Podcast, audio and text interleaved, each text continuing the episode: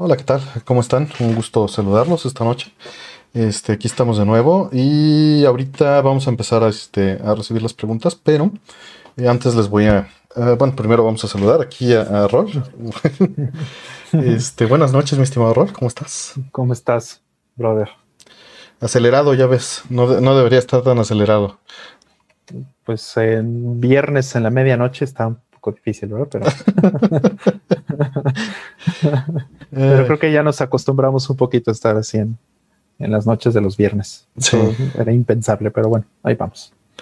Sí, sí, sí, sí. Es quien imaginaría esta, situ- esta situación. Hoy, hoy tenemos el gusto, Pogo nos va a estar ayudando a, a rellenar las, las preguntas. Mm, Muchas gracias, Este, Pau. Sí, digo, yo, yo voy a estar este, un poquito haciendo también esa, esa parte en lo que estamos este, sincronizando remotamente. Ahorita ando agregando las poquitas que ya estaban por ahí. Y, eh, antes de eso les quería... eh, ¿Cómo se llama? Oh, mira qué chistoso está esto. Ok, ya. Listo. Mm, antes de eso les quería, me pidieron unas, unas mediciones y en lo que, digo, no, no necesitamos que, que se vayan llenando las preguntas porque siempre nos rebasa, pero este les quería mostrar, eh, me pidieron que hiciera unas mediciones de Super Nintendo y no sé, vamos a descubrirlo porque no lo he hecho eh, y vamos a ver qué tal este, qué tal Mm. funciona. Este, muchísimas, muchísimas gracias Jeff John, eh, de por sí ya nos estás apoyando y ahora ya este, nos estás apoyando todavía más, te agradezco mucho. Karen ya entró. Este, Karen, muchísimas gracias. Karen está con nosotros, este, como siempre, que va a estar un ratito porque tiene una asesoría legal mañana a las 8 de la mañana. Gracias por entrar, pero vete a descansar ya. en una horita Sí, te sí, vas a sí. descansar para que duermas eh, por lo menos tus 7 horas, ¿no? Por lo Asumiendo menos que siete, ahorita sí. este, sí, sí tienes que descansar bien, Karen. Este, y bueno, pues dejen hago las mediciones antes de que la, la calidad de lo que van a ver es, es mala porque está desde video compuesto, porque ese es el chiste. El chiste es hacer esta medición en video compuesto. Entonces, este, ahorita voy a, a ponerla aquí para que la vean un rol y ustedes. Mm. Y listo. Voy a modificarlo eh, de esta manera. A ver. Listo. No es el, el ideal, pero. Eh, poquito. Eh, vamos a dejarlo aquí. Y quitamos eh, estos ahorita para que no, A ver, ponte- no estorben. Eh, bueno, está la suite ahí. Y ahorita estamos usando un, este, un SNES Junior, un Mm. SNES este, Mini. Y lo que me pidieron es que midiéramos el nivel de blancos, básicamente. Eh, se ve así porque esto es video compuesto, escalado. Y evidentemente tiene sus, sus buenos defectos. Entonces, ahorita lo que voy a hacer es ver el nivel de blanco. Así, literalmente. Entonces, esta es la pantalla blanca. Voy a. Está conectado. Todo esto está pasando a través de un vectorscopio. Entonces, voy a poner el, el monitor de forma de onda. Que ahorita el FrameMaster, cuando hago esos cambios, se, se atonta a cañón. A ver si. Ahí está. Entonces, ahí podemos ver. Pierde sincronía, ¿no? Sí, pierde sincronía el, el FrameMaster. Eh, podemos ver entonces la primera medición, dejen la, la grabo. Eso que están viendo es el nivel de voltaje, básicamente. Entonces, eh, aquí dejen salvo esta imagen como SNES Junior White, ¿no? Y voy a hacer lo mismo. Entonces, esto es el blanco absoluto. Ahí lo que están viendo es que no llega al 100%, llega como al 88 el SNES Junior por video compuesto. Vamos a hacer más o menos lo mismo. Déjenme muevo aquí. Ah, nuevamente estamos aquí los dos. Bueno, Rol ahorita no está, pero eh, les muestro entonces. Este es el Junior que estábamos buscando hace un momento. Este, ¿no? Por video compuesto. Y vamos a hacer lo mismo, pero con un Super Nintendo este, normalito. Estamos usando ahorita un monitor de forma de onda. Este que está aquí. No sé si se alcance a llegar hasta acá, porque los cables no están tan largos. Este pequeño. ¿no? Estamos usando este, este pequeñito. y conectado al FrameMaster para hacer estas mediciones. Entonces, bueno, yo ando haciendo aquí un relajo. Vamos a movernos. Aquí está la corriente. Y aquí está el video. Estamos en cartucho. Y ahorita vamos a usar un Super Nintendo. Es. Este es de primera generación. No es un buen chip. Entonces. em,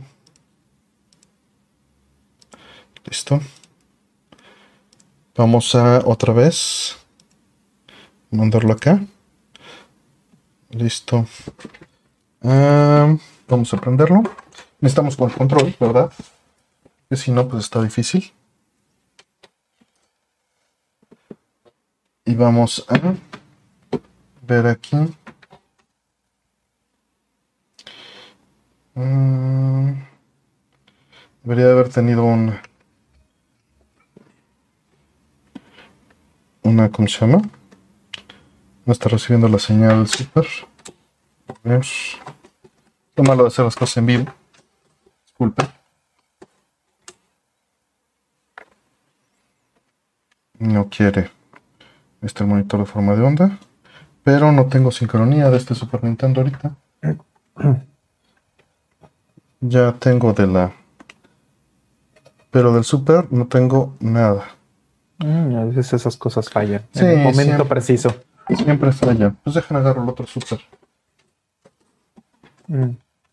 Ahí seguro sí. Pogo lo tenemos ahorita en friega haciendo la, la, la toma de preguntas, disculpen. Y ahorita Sí, los voy agregando. Pogo. Lo Pogo Sí. está agregando a un, a un espacio intermedio. Ah, ya vi por qué no tenía señal de video. Mm. Siempre es grato darse cuenta de por qué. O sea, un cable que falló conectar ahí. ¿o? Eh, es que tiene un Espero. adaptador de barril. El, este, Ah. el Super NES. Para que funcione el adaptador con Super Famicom y con Super NES. Y pues se desconectó al hacer todo el, el movimiento. ¿no? A ver. Super Nintendo. A la vida. FrameMaster es lo tuyo. No hace nada. Ah. FrameMaster, haz No haz lo tenemos tuyo. nada. a lo tuyo. De todas maneras no tenemos videos. Está padrísimo esto. Sí. O sea, pero si reconectas el, el Mini o Junior, No, no es el. sí jala. Yo creo que sí. Ajá. Yo creo o que sea, sí. entonces es algo con tu con tu Super NES. Eso ando viendo. Pero so- estoy Pat- probando con dos Super Nintendos distintos. Ujú. Ni siquiera es solo uno. Mm. Son dos. Y modeados los dos. Bueno, de hecho No, no, porque no, estás no. usando compuesto, compuesto, No estoy usando compuesto. Mm. Y no están recibiendo. Ah, bueno, este ya está recibiendo video, mira. Bueno, ahí no lo están viendo ustedes todavía. Una, dos, tres, video. Y no le gusta mostrarlo al FrameMaster. Ahí está. Ya está recibiendo video, pero está en negros, mira. Mm. Deja. O sea, no prendió el, el Super. Sí. No, no buteó. No buteó. Mm. Sóplale. Sóplale. si fuera un Genesis, esto no pasaría. Ay, sí, cómo no. ¿Vieras? Mira, ya buteó. Sí, tengo un este. Tengo aquí, de hecho, un cartucho que no quería butear. El, al ratito te lo muestro. Aquí tengo un cartucho que justo lo compré nuevo y pues me estaba escandalizando, pero este. Pero ya mejor este lo dompé y bueno, pues ya. Ok, y vamos aquí a blanco. Y vamos al monitor de forma de onda. Que otra vez ahí el FrameMaster se, se tonta. Pero ahí tenemos ya la señal. Eh, en cualquier momento que el FrameMaster agarre la onda, ahí está. Y mira, es bastante similar. Es bastante, bastante similar. Y este es un SNES normal. Ujú. Y el número de serie. Este es un One Chip. Bueno, es un SNES One Chip. Entonces tampoco hay mucha sorpresa de que sea este similar. Entonces, ya que Mm. tenemos el SNES One Chip, dejan hago el mismo malabar, pero ahora con el SNES de primera generación. Que debería ser un este. Ajá. Pues ojalá, digo, quién sabe si cambie. Me estaban preguntando que, que si el brillo cambiaba entre consolas, ¿no? Y que si había que ajustar este, o si el Automatic Game Control de las consolas lo compensaban solito. Claro. Y esto pues para medirlo y documentarlo. Al final de cuentas. Está. Y si buteó. Entonces. Nada más que nos dé señal. Digo, yo sí la estoy viendo en el vectorscopio, pero ustedes no. Ahí está. O sea, hasta se ve distinto, ¿verdad? En, en mal escalado. Y ahora vamos a ver qué tal está. Sí, sí se ve bastante. Y el brillo está bastante distinto en este. Ahorita lo van a ver ustedes. Nada más que les dé video el Frame Master, que pues es lentito en estas cosas. Ahí está. Y aquí está el SNES normal. Bueno, esto lo que significa entonces es que el, dan niveles de video distintos. Ligeramente, pero distintos. Es más brillante el, el, este, Qué interesante es. Y tiene que ver también con este asunto que había de la franja eh, blanca en medio. Eh, no sé, ven- no sé porque eso es este es relevante. Ay, qué tonto. Es relevante. ¿Cómo se llama? Dejen regreso a este al video normal entonces. Em, ya ahorita ya debe estar, ya estás, Role.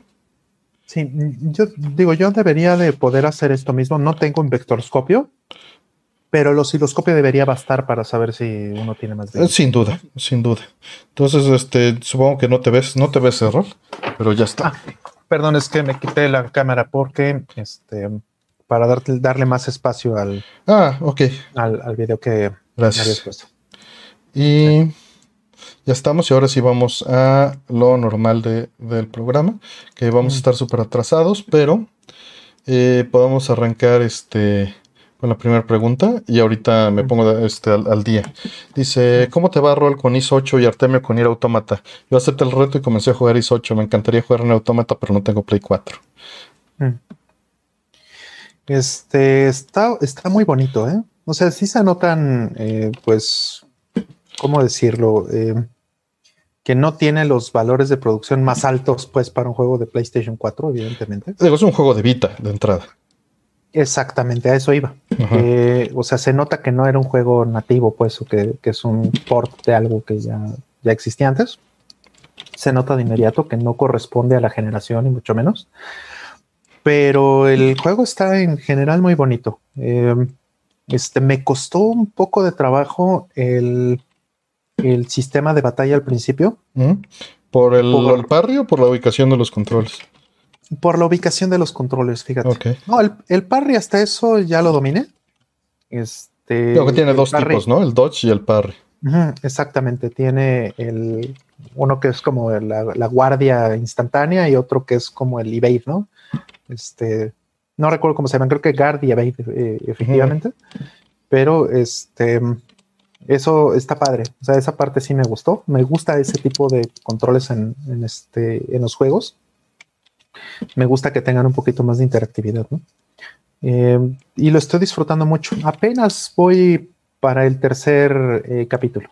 Entonces, eh, no sé ni cuántos son. Entonces, no sé, tendré cuando mucho unas 5 cinco o 6 horas.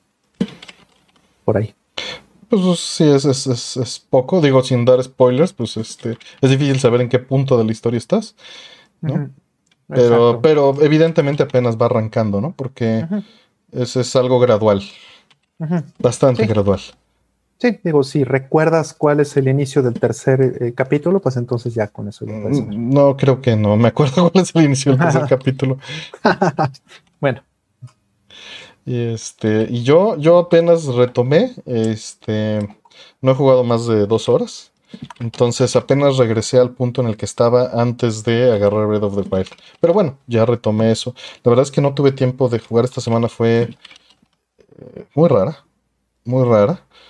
Y este, y apenas, eh, apenas tuve tiempo hoy, en la mañana de, jugar. Ni siquiera fue que, eh, con, con, el debido respeto durante la semana. No, no. No, este. No le di. Eh, pero bueno, ya está comenzado y ya estamos este, avanzando. No sé si. Mm, bueno, ahorita nos, vamos poniendo al día. Tal vez fue un error este, arrancar mostrando esas cosas porque no me estoy. Este, y eso con la ayuda de, Pogo ya, ya tenemos un montón de, de preguntas. Mm. Y vamos con la siguiente. Dice: ¿Qué opinan de la serie de libros de How to Program de Daytel and Daytel? Yo aprendí con un Daytel and Daytel C. No sé tu rol. No, yo, yo, este, sinceramente no tengo experiencia con esos. Este, yo aprendí C con el libro de Kernigan y Richie. Entonces, si digo, aprendí, eh, ni siquiera me acuerdo los nombres de los libros que, con los que aprendí Basic. Ahorita ya no me acuerdo. Si los busco, a lo mejor encuentro, pero este, igual y están, podría ser que sí vi uno de estos libros y no lo recuerdo. Puede ser. Eh, digo, son, son buenos. No, no veo ningún problema con, arrancar con ellos. Mm. Este, están bastante bien. Mm. Eh, tampoco es como que eh, haya. Pues, o sea, no, veo algo malo que decir contra ellos. La ventaja de hoy en día es que tienes muchos más recursos, ¿no? Es, es, muy bueno ir siguiendo un libro porque está bien pensado para avanzar, ¿no? Eh, pero pues puedes campechanearle, ¿no? No te tienes que limitar, es mi, opinión. Pero esa serie de libros está bastante bien. Em, vamos con siguiente. Dice, ¿creen que las consolas de sobremesa en un futuro hagan lo que va a hacer Apple con ARM? Mm, no, entiendo bien la pregunta. Eh, bueno, yo lo que podría decir con respecto a lo que está haciendo Apple con ARM es que eh, para Apple, Apple realmente no es una empresa, desde hace muchos años ya no es una empresa que le importe el cómputo. Entonces, este, las, las últimas Mac, eh, lo sé porque estuve este, viendo benchmarks con un amigo eh, que estuvo haciendo benchmarks en su propia lab, en su propia Mac, que tiene una MacBook Air y todas esas cosas. Eh, son em, máquinas que vienen muy castradas desde fábrica. O sea, te, venden un procesador de, línea última, de última generación, con mucha potencia, pero el diseño térmico de, las, de las, máquinas, eh, y vamos, el, throttling, podríamos decir, o, este, o la capacidad de, modificar sus relojes, pues está mm, muy eh, agresiva hacia, hacia el piso, digamos, ¿no? Entonces, el performance que dan esas máquinas es ínfimo eh, con respecto a lo que deberían dar. O sea, si te prometen 4 GHz, en realidad te dan uno y medio, Y para ser bastante claros, ¿no? Digo, no son las cifras exactas, pero lo pueden validar y hay muchos videos, hay muchos benchmarks ahí afuera que lo comprueban. Entonces, en el momento de pasar a ARM, realmente lo único que está sucediendo es que Apple está siendo un poco más honesto consigo mismo está dándote un procesador más barato, más eficiente y que no tiene el poder. Y la verdad es que los usuarios que ya usan Mac, que vienen castradas, pues ni cuenta se van a dar, porque van a tener el mismo eh, performance. Pero en realidad lo que va a suceder es que este, pues van a tener una lap un poquito más eficiente. Y eso es todo. Ok, ya, ya, ya más o menos entendía a qué, se refería. Eh, la siguiente dice: Hola, Rolly Artemio. Hace tiempo no los veía por la depresión que caí sin, por quedarme sin chamba. Pero ahora ya estoy mejor y me gustaría saber qué es mejor. Si cambiar un GBA a pantalla retroiluminada o comprar un 10 de los primeros que son compatibles con los cartuchos de Game Boy Advance. Bueno, pues antes que nada, pues ánimo. Qué bueno que ya, que ya estés este, mejor. Qué bueno. Este, y qué bueno que también puedas estarte preocupando por esas cosas, ¿no? Si ya, ya, ya es un gran paso que, y no digo que no sea importante, ¿no? Pero el, tono con el que comenzaste sí, sí me preocupó y ya después me, me alivianó ver una pregunta así. Mm. Eh, qué, bueno que tengas, como dices, el, tiempo para, claro. para eso, ¿no? Qué bueno, nos da gusto. Mira, yo la verdad eh, tengo poca experiencia. Con la poca experiencia que tengo, te recomendaría este un 10. Em, ahora, las pantallas retroiluminadas, eh, sé que hay varias configuraciones. La verdad, no tengo experiencia con las más nuevas. También sé que a muchos de estos Game Boy Advance les meten una pantalla eh, de los Advance de después. Eh, Life in Gaming tiene un video en el que detalla esto un poquito mejor, si no mal recuerdo. Eh, pero personalmente, con la poca experiencia que tengo en este tipo de, modificaciones, eh, yo compraría un 10 de los primeros. La pantalla no, es, muy pequeña, o sea, comparada con un Game Boy Advance original. ¿Tú qué opinas? Pues sí cambia un poquito la experiencia con un 10. En su momento, pues, o sea, sí tengo las, diferentes generaciones de los Game Boy Advance. Eh, la de primera generación que no tiene backlight, la SP que sí tiene backlight, y bueno, obviamente un 10 de primera generación y después un DSi. Entonces sí tuve la oportunidad de compararlas todas, eh, todas las pantallas. Y si hay diferencias, em, hay una diferencia que bueno, ya es una cuestión de gustos. A mí me gusta mucho cómo se ve la pantalla original del Game Boy Advance. Me gusta muchísimo. Creo que la del 10 em, pues es mejor para los juegos que tienen la resolución del 10. ¿no? Y no necesariamente para los de este Advance. O sea, no, no estoy criticándola, no es mala en absoluto. Pero lo que sí pasa mucho es que algunos juegos, sobre todo los de primera generación de Game Boy Advance, pues sí eh, vienen con eh, los colores muy saturados porque la pantalla original del Game Boy Advance pues es muy oscura, porque es reflectiva y no tiene su propia luz ni nada.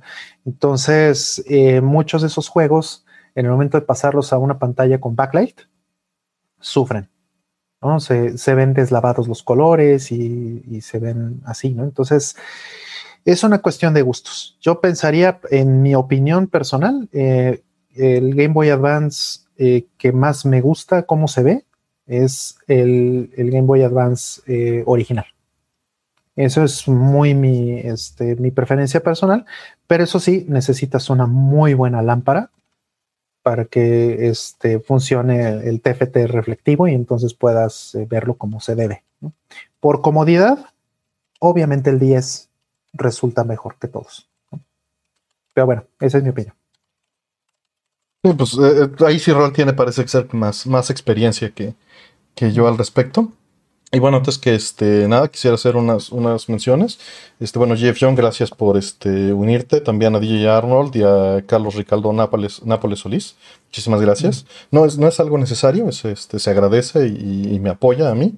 Este, pero no es nada necesario. Y por el otro lado, Servando Ramírez nos manda que para que nos compremos un pan de muerto con chocolate. Muchas gracias. Este, curiosamente a mí me acaban de mandar un pan de muerto. ¿En serio? ¿Y qué este, tal? Sí, eh, muy grande.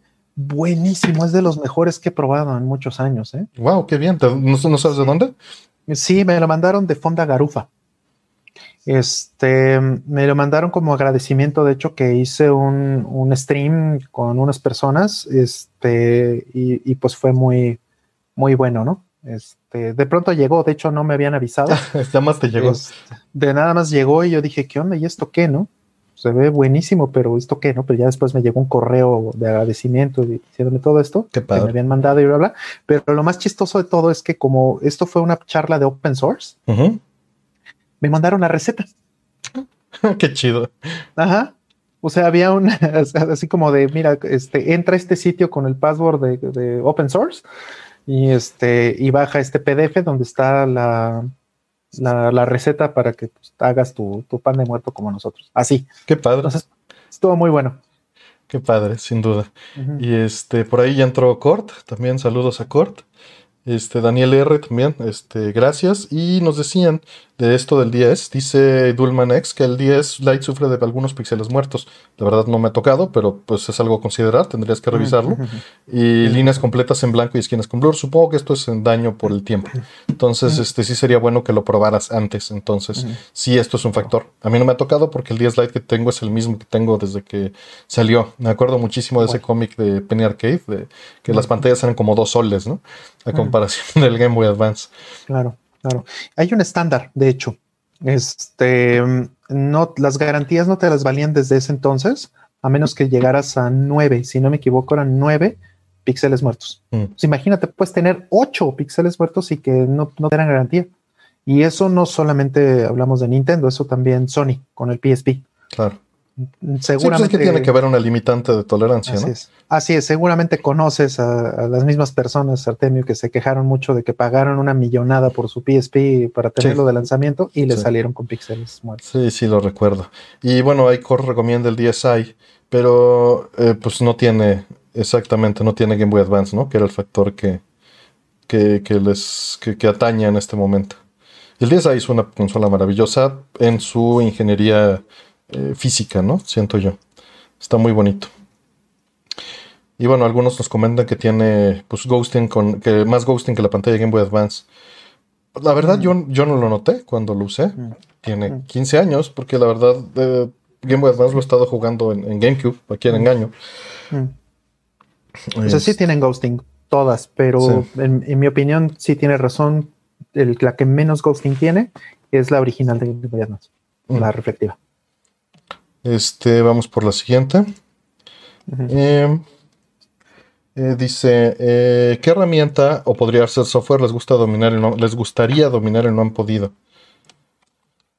Pues hay miles, ¿no? no mm, sé. Demasiados. Me gustaría dominar el kernel de Linux. es una bestia que yo creo que nadie en el mundo puede dominar, más que, más que Linus Torvalds, y chance ni él, pero me encantaría dominar más. Este, a mí cualquiera, ¿no? Este, no, hay, muchas cosas, este, hay muchas, siempre, porque la herramienta está relacionada, como bien dice rol, o, implicó rol, al dominio en el terreno de, Porque una herramienta es un amplificador de habilidad, ¿no? Eh, ahora, si, si te refieres específicamente eh, a nada más dominar la herramienta para mejorar tu, desempeño. O sea, tal vez, eh, eh, por ejemplo, me imagino que estás hablando de aprender a utilizar OBS mejor, ¿no? Mm. Eh, o aprender a utilizar Premiere, ¿no? O un mm, editor de texto, o, un... porque menciona software, ¿no? Mm. Pero a final de cuentas, si tu habilidad encima de eso, o sea, la habilidad de lo que quieres lograr, pues no sube de nivel, pues la herramienta no te va a servir de nada. Van de la mano, ¿no? O sea, conforme yo creo, o por lo menos yo cuando empiezo a utilizar una herramienta así, es, es en el momento en el que empiezo a tener más necesidades. Y digo, bueno, ¿cómo demonios puedo hacer esto? Y empiezas a buscar, ¿no? Pero es porque la habilidad o, se requiere mejorar o mejora que tu dominio de la herramienta mejora. Y en ese sentido, pues me gustaría saber más de audio, saber más de video, me gustaría eh, saber algo más este, de, bueno, algo de música, porque no sé nada. Y bueno, ahí decía la planeta que cualquier herramienta, pues, pues aplica lo mismo. Aplica lo mismo. Creo que, que, todas. O sea, me considero, no me considero experto en ninguna. Mm. Em, siguiente, dice, eh, ¿a qué se debe que el precio de los juegos de Vita y Switch de segunda mano se mantengan tan altos? Eh, híjole. Mira, Nintendo, este, muy rara vez en su historia ha sacado eh, los releases de descuento que vemos, por ejemplo, en muchas otras plataformas, ¿no? Como los de Greatest Hits y ese tipo de cosas. Que, bueno, pues, como dije, vienen con descuento y que eh, normalmente los sacan cuando rebasan el millón o rebasan dos millones o algo así de ventas, ¿no? Y, y esos Nintendo se mantiene siempre y, tienen un valor alto de reventa en general porque este pues bueno Nintendo cuida mucho su producto y cuida mucho el, marketing y cuida mucho su mercado ¿no? que es un nicho muy particular. Entonces este pues no es raro no es raro no es difícil más bien o es raro eh, ver que, que las cosas de Nintendo bajen de precio. Eso sí es raro. Y bueno mencionó Vita en particular también Mm, bueno, Vita por la escasez, tal vez, ¿no? Porque, pues, no, o sea, Sony vendió como 8, entonces, pues es difícil, ¿no? Yo creo que, digo, es especulación a final de cuentas. Eh, yo creo que se debe mucho a, la especulación de los usuarios, ¿no? Porque hubo ya muchos, em, pues muchos jugadores que les tocaron estas consolas portátiles que vivieron la alza de precios, ¿no? Y también creo que se veía venir que eran las últimas consolas portátiles que iba a haber. Mm. Entonces asumo que esos dos factores, y, efectivamente en el Vita la, escasez, y el hecho de que ya le hayan este, matado la vida al, al, 3DS, yo creo que eso afecta. Los dos son consolas ya muertas. Entonces, eh, bueno, pues Switch de segunda mano. Eh, bueno, hablaba de 3DS, perdón, pero preguntas Switch. Switch es este, pues simplemente está vigente. Y como dijo Roll, pues los precios nunca bajan. Entonces, los de first party, ¿no? Eh, por, por, ahí saludos a Miguel Ángel Núñez. Este, ¿Cómo estás? Y anda por aquí también. Em, dice, ¿cuál es el juego que los enamora cada vez que lo admiran de trabajo de pixel art y cómo fue conformado en su totalidad por sus creadores? Gradius. este, para mí son demasiados. Entonces, este. Igual.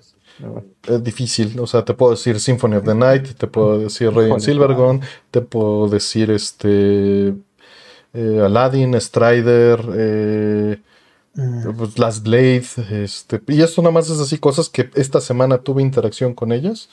Mm, igual. Y, ya, ¿no? O sea, porque pues hay muchísimas más, ¿no? Los que les puse de PC Engine, que aprovechando, pues oye, oye fue el 30, eh, o ayer para muchos, fue el 33 aniversario del lanzamiento de PC Engine, por ahí en No Context Synth hice un programita. No, no fue el, ideal para el PC Engine porque busqué juegos que tuvieran sound test y todos eran sound test ocultos, ¿no? Muy, es muy raro que en esa generación antes del Genesis tuvieran sound test este, eh, abierto, ¿no?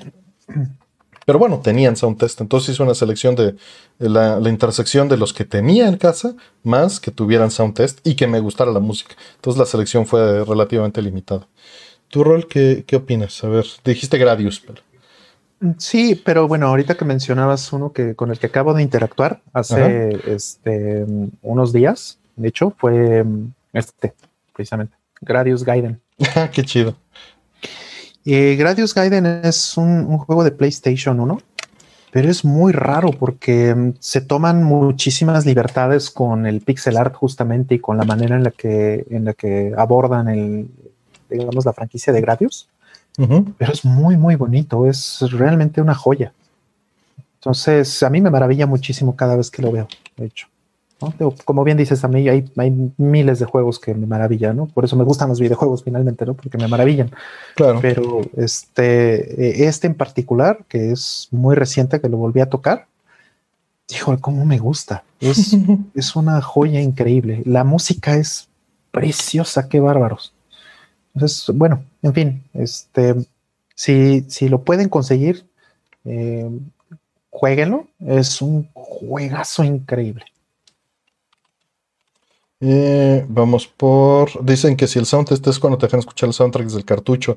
La contesto porque está relacionada. Mm, sí, a eso se refiere. O sea, literalmente hay una parte en el cartucho que dice sound test y puedes probar cada uno de los tracks. Mm, así es. Em, así es. Siguiente, dice, ¿creen que el hecho de que el Play 5 utilice metal líquido cortará la duración de la consola? Pues es imposible saberlo porque no tengo experiencia con ese material. Eh, y pues lo, que han dicho es que sí dura poco, pero. Pero estoy dándote algo de un tercero. Entonces, ¿quién sabe? Mm. Eh, es que depende de las marcas y depende de las cosas que, que, usas, depende para qué, o sea, depende de varios factores. Entonces, eh, yo creo que eso fue una consideración de diseño no creo que lo hayan hecho, honestamente no creo que lo hayan hecho al aventón. Yo creo que están pensando en que dure por lo menos unos buenos 3, 4, 5 años, ¿no? O bueno, tal vez hasta que se acabe la garantía, ¿verdad? Pero eh, para ser más, más honestos y más precisos, pero, eh, pero no creo que dure poquito, ¿eh? No creo que dure un año. Porque pues básicamente todo el diseño está centrado en disipación. Entonces, difícilmente creo que sea la intención. Y también creo que ya son plataformas que están pensadas para hacer tu terminal para cuando todo cambie a streaming. Mm, de ahí que no tengan ni siquiera unidad de disco en, la mayoría de modelos. Sí, yo creo que hoy día ya está suficientemente madura la, este, tecnología, pues, como para que eso dure varios años. No es la única empresa que lo está haciendo. Hay eh, empresas que venden laptops hoy que ya tienen este metal líquido y pues esperan que su tiempo de vida sea de dos o tres años. Ok. Eh, por ahí. Eh, déjenlo pongo. Eh, DXA Shura 666. Muchas gracias. Nos dice que tiene un MacBook con RAM eh, SODIMM DDR3 eh, de 1067 eh, Megahertz. de 4 GB, de 2 por 2 GB, que quiere expandir a Mm. 16 GB, 8 por 8. Pero en lugar de ser 1067, dice 1066. ¿Afecta esto? Eh, no, no afecta. Eso de 1067 y Es el 1066 redondeo, ¿no? Es el redondeo, efectivamente. Es porque en realidad es 1066.666666666. Ujú. Es la realidad como como tu nick 666. Ujú. Básicamente. Está redondeando a 667. Exacto. Y pues nada más es una manera de exponer la información en enteros. Exacto. Em, dice, ¿creen que existe la posibilidad de que en un futuro los influencers generados por computadora tengan más influencia o hagan más dinero? Al final de cuentas son inmortales y supongo un negocio. Pues ya tienes a, a este, ¿cómo se llama esta de Sega? Ah, está Miku. A Miku, ¿no? Que ahorita está, es la vocera oficial de COVID allá en Japón, ¿no? Mm, así es. Hatsune Miku. Hatsune Miku. Este, yo creo que no necesariamente, o sea, una generalización de este tipo de que tengan más influencia que cualquier otro, pues es una generalización. Pero de Mm. que tengan, yo creo que el mismo terreno, sin duda. Sharon Apple. Ya, que pase Ujú. Sharon Apple. Ándale, bueno, te dieron el mero mole. Exacto. Sí, yo feliz de que, de que tengamos un Sharon Apple incident. Feliz. Ay. Mm, Dice, ¿tiene alguna referencia de los open source can converter que venden en Amazon? Este, mira, estos los hace una empresa, un tercero, una empresa china que se llama Kaiko, creo. Mm. Eh, la calidad, hasta donde sabemos, no es mala. Eh, Voltar hizo una reseña de ellos y a final de cuentas es open hardware. Entonces, cualquiera que, que tenga los medios lo puede este, fabricar, meterle el software oficial y venderlo. Ahora bien, eh, ¿qué cosas son las que... Y, y esto puede no importarte, no, no quiero decirte cómprale a, a mis amigos, porque ni siquiera son, bueno, sí los conozco, pero, pero no te lo estoy diciendo por esto. Eh, aunque no los conociera, la diferencia es que si tú lo compras eh, aquí en Amazon, evidentemente te ahorras el problema de los envíos Mm, y quizá del precio. Pero no los apoyas directamente. Más bien no los apoyas en nada porque no les llega un peso a ellos, a los que lo están desarrollando. Obviamente esto lo saben ellos y, y por eso lo hicieron Open Hardware, ¿no? Para que, cualquier, para que hubiera competencia, para que hubiera otras implementaciones locales. Entonces, de las dos maneras estás, eh, ¿cómo podríamos decirlo? Siguiendo sus, sus preceptos, ¿no? No necesariamente, o su petición, ¿no? mm. Eh, pero en una los apoyas y en la otra, entiendo, eh, te limitas menos por- porque lo estás importando, o sea, no lo estás importando de Inglaterra, lo estás consumiendo local y te evitas muchos problemas de, de este. Ahora, esta empresa sí tiene fama de haber clonado hardware que no es open hardware y eso sí está mal, Eso sí está terrible. ¿no? No sé cuál sea su estatus actual, pero sí ha hecho eso en el pasado. Clonar hardware que no era abierto y venderlo. Mm. Entonces, ese, ese es el único punto que sí me molesta de, de lo que han hecho. Mm. Em, dice, ¿cuál fue el primer juego shoot 'em up que jugaste, Rollman? ¿Y cuáles fueron la primera visual novel y aventura gráfica que jugaste, Artemio? Mm, Primer shoot 'em up que jugué. Híjole, qué difícil pregunta. Pues creo que es fácil, creo que es fácil, Roll. Eh, no sé si fue Astro Smash ¿Mm? o este. A lo mejor eh, Megamania podría contar, tal vez, como shoot 'em up en. Sí, claro, claro. Por eso decía, pues, Asteroids, este, Sí, digo, eh, Gálaga, este, Galaxia. sí, pero estaba pensando en este, en algo de Atari, tal vez que. O sea, sí, lo tuve primero que, que ir a un arcade, por supuesto. Claro, o sea, digo, creo que sí podría ser eh, Space Invaders, pero lo estoy dudando. Tal vez Space Invaders o, o Megamania, no sé, alguno de esos dos. Ok. Eh, yo, bueno, a mí me preguntaste de otros géneros.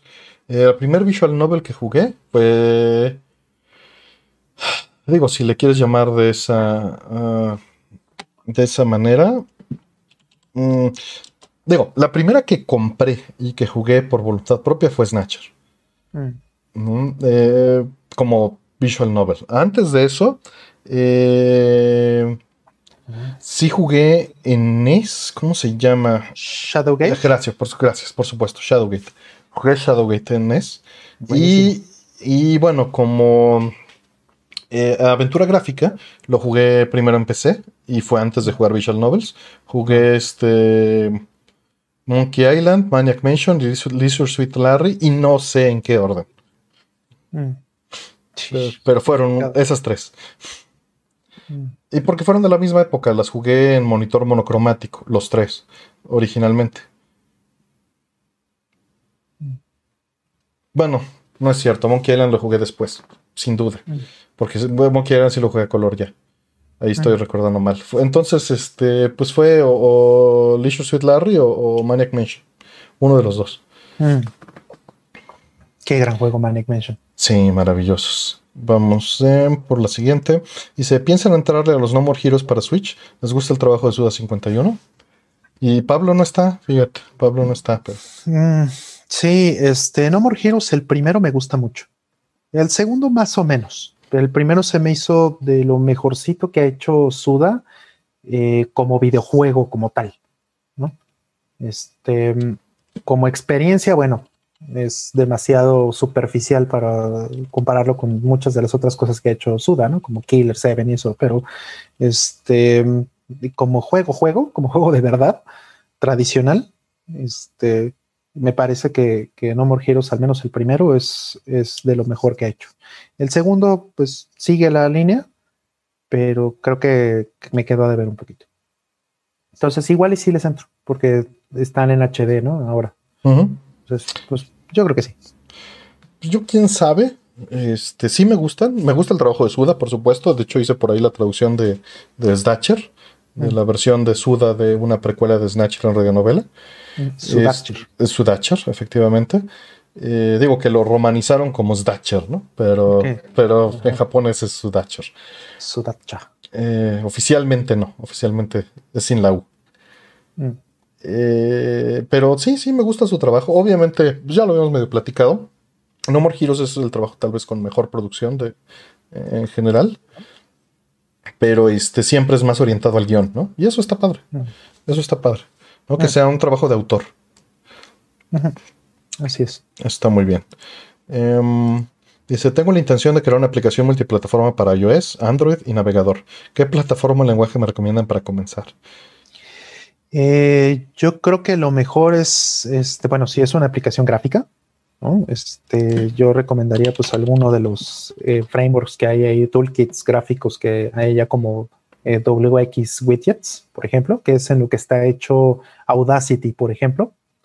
Y eso es C++. Mm. No quiere decir que todo tu proyecto lo tienes que hacer C++, pero al menos, o sea, yo recomendaría eso, ¿no? Eso es lo, que yo conozco. C, C++ para la parte gráfica y puede ser C tradicional para este, o C++ también, para el, el código funcional de la aplicación. Ok, este, pues sí, digo, tienes la opción, y no me gusta decirla, pero la tienes, de usar todo en HTML5 y este tipo de aplicaciones web, ¿no? Electron. Ándale, ándale. Evalúalo. No te lo recomiendo, pero evalúalo. Está ahí. ¿no? Es JavaScript. Em, eh, si en ustedes estuviera la decisión como programadores, ¿sacarían Cyberpunk y Halo Infinite en sus versiones de consola actuales? Bueno, los programadores no son los que deciden esto, ¿eh? pero este, Play 4 y Xbox One, o optarían por solo sacar la versión Next Gen. Así es. Si los programadores tuvieran algo que decir, Halo no existiría. tampoco, tampoco. Es un, producto de marketing, eso es lo que es. No quiere decir que esté malo ni nada de eso, simplemente es lo que es, ¿no? Hay una razón por la que existe. Entonces, em, y como bien dices, no, este, yo creo que no, no, no son los que toman las decisiones. ¿no? Ahora, si yo tomara una decisión, pues no estoy seguro qué cosa haría. Mira, estas decisiones no se toman, e, evidentemente las decisiones se toman por marketing y por el, eh, ingreso percibido a futuro que, que, están planeando, ¿no? Eh, no son los programadores. Eh, y evidentemente también tiene que ver con el un punto de desarrollo en el que se encuentran y donde perciben que van a tener mayor impacto en, dinero. Estás hablando de uno que es un juego third party y de otro que es un juego first party. Y los dos están tomando esta decisión.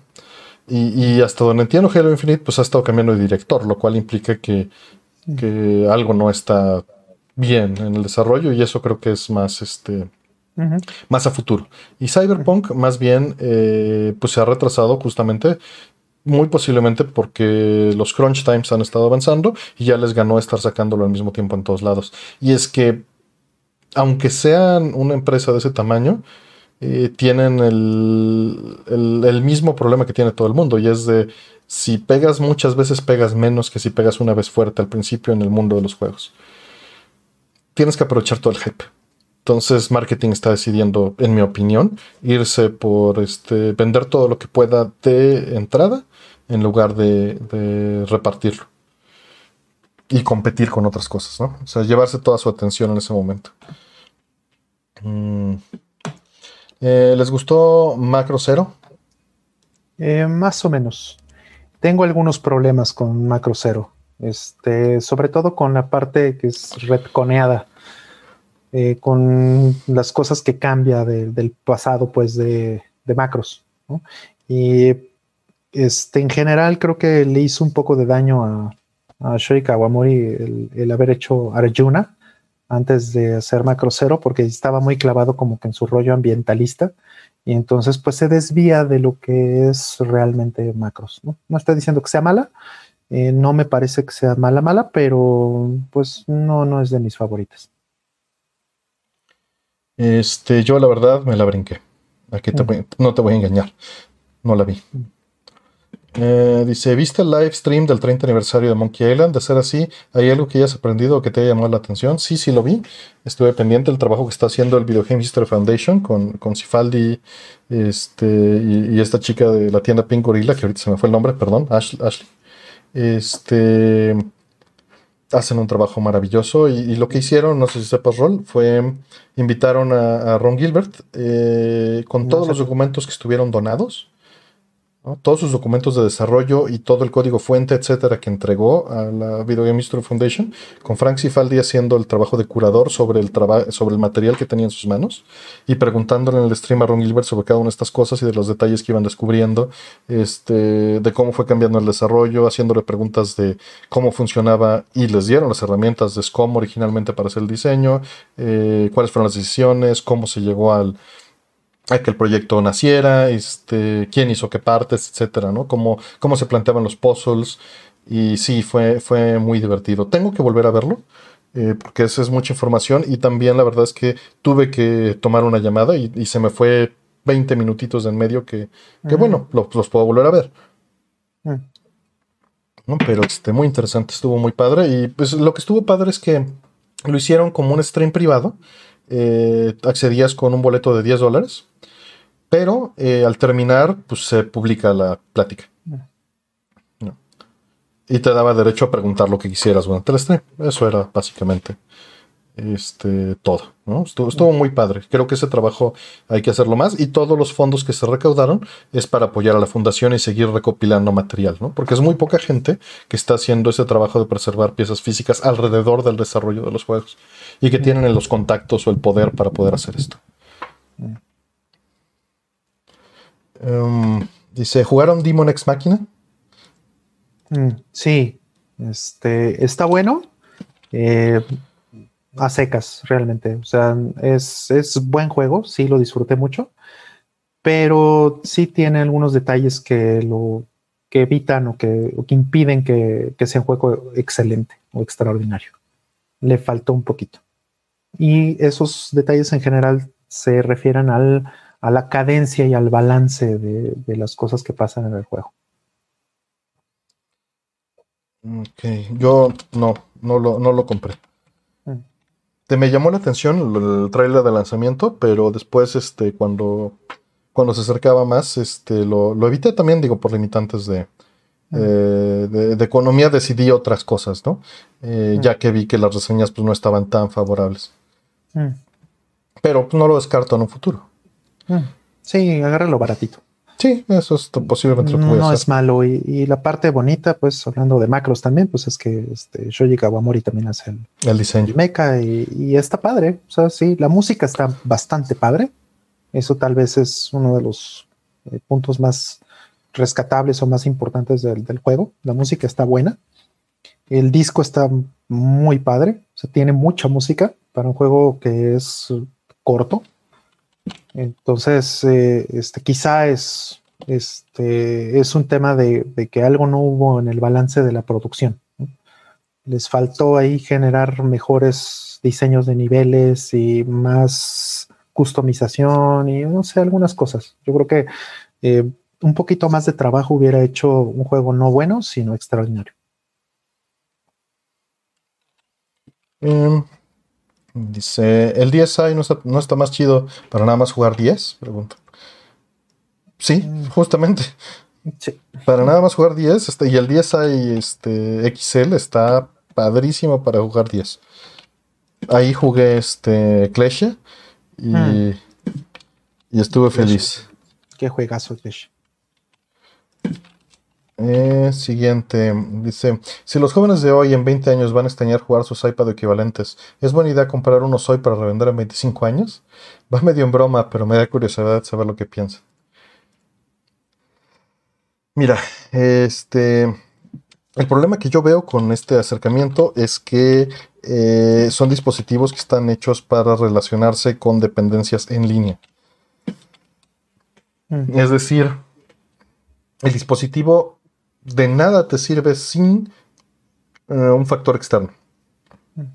La única manera de introducir software en el dispositivo es a través de la red. De la y nube. De, de la nube. Y a menos de que se le cambiara el firmware, que pues no es la intención porque lo que quieres es ejecutar el software viejo, o le cargues el software de manera ilegal, Mm. eh, no hay muchas opciones. Y ahora bien, eh, pensando en eso, eh, ya lo he platicado muchísimas veces en, en las pláticas de preservación. Mm, muchas de esas aplicaciones, independientemente de que eh, necesites, vamos a suponer que tienes la versión del sistema operativo correcto para correr todas las aplicaciones en las versiones que las quieres, cosa que ya es bastante complicado, porque quizá quieres una aplicación de 2015 y una de 2020 y no funcionan las dos con el mismo sistema operativo. ¿no? Tendrías que estar switchando entre ellos. Pero independientemente de eso, está el soporte eh, en línea, que muchas veces, pues con que tenga un chequeo de la tienda, con que tenga una revisión de eh, comerciales, con que tenga este, la validación de un login, con que eh, revise la configuración en un servidor para saber qué iconos pone. Ya tienes que cubrir esa dependencia externa y ver si no la rompe. Mm. Entonces es muy complicado, muy, muy complicado. Sí, porque pueden suceder por muchas cosas. O sea, un ejemplo muy sencillo. Hay un video en Metal Gear Solid 5. Hay un video que no te sale hasta que cumples ciertas, eh, y, es, importante, es un, es un cutscene del juego y que viene en el disco y que está grabado ahí en, en el Blu-ray y que no sale hasta que cumpla ciertas condiciones en línea. Entonces, eh, ¿cómo vas a preservar algo que no sabes cómo funciona? ¿Tú cómo sabes disparar ese trigger que permite que, puedas ver esa parte del juego, que puedas llegar a esa parte de- del juego? ¿Cómo la preservas?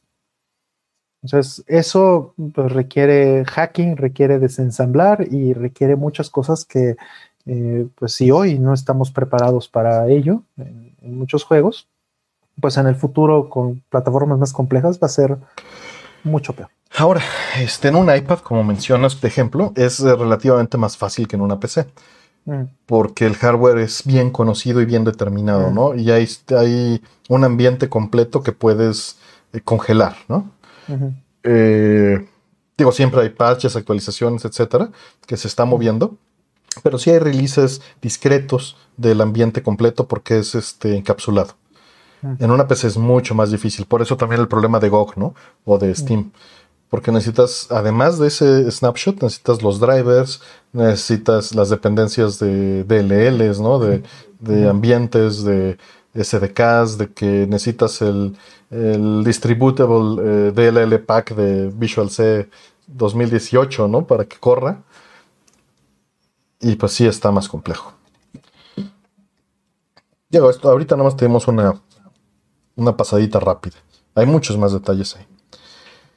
Em, ¿El six pack de Sega Genesis trae las ROMs de los seis juegos por aparte o es una sola ROM? Eh, no tengo ninguno de ellos, eh, pero supongo que te refieres a algo de la época. No te estás refiriendo a algo que haya salido ahorita, en Steam, por ejemplo. Asumiendo esto, eh, el cartucho era una sola ROM y normalmente nada más hacía o un mapeo o, este o simplemente el juego se cargaba desde esa dirección en un, en un super en un bloque ¿no? que es relativamente lo mismo que mapear la ROM a, las direcciones completas mm. entonces podrías decir que son las dos cosas eh, lo que normalmente sucede en estos cartuchos es que es una ROM de menú y todas las demás son las ROMs originales de los juegos y nada más brinca entre ellas mm. Mm. Una ROM de menú, sí, es muy buen punto ese. Sí, eso es, lo más común. Dice, ¿qué juego les ha dado más miedo? Hmm. The Last Guardian. el miedo de que se va a morir alguien. es un buen punto. Digo, supongo que se está refiriendo a juegos de, terror en particular. Yo también iba a contestar sarcásticamente. Este, el juego que más miedo me da es Disgaea. Ah, Shin Megami Tensei. Ándale. Este. O, si quieres verlo, Baldur's Gate, ¿no?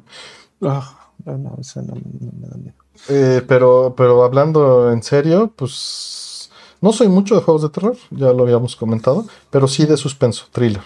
Mm. Y de thriller, eh, Silent Hill 2. Digo, Silent Hill 1 porque estaba más chavo, pero Silent Hill 2 creo que está mejor realizado. Mm, sí. Sí, miedo, miedo como tal, igual no, no, soy así, este, de juegos de horror, eh, pero sí acepto que Resident Evil y algunos otros juegos por ahí me han sacado un, un buen susto y me han hecho aventar el control. ¿no? O sea, no que me den miedo, pero sí he caído en las trampas del, del jump scare. Dice ahí Karen que Persona 5 y dicen que el precio de Snatcher en Sega CD en eBay. Oh, sí, sí, me da mucho miedo, sí. Sí. El, este, lo que cuesta la placa de Gradius Bubble System, eso me da muchísimo miedo. Mm, sí, no, no inventes. Me da miedo, es más, me da miedo tener el dinero para pagarla, eso me da miedo. No lo tengo y qué bueno. Eh, vamos a la que sigue. Gracias a Poco que nos está haciendo el paro con. Sí, sí relaja bastante que, esté haciendo las, preguntas él. Muchas gracias. Sí. digo, en el momento en el que te sientas, este, nada más me avisas para yo congelar el chat en ese momento y retomar la chamba este, en tu lugar.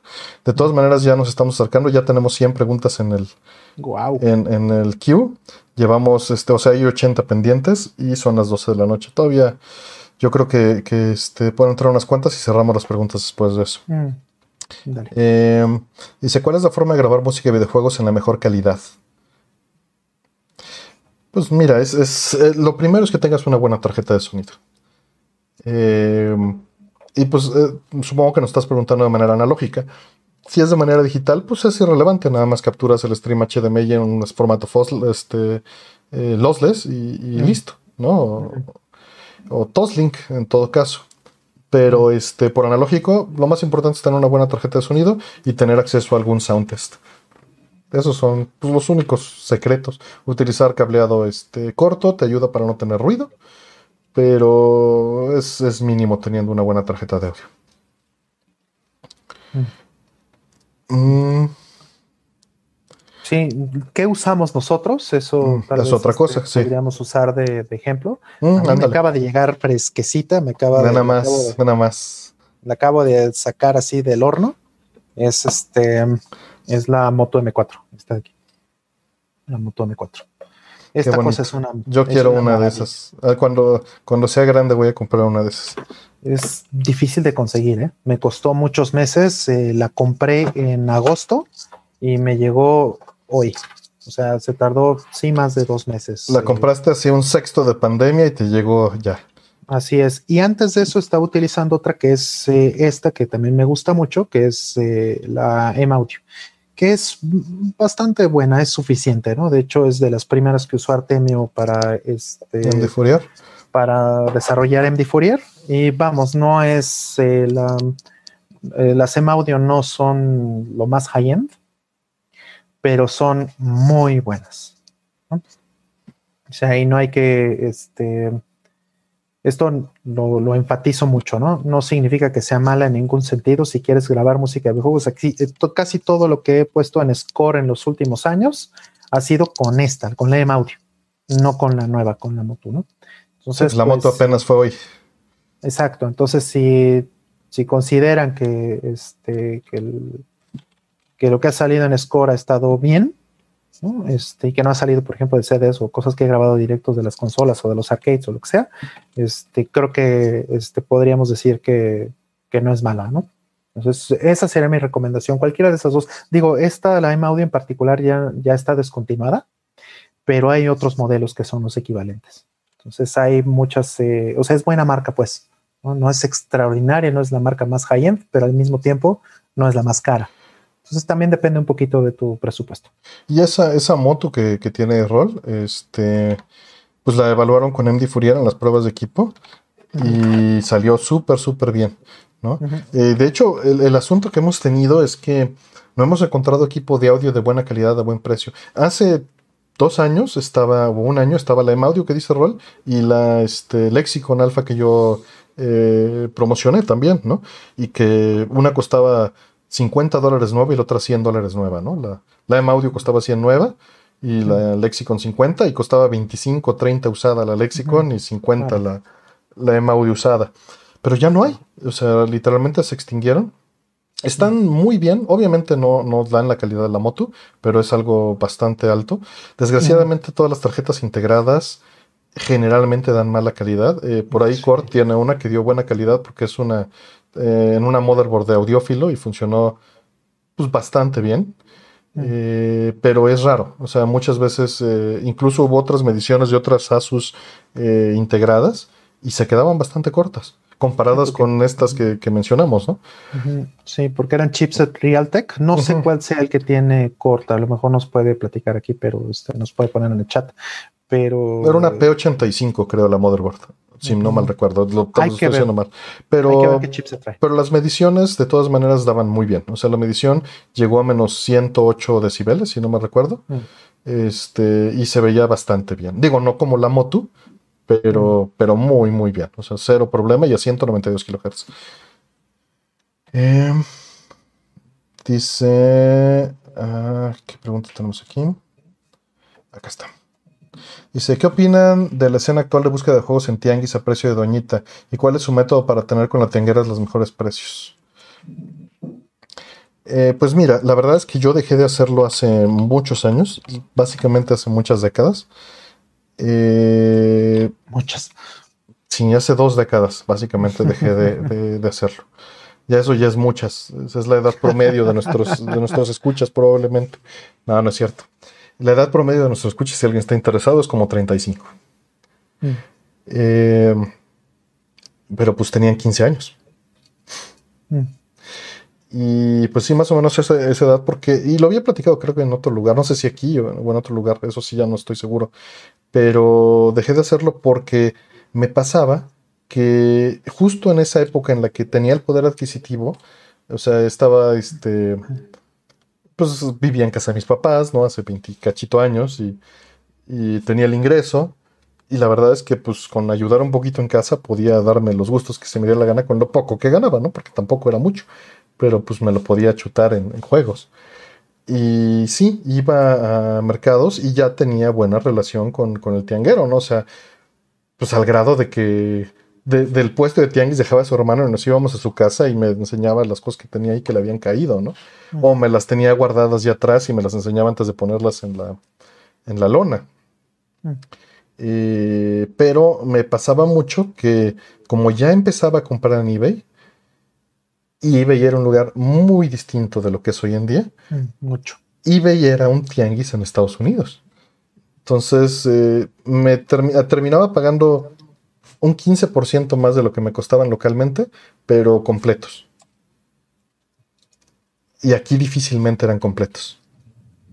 Entonces terminé comprando varios dos veces y dejé de hacerlo por eso. Hoy en día ya es otra cosa, es, un momento muy difícil porque eh, muchos de, la gente que, se dedica a la compra-venta de juegos pues se basa en los precios de eBay y eBay ya no es lo que era antes.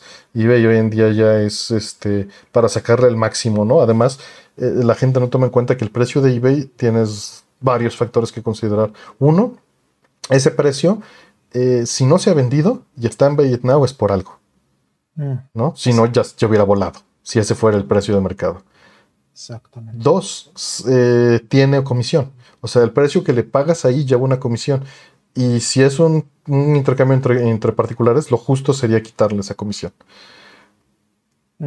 Y bueno, está el factor del envío y lo de los impuestos, que eso nada más nos afecta a nosotros, no allá. Tú, no sé, Rol.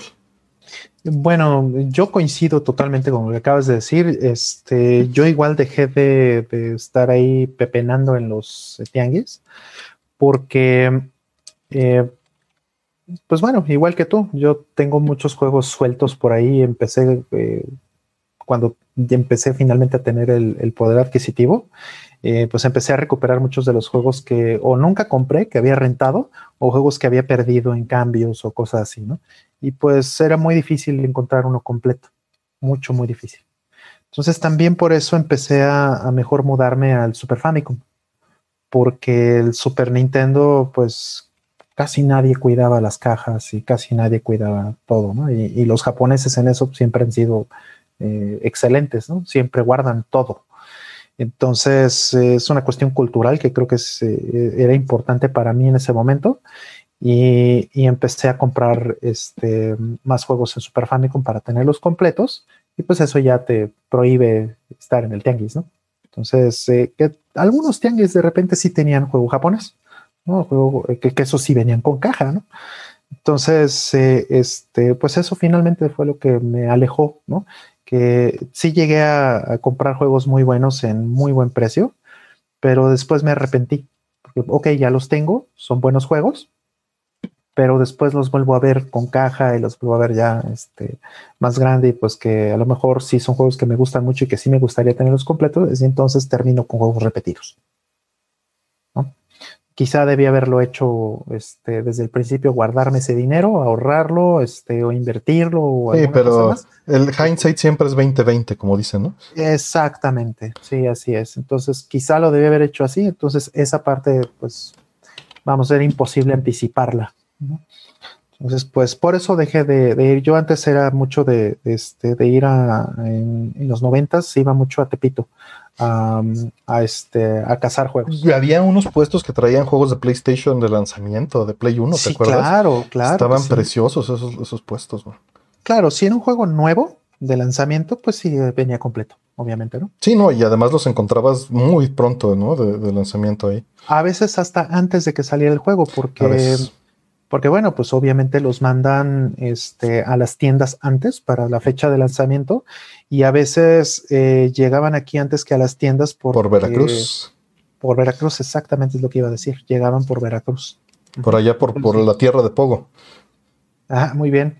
Pues incluso llegué a ir a Veracruz este, a comprar juegos, imagínense. Por la misma razón. Este, por ahí Alex Ramírez, este, muchísimas gracias por tu apoyo. Dice que para el Zoom, para el próximo invitado, este, muchísimas gracias, así será. Ya, este, ya estaremos listos. Y tenemos que Rey Reyes nos dice, muchas gracias también por tu apoyo. Tengo que haber visto el platicando de Rollman. Ah, bueno, esto no es la pregunta de Rey Reyes, me confundí. Tengo que haber visto el platicando de Rollman Artemio 27 eh, para entender el del día de hoy. No. no están seriados. Pero la pregunta de Rey Reyes es: ¿cómo realizan las imágenes tan detalladas en los fondos de Metal Slug? Que los fondos que no son loop y las animaciones son a mano. Sí, todo era a mano. Sí, todo era a mano. Este, hay herramientas que desarrollaron. Em, este, digo yo, eh, cuando estuve en SNK en particular, eh, tuve acceso a esas herramientas. Entonces les puedo decir este, que esas herramientas eran herramientas muy tradicionales de animación. O sea, este, herramientas que corrían en, una PC normal, corrían en un Windows, eh, lo que sea, un Windows 95 o cualquier cosa de esas, pero este, pues le podían ir cargando las imágenes y entonces eh, tenía como el, proceso o el flujo de trabajo que normalmente tiene un animador. Un animador tradicional que hace las cosas con celdas, normalmente pues tiene este, eh, un disco, ¿no? Que ponen con, con pegs y que este, pueden rotar y pueden hacer muchas cosas con animación eh, y, pueden ponerle varias hojas, varias celdas y, varias también, este, varios bocetos pues en, en, en RAW y a partir de eso, pues pueden usar las manos para mm, guiarse en el momento que están dibujando el siguiente cuadro o el siguiente keyframe, podríamos decir, ¿no? El, siguiente, este, el siguiente punto importante en la animación. Entonces, eso mismo lo imitaban las herramientas de SNK. Y lo mismo también puedo decir que imitaban las, las, herramientas de Nintendo y seguramente imitaban las de Sega y todo lo demás, ¿no? Este flujo de trabajo donde podían además hacer un scan muchas veces importarlo y recortarlo en alguna herramienta, un Photoshop, un Photostylus o, o un Paint o lo que sea que pudieran utilizar para recortar la imagen y meterla a esta aplicación para que pudieran este, tener el switcheo de imágenes y, que el flujo fuera muy similar a como se hace en la vida real de, un animador tradicional, ¿no? Entonces creo que hasta eso, eso hasta la fecha sigue. ¿eh? Y hay, hay este, algo más que valdría la pena agregar el equipo en particular que hizo Metal Slug, eh, Nazca, ¿no? Ya tenía esta tendencia que viene de Irem eh, de, mucho tiempo atrás. O sea, aún con las herramientas más primitivas que utilizaban en Irem, que, evidentemente eran mucho más avanzadas las que desarrollaron para SNK, eh, por la época, simplemente. Eh, hacían maravillas de trabajo, solo tienen que ver este In the Hunt o este... Eh, ¿Cómo se llama? Se llama Gone... Ah, ¿Cómo se llama este juego? ¿Cómo se me pudo olvidar? Bueno, tienen, tienen también este Neotorf Masters, ¿no? Que este es, el mismo equipo y tienen... Eh, ay, este Brawler también. Estoy súper mal con los nombres hoy. ¿eh? Perdón. ¿Brawler, brawler, de cuál? De Irem. Aquí, aquí los tengo rapiditos. A ver. Está, eh, está este. Ah, se llama Cops, pero es, es Gone Force, es justamente In the Hunt. Y, y, tienes. Ah, caray, no me está apareciendo. Eh, Undercover Cops, justamente. Undercover Cops. Undercover Cops, que son placas este, de, de Irem con este mismo equipo. El mismo equipo que animó Metal Slug. Y pues la verdad es que siempre fueron súper detallados, ¿no? En sus explosiones son muy características por el tipo de, combinación de colores que utilizan para que se vieran semi-fotorrealistas con la animación de, ellos, ¿no? Que era, era animación con muchos cuadros y esto aprovechando eh, en el Neo Geo el hecho de, contar con el espacio, ¿no? Y en las placas de aire el utilizar su hardware con las ROMs topadas de gráficos, ¿no? Muy bonito trabajo el que hacían estas personas y un trabajo muy caro para el, para el tiempo, ¿no? O sea, una producción de mucho, mucho presupuesto para que pudieran hacer esto. Es muy difícil hacer animación a ese nivel. Sí, sí, sí. Técnicamente y tecnológicamente. Sí, por ahí nos dice este, gracias a, a Robin Diego, muchas gracias este, por tu apoyo. Y Rob, este, Raúl Chávez nos dice que este, ya no se puede comprar en tianguis por los coyotes. Pues sí, desgraciadamente pasa como en todos los mercados, mientras la gente lo pague, el intermediario se va a meter para lograr hacer negocio. No, mm. no digo que los intermediarios no tengan sus ventajas.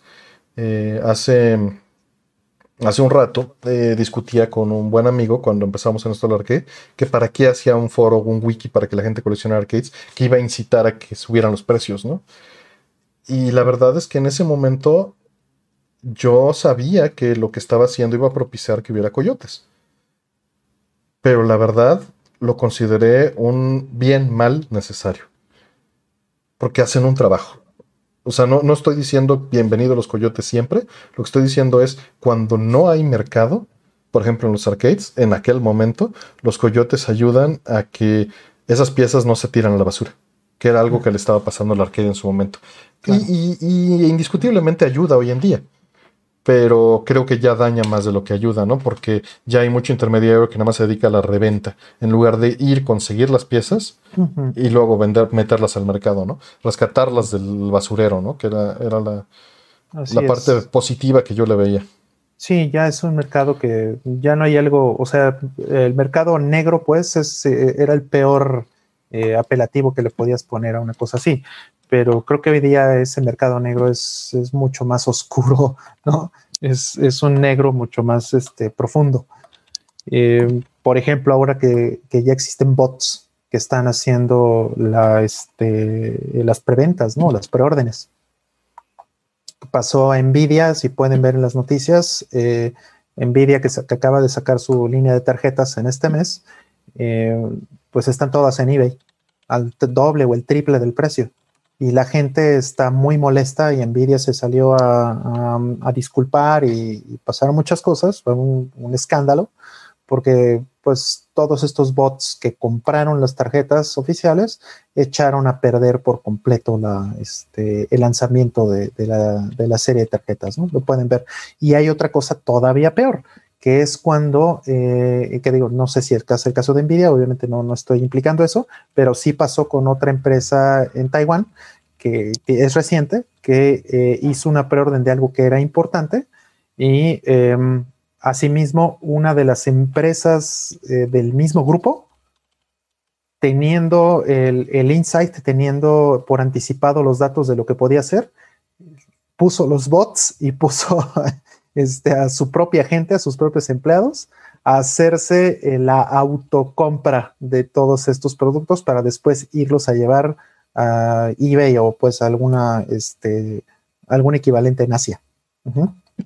Entonces, hay muchísima corrupción ahora, eh, ya no se trata de contrabando ni nada de eso, sino que más bien los jugadores eh, ya están manipulando el mercado de una manera que está dañando a todos los eh, a todos los consumidores, así sea que compren original o no.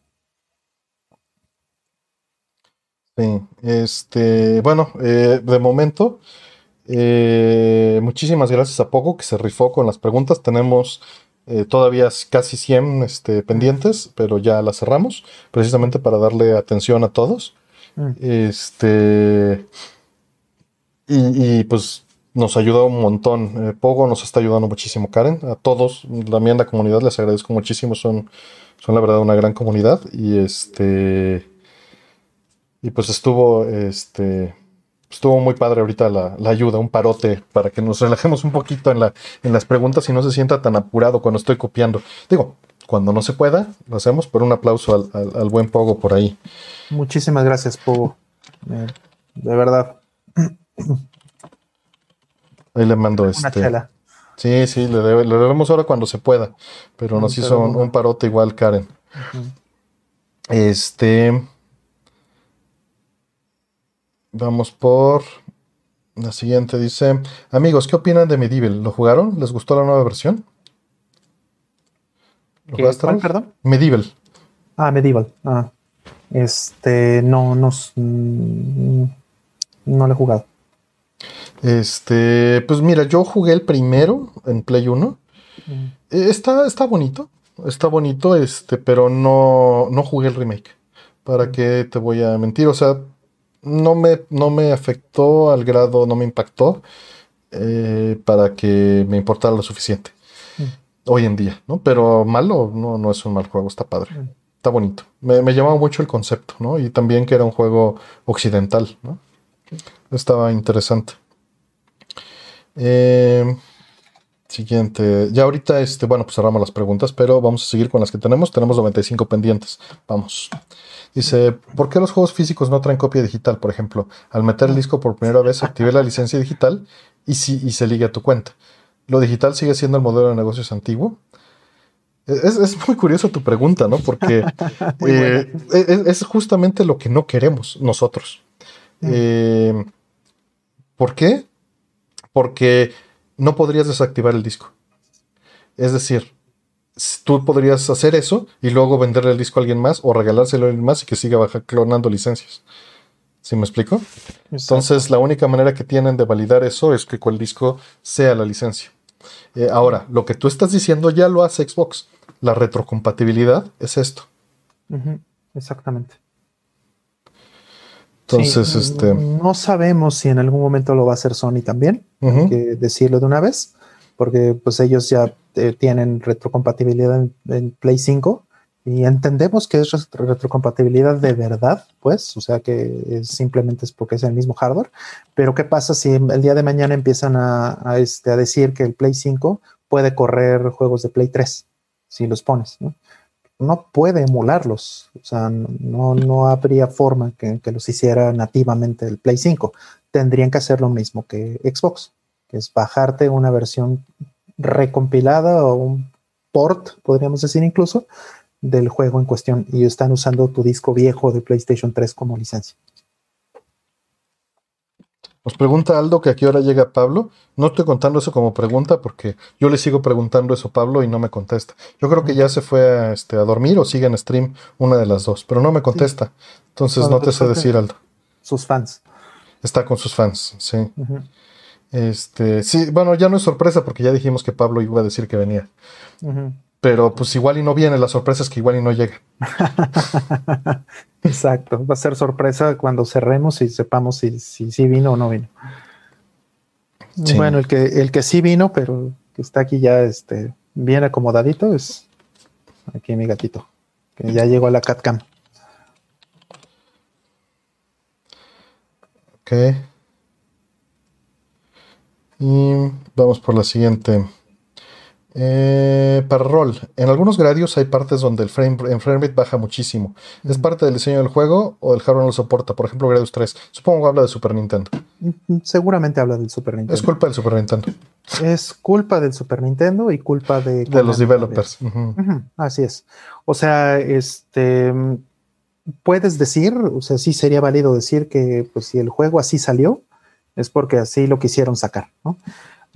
Podríamos también decir que probablemente sea más eh, este, acertado, eh, que muy seguramente tenían un, un, este, un, deadline, ¿no? Tenían un crunch de tiempo y eso, este, pues invariablemente causa que, que el juego salga pues, lo, lo, mejor que se pueda bajo las restricciones de, tiempo y entonces les faltó afinar muchas cosas para que el juego fuera, este, o corriera mejor.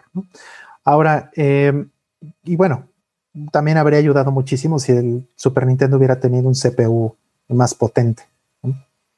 Este, pero bueno, eh, eso, vamos, si, si, Konami hizo un juego sabiendo que el Super Nintendo ya tenía esas especificaciones, pues entonces este, ya la culpa ahí deja de ser de Nintendo, ¿verdad? Ya es totalmente de Konami.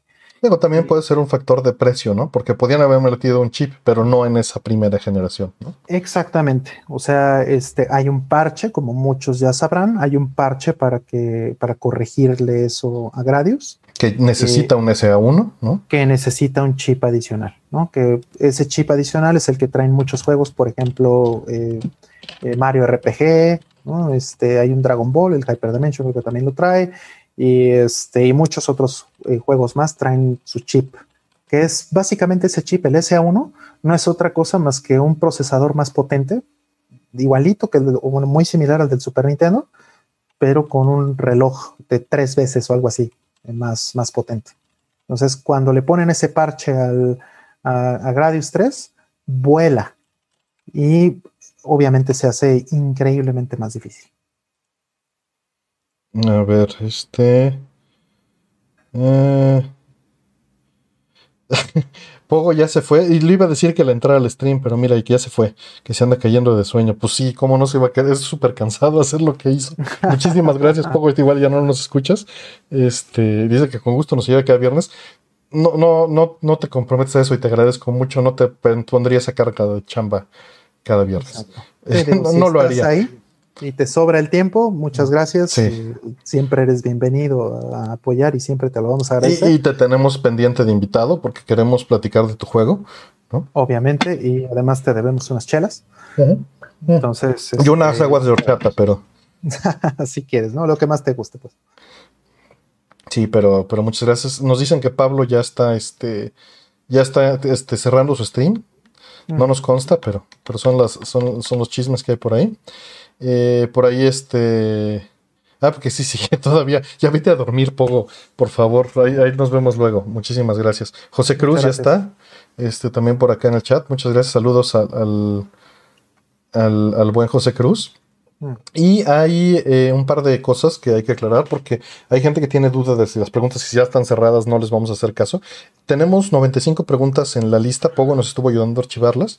Entonces, bueno, 93, las vamos a contestar todas eventualmente. Normalmente cerramos para terminar de contestar todas las que tenemos más o menos en el estimado.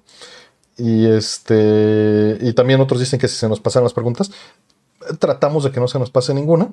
Eh, pero bueno, están todas ahí agregadas y en teoría debe de salir tu pregunta.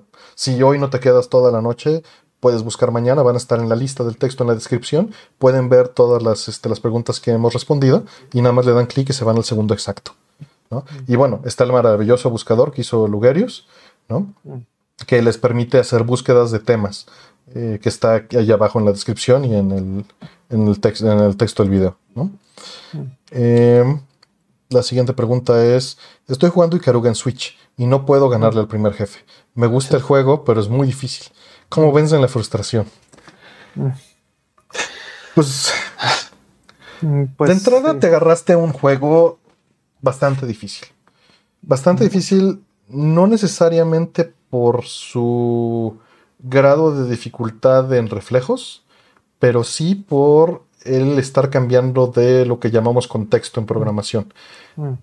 Tienes que estar monitoreando frecuentemente el color y estar cambiando. Lo que te recomendaría en Ikaruga en particular, ve un video de cómo se juega el primer jefe. No veas más, nada más ve eso.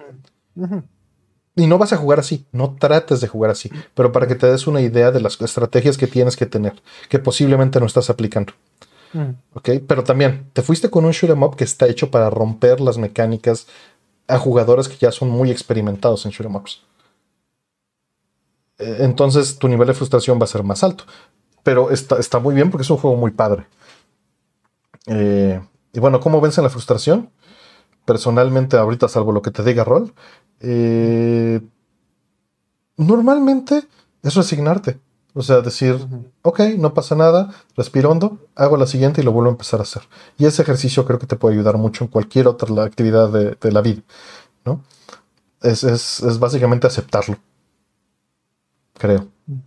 Mm, sí, o sea, yo diría, eh, digo, eh, comprendo tu perspectiva, la, la, comparto, pero también otra forma de verlo es que vencer la frustración es vencerte a ti mismo. O sea, el enemigo eres tú, no Icaruga tú eres el que tiene que este, superar la frustración, tú eres el que, el que tiene que superar este, esa eh, dificultad finalmente de, volverlo a intentar. Y eso no es una cuestión del juego, eso pues, es una cuestión de vida, ¿no? Este, todo el mundo habla de, que el, ganador o el triunfador no es el que siempre gana, sino el que se cayó 10 veces y se levantó 11. Entonces, creo que aquí aplica exactamente lo mismo. Eh, es el momento en el, que, en el que el juego te vence, es cuando ya te conformas con el game over. y, es eh, la manera en la, que, en la que tienes que resistirlo, ese game over, y decir, bueno, a ver, no, ahora voy a echarle otra fichita y voy a hacer algo diferente, voy a buscar otra estrategia, o voy a ser creativo y, y tener esa, esa ambición tal vez por, este, por superarte a ti mismo. Creo que eso es lo que se necesita. Eh, agregando a esa, esa parte con lo que está comentando Kort, que dice que, él cambia de, eh, de, juego. Este. E, e, es, es, o sea, por un lado podrían verlo como darse por vencidos, pero por el otro es simplemente cambiar de aires, ¿no? O sea, puedes estar jugando entre varios shoot em ups y brincar. Eh, y la otra es que pues simplemente puedes levantarte y hacer cinco lagartijas y ahora le vas de nuevo, ¿no? Podría ser otra estrategia.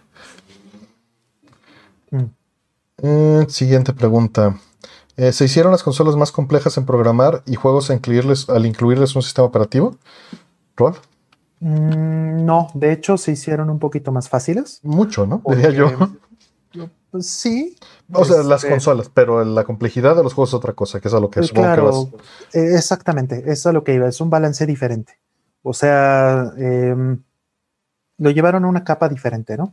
O sea, antes no había separación entre lenguajes de bajo nivel y alto nivel en ese sentido en las consolas de videojuegos.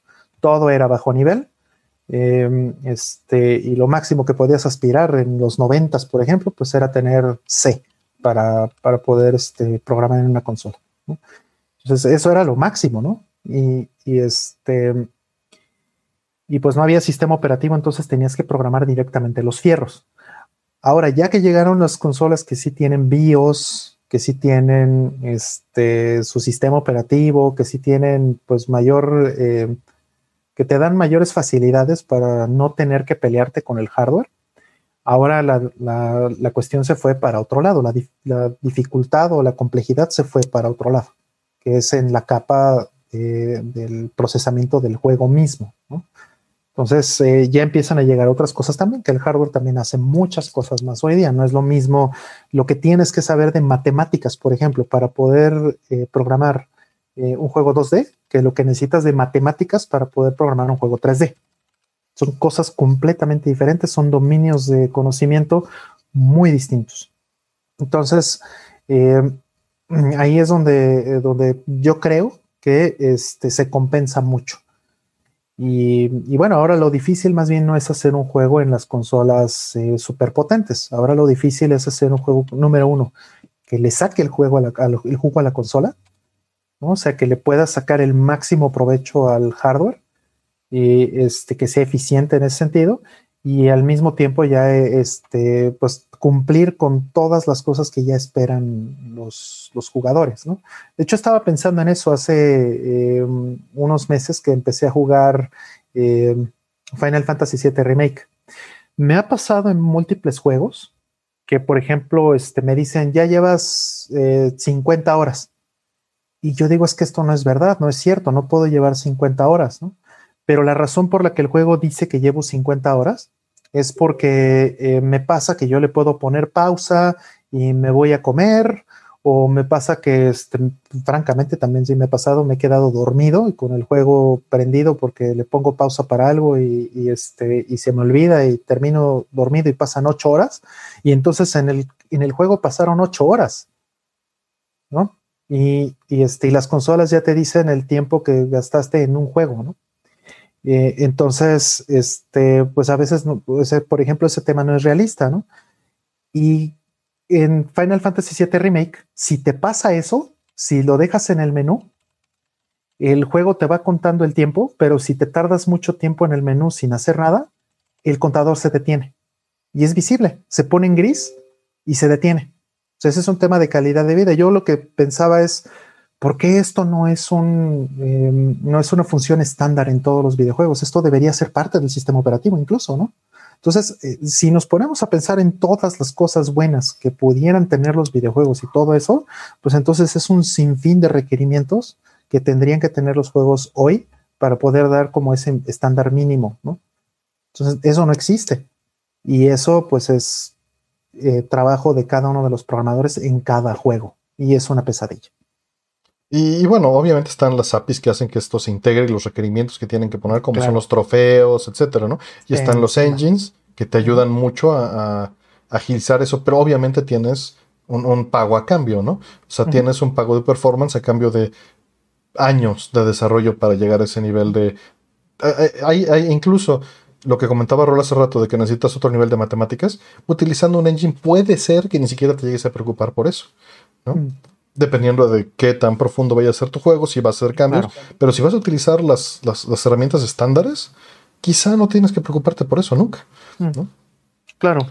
Sí, pero entonces, o sea, pagas con dinero. ya no estás programando, ¿no? O sea, pero, estás armando. sí, entiendo, pero la realidad es que también eso puede ser un argumento, eh, pues, ¿cómo podríamos llamarlo? Mm,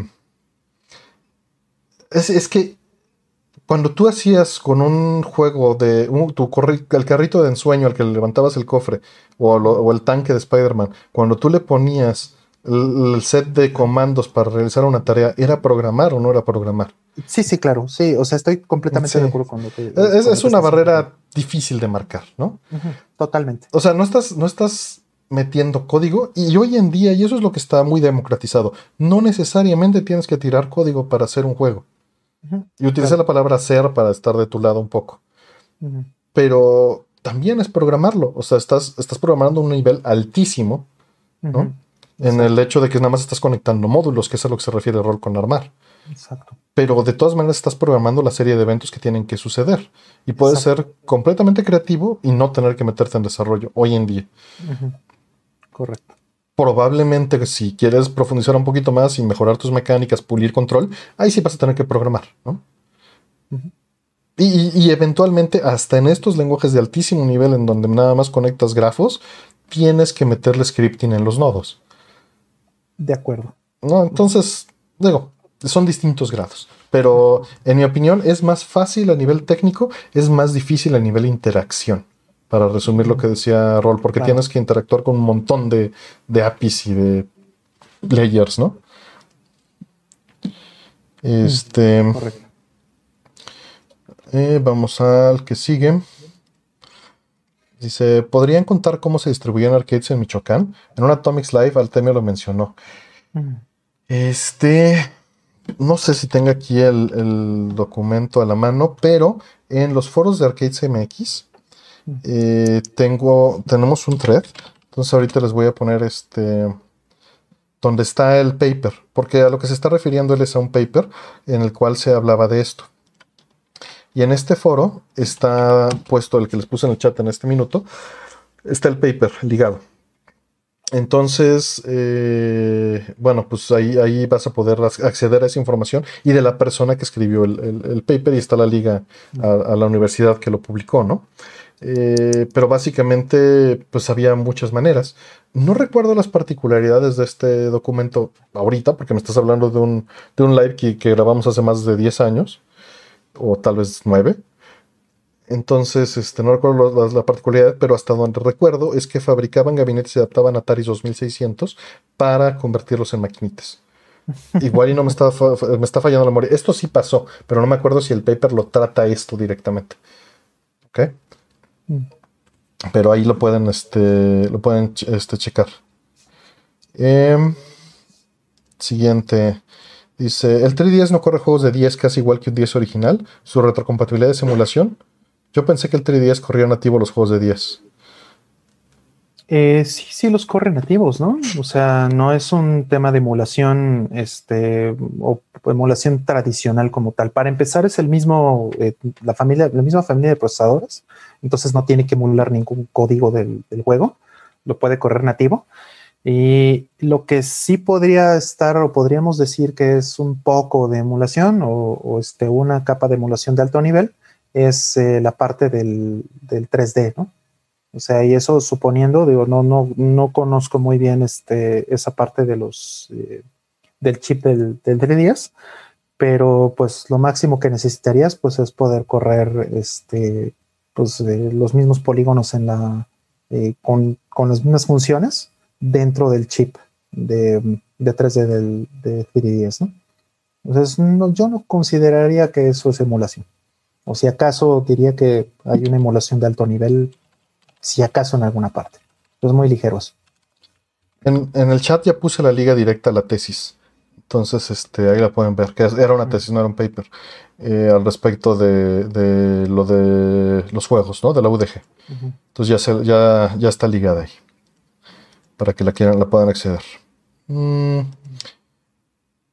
Y, y, bueno, pues no, no tengo nada que agregar lo del 10. Dice, ¿disfrutan del Día de Muertos? ¿Les gusta el pan de muerto? ¿Han probado el pib yucateco? Sí, sí lo he probado.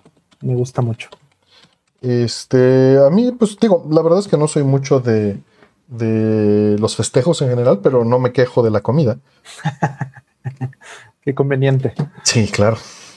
Este, así como que todo lo que lo rodea me es este, X, ¿no? Los rituales, a pesar de que soy una criatura, criatura de mis rituales, eh, me, dan una, sensación de llevar el año y de eh, romper este, la, monotonía, ¿no? Y eso está padre, pero rara vez soy yo el que impulsa que las tradiciones se preserven de, mm. los rituales, ¿no? Mm. Eh, más bien, pues, pues ahí están y aprovecho lo que me gusta y lo que no, pues no. Claro, claro. Pero no me vas a ver así como, vamos a hacer una fiesta de día. No, eso no va a pasar, ¿no? No, Eh, pero si es un buen pretexto para juntarte con tu familia, con tus amigos o lo que sea, pues sí lo haces. Claro, pero de todas maneras lo hago sin eso. O sea, Exacto. esa es la parte que tal vez. Pero Sí. la comida, la comida no le hago el feo en lo más mínimo. Claro. Me encanta. Este pan de muerto me gusta en particular que esté bien dorado. Mm. No me gusta tanto que esté tan, tan, tan bofo. Mm.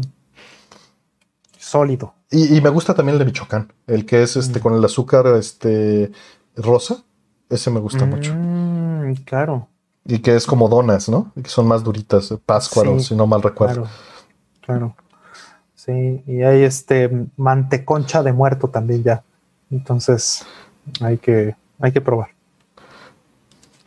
Este, que si no ponemos ofrenda relacionado. No, yo no pongo ofrenda. Digo, como comemos aquí este calabaza en tacha, eso sí me gusta.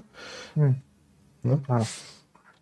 Sí, digo, algunos de los rituales no me parecen malos. O sea, este, por ejemplo, em, este, pues sí me han pedido a veces, oye, tráete tal cosa para la ofrenda, pero pues vamos a comer todos aquí. Ah, bueno, pues me vas a dar de comer y lo único que dije es que te lleve unas naranjas, pues bueno, listo, ¿no?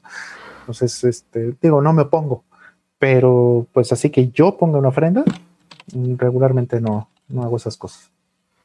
Sí, no, tampoco. Tampoco este, lo hago. Tampoco me acuerdo de, de mis seres queridos que, que perdí en esta época. ¿Para qué soy este? eh, ¿Para qué les miento? No lo hago en esta época. Lo hago en cualquier otro momento, ¿no? Tengo piezas que me recuerdan eso, este, Exacto. independientemente. Y sí, lo pego a objetos físicos que me recuerdan las cosas, pero los tengo puestos en lugares específicos de la casa, ¿no? Mm, Y volteo a ver y digo, ese cartucho me lo regaló esa persona y siempre está ahí y siempre me lo va a recordar, ¿no? Claro. Sí, sí, sí, sí. Sí, este, Voy más por ese lado. Ajá, de hecho, este, igual a mí, ¿no? O sea, yo me recuerdo más a la gente por los cumpleaños, por ejemplo, gente que ya no está, ¿no? O, o cosas donde, por ejemplo, el Día de Muertos, ¿no? Este, ah, yo solía estar con esta persona, este, en estas fechas, ¿no? Porque pues era cuando se daba el tiempo de estar con sus amigos o con la familia, ¿no? Navidades o cosas así. Es realmente más por eso o por objetos que me recuerden a la persona que por eh, la fecha por sí misma.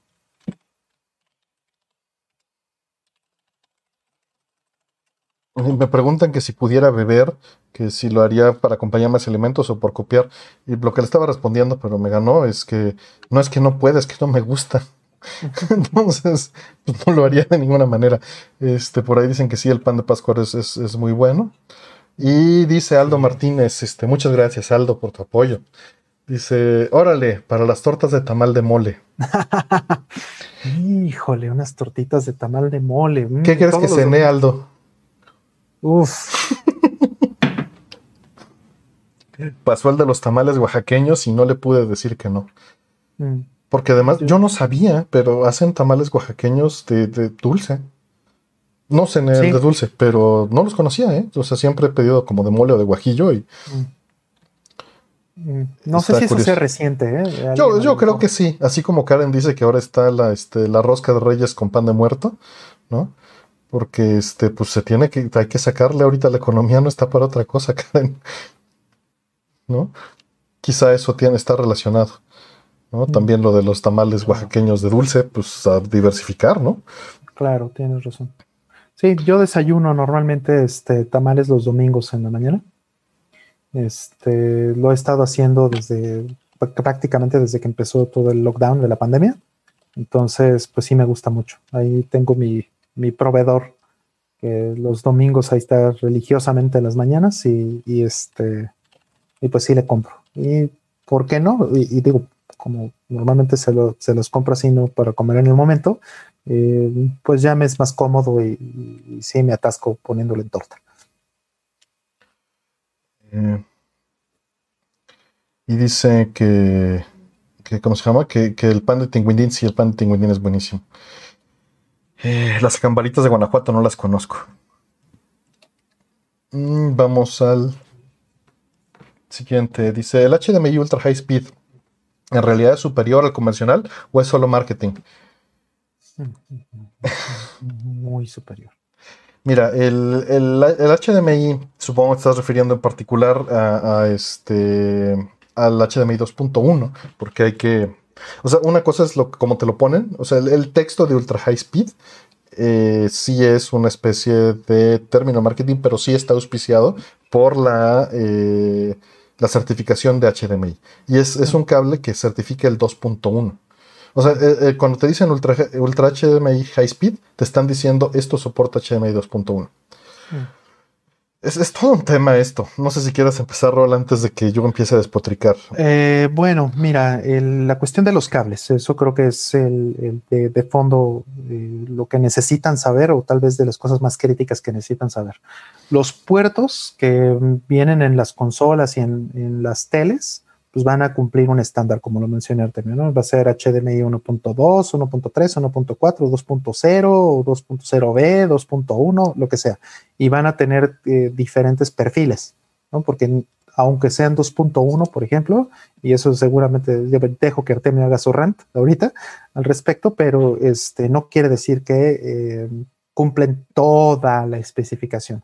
Ahora, para ciertas resoluciones y para ciertos casos de uso, los cables necesitan tener la capacidad de pasar cierto ancho de banda. Entonces, el HDMI tradicional que teníamos en un principio, este, creo que tenía una capacidad máxima, si no me equivoco, creo que era de 9 gigabits. Y em, después empezaron a salir otros que tenían capacidad de 18 gigabits. Y ahorita, bueno, están los de 40 y están los de 48. No me sé, digo, eso pueden checar en Wikipedia mejor o en la página de HDMI, para que vean. Sí, lo mejor es HDMI org, ¿no? Ahí, perdón, perdón. Sí, sí, sí.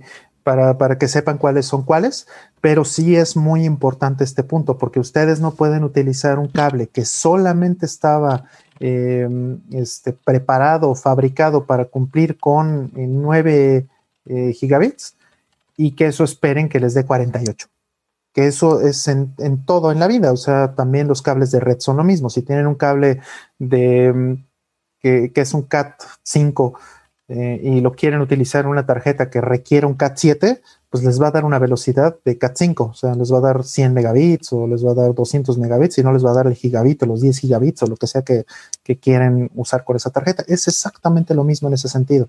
Entonces, los cables sí importan, importan muchísimo. Importa que tengan la certificación al igualito que de los de red. Y, este, y eso por lo menos en esa parte no es un tema eh, como tal de marketing, ¿no? En, sí hay una realidad en, la, en, la, capacidad, en la posibilidad de que, de que utilices un, un, cable en particular. Pues bueno, respecto a los estándares, ahí dejo que Artemio se explaye tirando.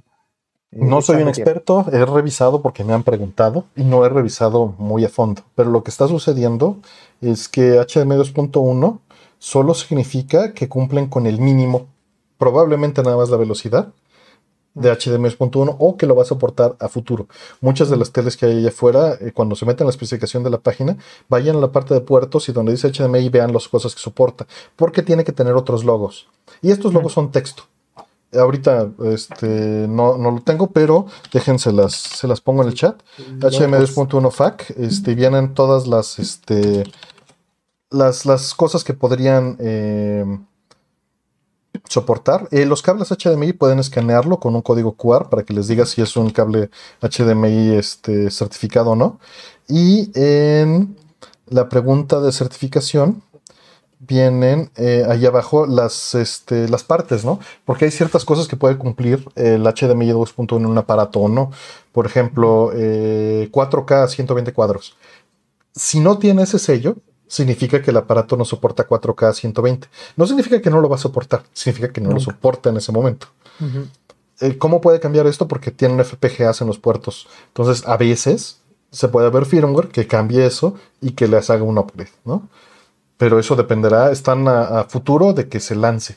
Lo ideal es que si quieren algo en específico, por ejemplo, si quieren BRR, que es Variable Refresh Rate, o sea que, el frame rate pueda cambiar y que pueda correr a cualquier frame rate el juego o separado al de la tele, este, pues van a necesitar que tanto la tele como la consola tengan ese sello. Por ejemplo, la Xbox sí tiene ese sello en la caja, ¿no? Porque lo soporta o lo va a soportar pero la tele tendría que tenerlo y las dos tienen que comunicarse. Entonces el spec, aunque está completo eh, afuera, no está completamente implementado necesariamente por alguien que soporte HDMI 2.1. O sea, que diga 2.1 no es necesariamente que soporta todos los features que tiene. Em, Por ahí dejan ver si no hay nada aquí. No, en, el chat siguen hablando de, la comida, entonces, este, del chocolate oaxaqueño, que es muy bueno, con agua, las enmoladas. sí, pues sí. Es mucho más interesante este, en este momento hablar de la comida que de HM 2.1. Tienen toda la razón. Vámonos a la siguiente pregunta. Dice, ¿ya vieron el documental de Console Wars? No, no lo vi. Y no lo vi porque entiendo que no está muy bien realizado con respecto al libro. Creo que este, se fueron por otros planes. Este Smoke Monster tiene un video de reseña del documental. Este, entonces, pues si quieren, vean eso este, por su cuenta. Pero no, no lo he visto. La verdad es que muchas veces estos documentales que han estado lanzando eh, son demasiado básicos. O sea, están muy bien como para entretenerte o para la teoría básica si no tienes nada, pero son, son para público general. No son este son introductorios. Entonces, muchas veces eh, no tienen. Lo que vale la pena de esos documentales es ver los cachitos de las entrevistas con las personas clave. Pero la narrativa general o los detalles que se brincan, eso es lo que no me late, que falta siempre. Sí. Digo, lo valioso muchas veces es que pues te ponen a la persona, ¿no? En las entrevistas a veces o ese tipo de cosas que consiguen que hable este pues alguien que a lo mejor tuvo 20 o 30 años ahí escondido y que nadie lo pelaba y que tiene cosas muy buenas, pero usualmente o bueno, lo triste es que a veces no dicen cosas del nivel de la persona o del contacto que están consiguiendo, ¿no? Tienes ahí enfrente a uno de los mejores directores o lo que sea y le preguntan cosas que pues, son superficiales. Eso no me gusta. Sí, eh, vamos por la siguiente. Pero bueno, no quita que lo vaya a ver eventualmente. Claro. También está el detalle de que casi, o sea, el streaming sí consumo, pero lo que consumo está aquí en YouTube, para ser honestos. Mm. Este, cuando estoy en el home theater, casi nunca consumo streaming, casi siempre lo hago de disco. Por necio. Y porque me da. La verdad es que también eh, tengo tan mal. Este, no tengo algo con lo que pueda streamear más que mi DVD player. Y es horrible. Entonces, pues no, no lo hago. Porque no lo hago, ¿no? O sea, es, es, un ciclo retroalimentado. Mm. Rollman, ¿has utilizado alguna vez los sintetizadores Korg que salieron para 3DS? ¿Ya viste que va a salir el de Nintendo Switch? Sí. Va a salir, ahí lo trae en la bolsa, chavo. Sí, tengo ya dos meses. De hecho, lo mostré aquí en algún programa. Este, lo mostré aquí, ¿no? Aquí mismo. Este, Creo que no sí. fue en Score.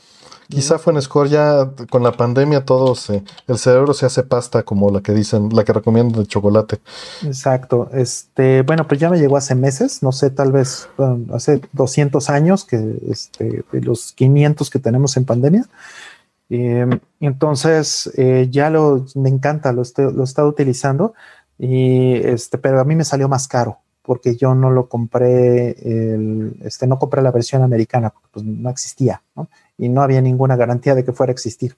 Entonces. Eso es lo más eh, importante, uno nunca sabe, ¿no? Dice esto, esto es la última vez y ya se quedó ahí. Exactamente. Entonces me salió bastante más caro, más que nada por los envíos. Pero qué pues, padre que ya vaya a salir este físico en Estados Unidos, ¿no? Claro, lo cual, este, por lo mismo, ya que sé que, que sí va a salir, pues lo recomiendo ampliamente. Ahora, eh, no sé si la versión, digo, eso sí me haría, este, me haría un poco de daño, me traumaría un poco si sale completo. Y la versión americana, que no, no sé, desconozco, pero... ¿No, ¿no viste eh, la liga? Eh, sí, sí la vi, pero no dice nada al respecto. O sea, no, no dice si trae el DLC. Se las pongo en el chat. Este, por ahí Karen dice que el OST de Arte de en Korg de 3 suena padrísimo. Mm. Qué padre. Este, sí, es que no sé si vaya a salir con el DLC. El DLC trae, por ejemplo, eh, samples de, este, de arcade y de consolas. pues mira, aquí dice que trae 16 sintetizadores y DLC adicional disponible. Disponible. Exactamente. O sea, bueno, ya te lo están diciendo, no trae el DLC en el cartucho. Ese se paga aparte, ¿no?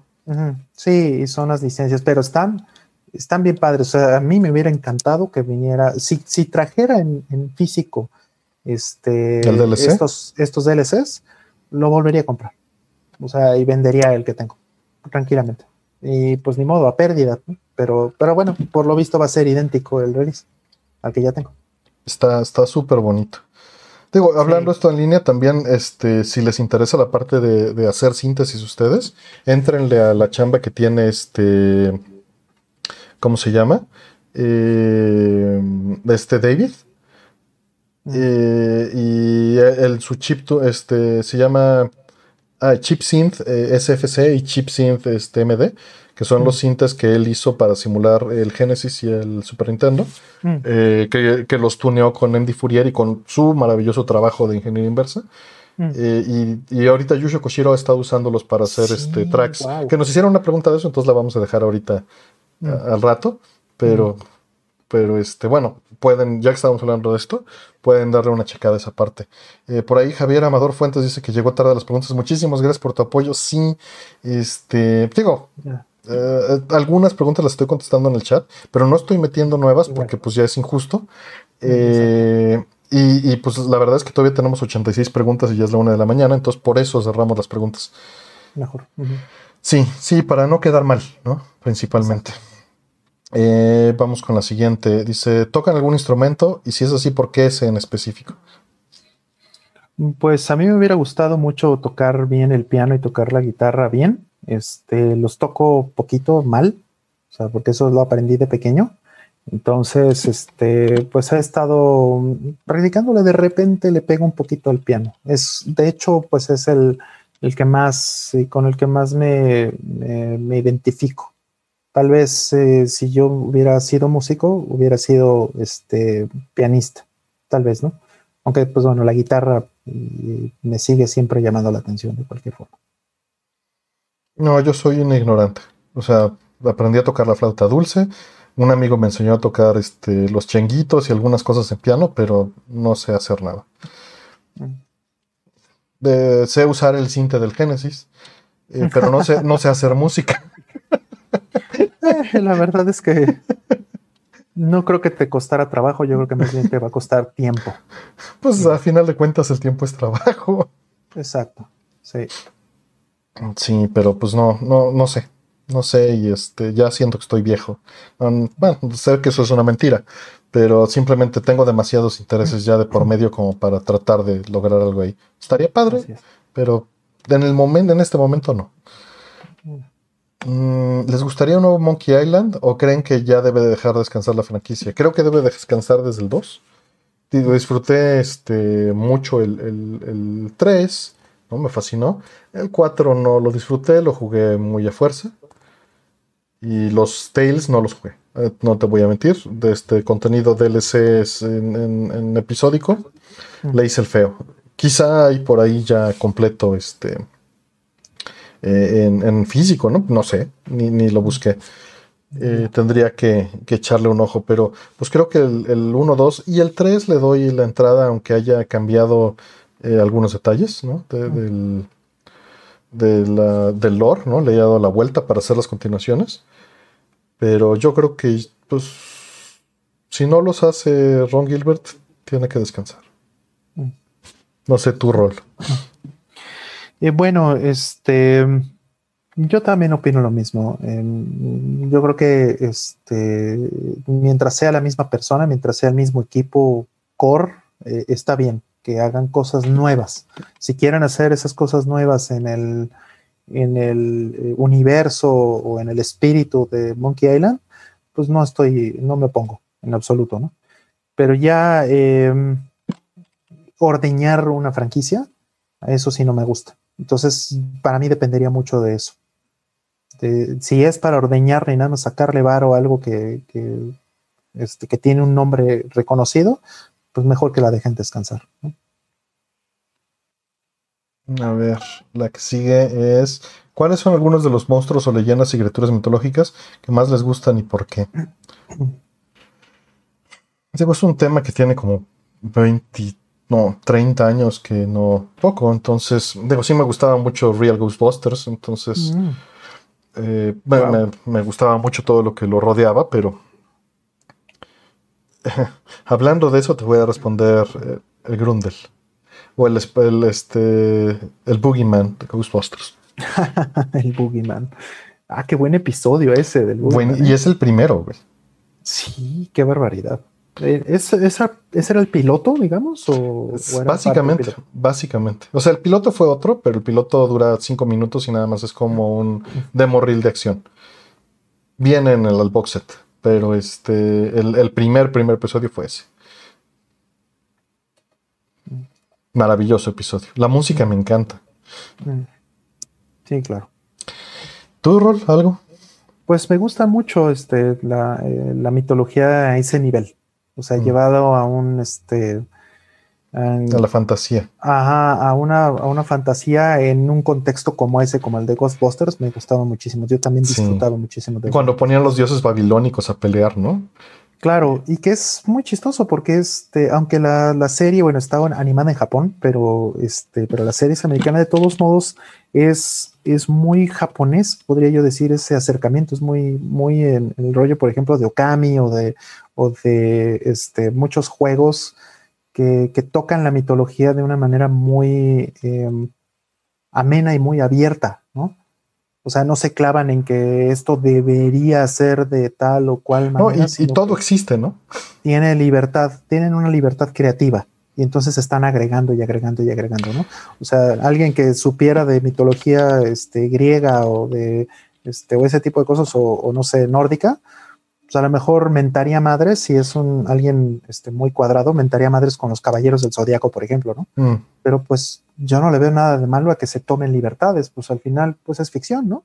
Claro, y, y bueno, obviamente Ghostbusters, por ejemplo, cuando pelean contra Cthulhu, pues, Mm. pues le, lo le ganan, ¿no? Este, basándose en una, en una cultura de, pul- de pulp y no usando su tecnología, basándose en un cómic que leyeron de los, de los 30, ¿no? Que había leído Rey. Mm, Eh, pero la verdad es que tenían muy bien definido los límites y las cosas y siempre metían temas bastante más maduros de lo que podrían en un show sindicalizado porque lo hacían de una manera inteligente. Eh, Mm. La persona que dirigía todo esto era, no, no voy a pronunciar bien su nombre, este Michael Straczynski, este, que lo pueden ver ahí siempre en las, en las entradas, pero él, él definió como que las reglas con las que se tenía que jugar Mm. para escribir los guiones, ¿no? mm. Y tenían muchos guiones en una mesa de guionistas que entre todos juzgaban, ¿no? Y eso ayudaba muchísimo. Claro. Claro, yo, yo creo que esas libertades son, son muy buenas. Hay un, este, un cómic que me encanta, una, este, una miniserie que es la de eh, The League of Extraordinary Gentlemen, Mm, es de. Alan Moore, donde pues se toma todas estas libertades con los personajes victorianos, ¿no? Y entonces, este, pues hace un, un mundo muy interesante con todos estos personajes y que, bueno, pues además demuestra que tiene una cultura increíble este, este hombre, pero eh, este, creo que eso se vale. ¿no? Y hay gente que va a voltear a decir, ¿qué les pasa? ¿Cómo me mezclas este, a Dr. Jekyll con el este, Capitán Nemo, ¿no? O sea, ¿cómo puedes hacer eso? Eso es una estupidez, ¿no? No, es una estupidez lo que hicieron en la película, de mezclar a Tom Sawyer con todos esos, ¿no? Pero, pero es algo diferente, ¿no? Es- estamos hablando de que las reglas se están poniendo desde, desde el principio y las reglas eh, ya en, en- en su momento están este, rompiendo reglas de otras, eh, pues de otras obras, ¿no? O están aprovechando, pero al mismo tiempo están respetando igual las reglas eh, originales o el espíritu de las reglas originales. Entonces, creo que eso se vale. ¿no? Y, y me gusta mucho ese tipo de contenido. Cuando está bien hecho, claro. Sí, sí es padre. Incluso hubo series, ¿no? Y hubo unos cómics recientes de Fable, ¿no? Eh, no sé, fíjate. Sí, y estaban, estaban bien. Este José lo estuvo metido y este y aquí en casa también estuvieron metidos en la serie y pues es lo mismo. Está muy bien manejado para mezclar todas estas cosas y hacer drama, ¿no? Con personajes que ya son open source, Claro. ya son de dominio público. Exacto, ya son de dominio público. Este. Siguiente dice: ¿Qué piensan del libro Console Wars? Estoy muy interesado en leerlo por el tema de la pelea de Sega América Japón. Lelo. Simplemente léelo. Es, es la mejor documentación que hay al respecto. Mucho mejor que el documental, por todo lo que entiendo. Además, el libro es una cosa así que no va. O sea, no cabe en el documental, ¿no? Aunque no lo haya leído. Claro. Eh, viene la siguiente. Dice: ¿Qué juegos les han dado posdepresión tras terminarlos? De esos juegos que cuando los acaban ya no quieren jugar Ah. nada más por un buen rato. Ah, ah, Zelda. Zelda, lo he dicho muchas veces, yo me deprimo mucho con Zelda porque lo disfruto tanto, en particular el último que, que jugué de, de PS10, el Link Between Worlds o, o el este, Link to the Past 2. Este, ese, ese juego me provoca, bueno, Zelda en general y ese en particular me provoca mucha depresión y ansiedad porque yo no quiero que se acabe y yo sé cuando ya estoy a punto de acabarlo. Y no quiero, y no quiero, y no quiero, y entonces me pongo triste. Y, y me duele, y entonces cuando termino el juego, lo disfruto muchísimo y está padrísimo, pero al otro día no quiero jugar nada. No sé si te pasa lo mismo con Zelda. Mira, con Zelda no me pasó en particular. O sea, eh, eh, lo que me pasa es esa otra parte que comentas. saludos ahí a Lorenzo Grajales, que ya está ahí en el chat. Mm. Ya, ya, este, ya entró aquí a, saludarnos. Eh, ah, Lorena. ¿Mm? Lorena. Lo, que, lo que me causa normalmente es que no quiero terminarlo, ¿no? Mm. Eso es lo que, lo que termina este, pasando. Pero que me hayan dejado sin querer jugar nada, me pasó con dos juegos seguidos el año pasado. O sea, jugué Death Stranding y terminando, después de haberme puesto a sacarle, el, platinarlo, pues sí, dije, no, tengo que jugar algo ligero, al carajo. y me puse a jugar Juno. Mm. Y me volvió a pasar lo mismo. Entonces, no he jugado nada desde ese momento. ya va para el año, ¿no? Mm. O sea, nada de esa escala. He jugado cosas más chicas. Mm, eh, pero pues son generalmente los que te dejen, eh, te dejan, mira, ve, ya entró aquí este Pablo. Mm. nada más, ¿quién está por ahí? Ay, cabrón. ¿Ya me escuchan? Sí, ya te escuchamos. Claro. Bienvenido. ¿Cómo andan? Bien, ¿y tú? Bien, ahí veo un Mario y un Luigi saliendo de, la bolsa. Te oyes con mucho eco. De la bolsa, sí. ¿En serio? Sí. A ver, ah, ya vi qué mamada es esta. A ver, ahí ya no. ¿O no? Este, a ver, habla. Eh, sí. No, sí te oyes, te oyes como sonidero. Ah, es a propósito. ya, ya creo que ya, ya creo que ya. Males. No, ya, ya, ya, ya, ya, ya, no. Vas a decir poli, march, march, march. Uf, uf, que el otro día sí hubo concierto de, de Patrick Miller. Ahí pagabas 20 pesos en Ticketmaster. Este, obviamente virtual. Pues mira, no, no sé si este, si, si conocen a Yoshi, es un buen amigo. Este tiene su, canal allí en Twitch, streamea todos los días, creo. tres días, tres días a la semana. Tres días a la semana. Se intenta. Se intenta, este, ahí está, ahí está en Twitch. Y este, y bueno, eh, pues bienvenido, Yoshi. Un gusto, ¿cómo estás? Bien, perdón por la tardanza. Eh, iba a terminar, o sea, planeo terminar como entre 11 y 12, como para caerle a tiempo. Pero una cosa llevó a la otra y empezamos a jugar una madre que se llama Deep Rock Galactic y es un hoyo de perdición, entonces ahí estuvimos un rato más. Mm. Eh, pero pues ya estoy por acá. Vamos, está cañón. Por ahí a IngeXComp, este, muchas gracias y bienvenido aquí. Eh, ¿Qué andas? Eh, que si le vas a traer los reyes o qué dicen. ¿Qué van a querer de reyes? La vacuna. Ándale, estaría. ¿No? Y bueno, aquí Yoshi, aquí tenemos que estar en friega contestando preguntas. Este, llevamos contestadas 42, nos faltan 80. Ah, no, pues todavía. El tiempo estimado proyectado son 3 horas y es la 1 de la mañana. Ah, no, pues. Este, entonces la veo difícil, pero vamos a tratar de, lograrlo, porque nos estamos tardando en, contestar. Oye, ni el explicador, ¿eh? Tiene esta producción. no, la, la, producción aquí es pobre, pero pero se agradece, se agradece mucho. Este, a ver, la pregunta dice, ¿han jugado algo de la saga Legend of Heroes Trails of Cold Steel? No, tengo miedo, los tengo en el carrito, no quiero entrarle porque sé que no, sé que si le entro voy a querer conseguir todo, si no tengo el tiempo, no tengo el dinero. Entonces, no, la he evitado a propósito. Yo igual. Yo también. El, tiempo, es lo más cabrón, güey, ¿no? Sí, sí, me decía un amigo que este dice, yo voy a regresar a los videojuegos cuando en la compra del videojuego te traiga el tiempo que necesitas para jugar. pero, pero eso no es cierto, porque luego te pones a hacer pendejadas tú por tu propia cuenta y le das en toda la torre. Sí, claro. Mm. Siguiente, dice, mm, ¿creen que en un futuro el VR se vuelva algo común o lo ven más esperanza al AR? Mm, no sé. Yo no creo que se vuelva. Le, le volviste a poner el, el- el filtro de Polymarch. Eh, por cierto, ahí que dice Gio es porque está en, en un Ah, este, qué pendejo estoy. está en un, ¿cómo se llama? En, en Ventideos, puedes hacer tu blog en lo que contestamos la, la pregunta. Mira, ahí está.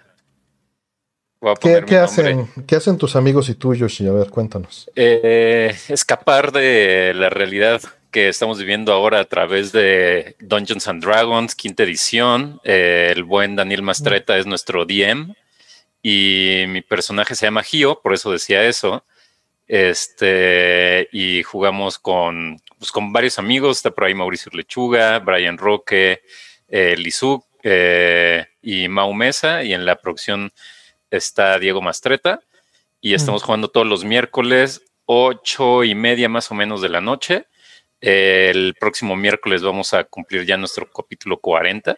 Ujú. Wow. Este, eso quiere decir que llevamos en promedio el doble o el triple que cualquier serie de Netflix. Entonces, eh, para que le den una checada, están todos en YouTube como Ventideus y también está en, en iTunes, me parece, Mm. y en otros sistemas de distribución de podcast, una versión más reducida. eh, se editan y se Mm. reducen un poco, entonces por si se los quieren echar así. eh, está, está chido. Es que más bien, no sé, cuéntanos tú, Artemio, porque yo lo digo desde este lado, güey, digo, ay, me la paso bien chingón, pero no sé cómo sea desde el otro lado. No, se, se pasa muy a gusto. Digo, honestamente, el, el combate es más difícil este, como espectador, porque pues no estás involucrado. Claro. Eh, pero normalmente el, el juego, como lo juegan, es más el, el- el drama o la relación entre los personajes y el. eh, o, o como lo, yo lo percibo, es, es, es, es más treta contra los jugadores. Y, y no contra, o sea, es eh, no contra en el sentido de querérselos joder, Ajá. sino en el sentido de, de haber. Yo tengo algo planteado, tengo unos personajes, tengo este, NPCs y tengo un setting, y a ver cómo al vuelo estar levantando esto entre los dos, ¿no? Hacer esa, esa obra puesta en, en tiempo real frente al público, ¿no? Está muy padre. Es padre, es padre Sí. ver a. Estoy seguro, este, te iba a decir Gio, estoy seguro de que, Deja cierro mis ojos. de que el personaje de Brian Cubria es este chaotic neutral, pero Pero ni siquiera es un personaje, es él, güey. O sea, es él en la, en la vida real. Este, él, eh, hubo un capítulo en donde al, a Lizu eh, se le salió decirle, no mames, así como de, este, pero, o sea, fue- fueron ellos dos en, en la vida real. ok. Eh, o sea, no están sí. roleando, dices. No, Eh, Lizu eh, sí, Lizu Li- sí rolea. sí, Lizu sí. Pero Brian eh, está. Lo que pasa es que Brian, la primera vez eh, que jugamos en una campaña juntos, hizo un personaje un poco ajeno a él. Y ahora, esta vez sí nos dijo, "Oh, ese es un bardo. O sea, y, y Brian, para quien no lo ubica, Brian Roque es, es un músico, entonces, pues es él, ¿no? Tal cual. Este. Bueno, pero, pero también sus decisiones son mucho más este, espontáneas de lo que es en la vida real, hasta donde yo lo conozco. sí. Sí, ¿no? es más, yo creo que Menos lo que le, pensadas. Lo hace adrede, ¿no? Ajá, supongo que, que lo haces como cuando sabes que a lo mejor no hay una consecuencia en tu vida real. Así ¿no? es como está jugando. Eso es a lo que me refiero con que es chaotic neutral, no tanto Sí. él, ¿no? Porque él es mucho más reservado. Bueno, la parte que yo conozco de Brian es mucho más reservada que eso. Mm. Aquí es como, vale madre. Sí, pero pa- para que lo chequen y este y también por cierto Dani tiene ahí en, en el canal de Ventideus eh, una cosa que se llama el libro del DM para quien quiera empezar a jugar eh, Dungeons and Dragons como Mm. como tips y la verdad es que la quinta edición está muy muy sencilla para entrarle este y yo le recomendaría bastante también. Ok, y bueno, voy a reagendar la pregunta y esta la voy a cambiar por Ventideos. Eh, pero decían que creen que el futuro el VR se vuelva más común o que le ven esperanza al AR. Le veo más esperanza al AR, honestamente.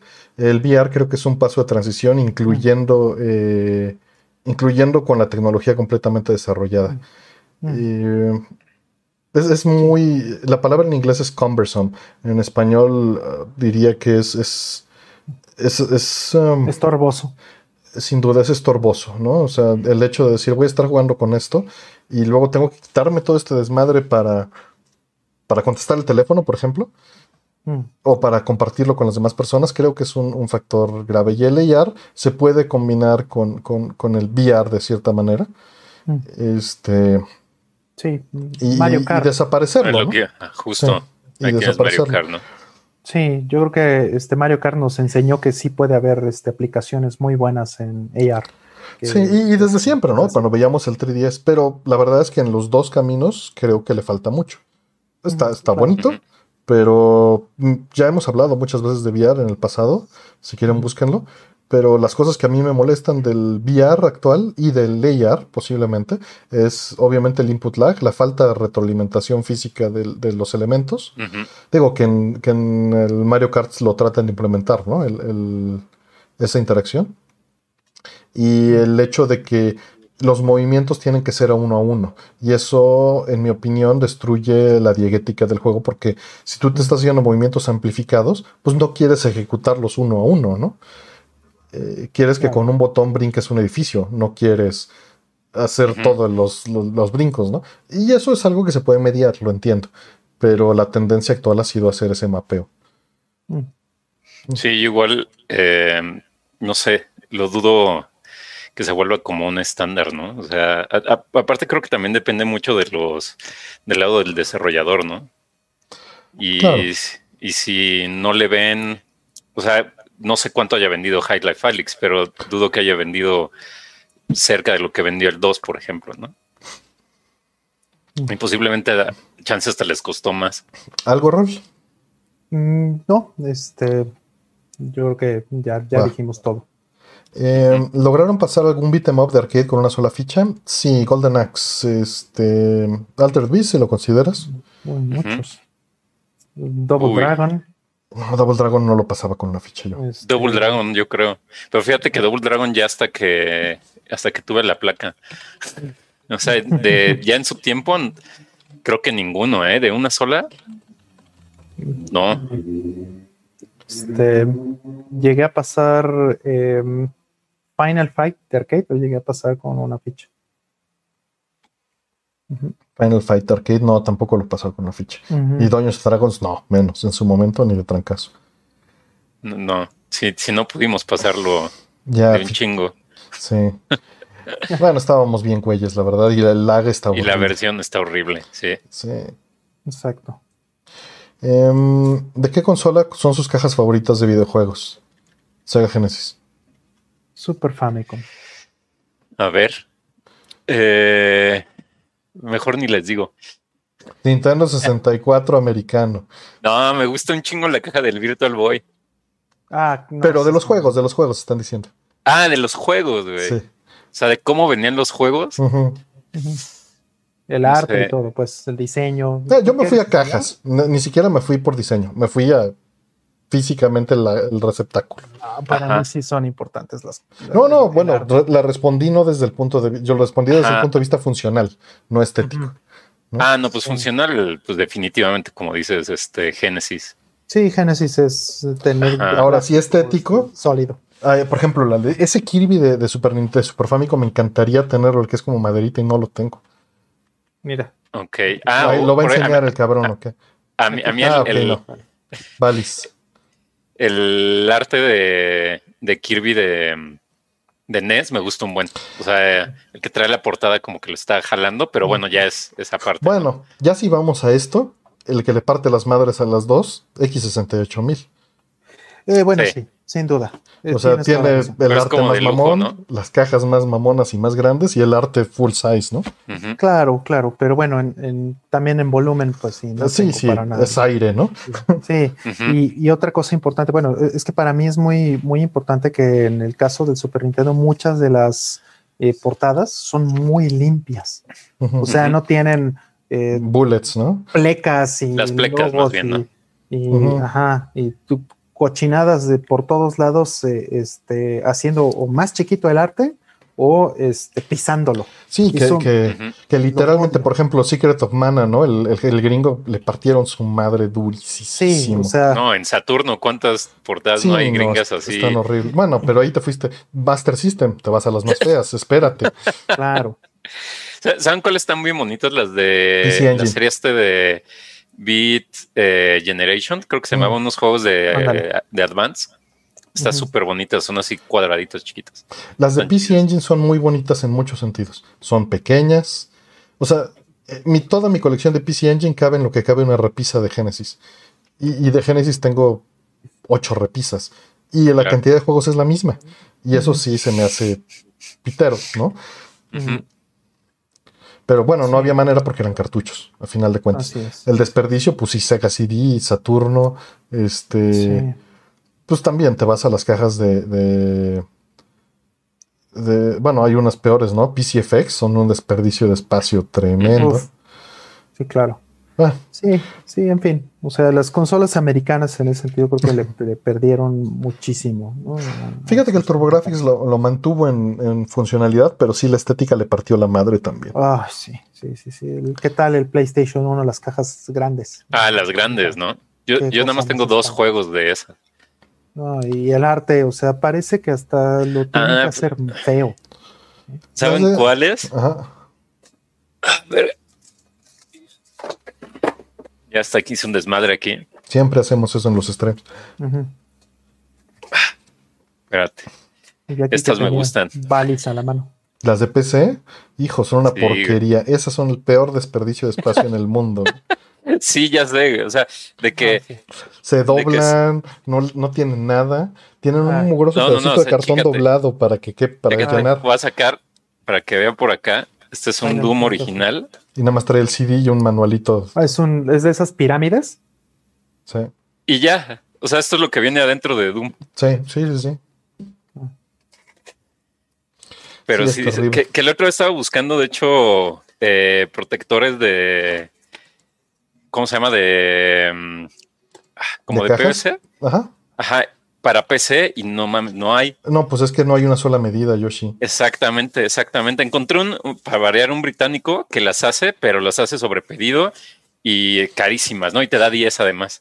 Mm. Entonces, como no, pues para tal juego. Pero a ver, ¿qué pero le pones al arte de las de Mega Drive, Rol?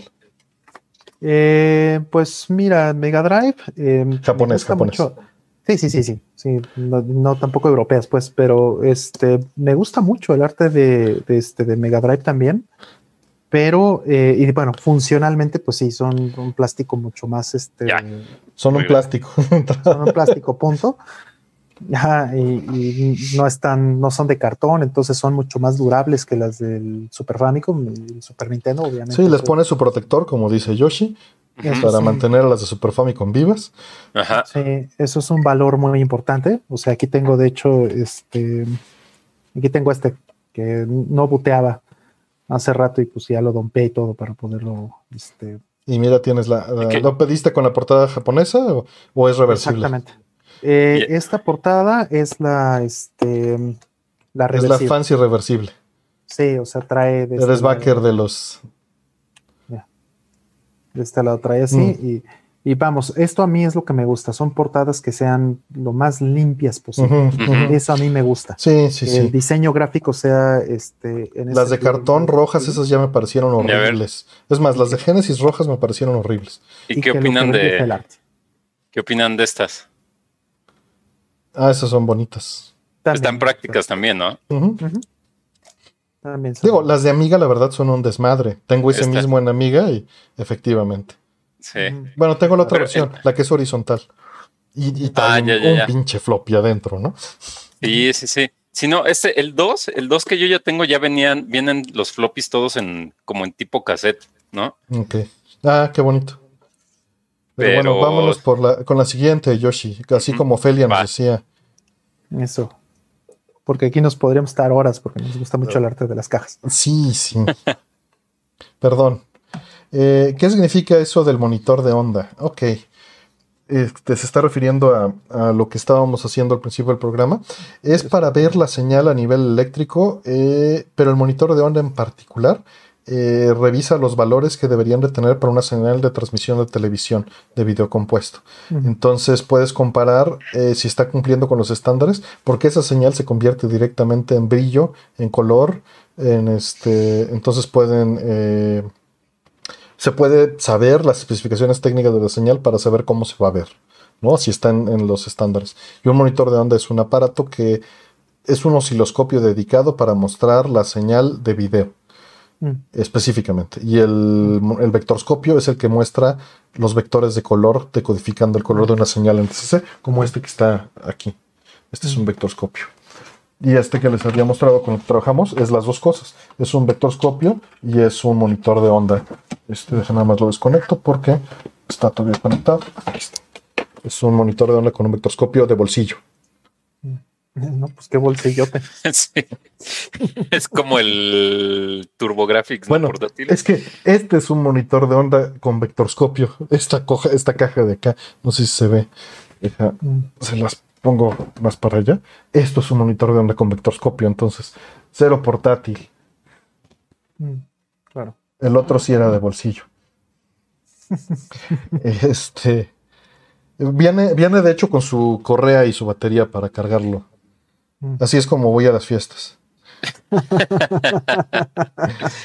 Eh, Eres el alma de las fiestas. Claro, es- Seguro. imagínate que a alguien se le ofrezca saber si la señal del, del, del video está saliendo correctamente o no. Pues Ah, de, de sus visuales de la boda. Por supuesto, visuales. y ahí es donde se verifica en tiempo real. Correcto. Uno nunca sabe, tiene, tiene que estar bien preparado en cualquier momento. Em, ¿Ya escuchaste el cover de Streets of Rage 4 de Back de Game Boy Stereo WAV de Alberto J. González? Esa versión No. en particular no la he escuchado en Game Boy, No, no, yo tampoco. No, yo tampoco. pero pues ya tenemos pendiente este escucharlo. Mm. Eh, pero este Koshiro hizo las versiones oficiales oficiales eh, de ese tema o este o el de Character Select, si no recuerdo si mal recuerdo, en, eh, en Genesis o Mega Drive y en Super Nintendo usando el chipset FC, SFC y el MD. Ahí los pueden ver en Twitter. Sí. Padrísimas las Le versiones. quedaron bien padres las versiones. quedaron increíbles. Creo que la de, la de Mega Drive le falta trabajo. Sí, las hizo, es que también hay que ser honestos, las hizo en, en, en cosa de, de minutos. Y hay otra cosa que hay que ser honestos. La versión de Super Famicom que subió no puede correr en Super Famicom real. Mm. Y la de Genesis que subió sí puede correr en un Genesis real. Y esto pues fue por su decisión en la manera de producirlas. Claro. Pero sí, la de Super Famicom está mejor trabajada porque lo que hizo fue tomar sus samples reales de la versión que está trabajando Mm. y los Y importó en el Super Nintendo como si el Super Nintendo tuviera memoria ilimitada.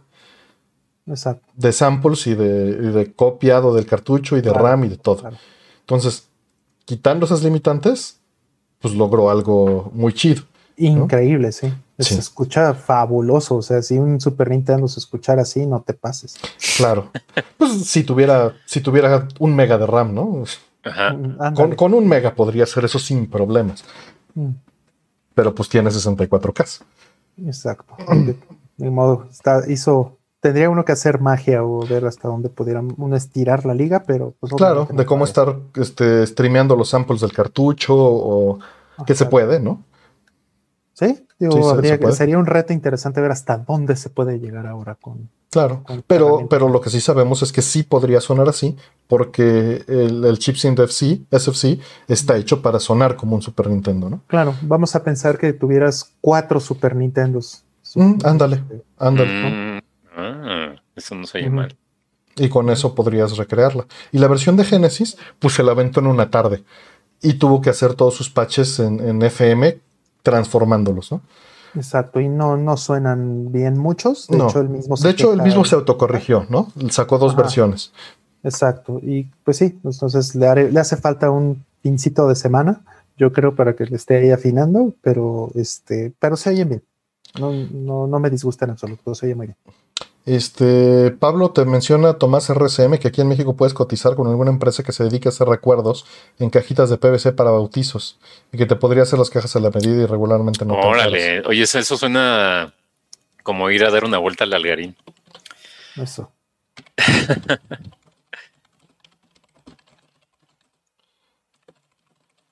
Pero sí, ¿eh? Este, sí, suena bien. Y vamos a la siguiente. Mm, ¿Vieron la noticia de que hay un planeta este, rondando por el espacio y seguro hay muchos más? Eh, ¿Leyeron Hellstar Remina? Bueno, la noticia no era, bueno, sí era del planeta, pero más bien era de que se pudo detectar con los métodos este, actuales. Esa era la parte importante.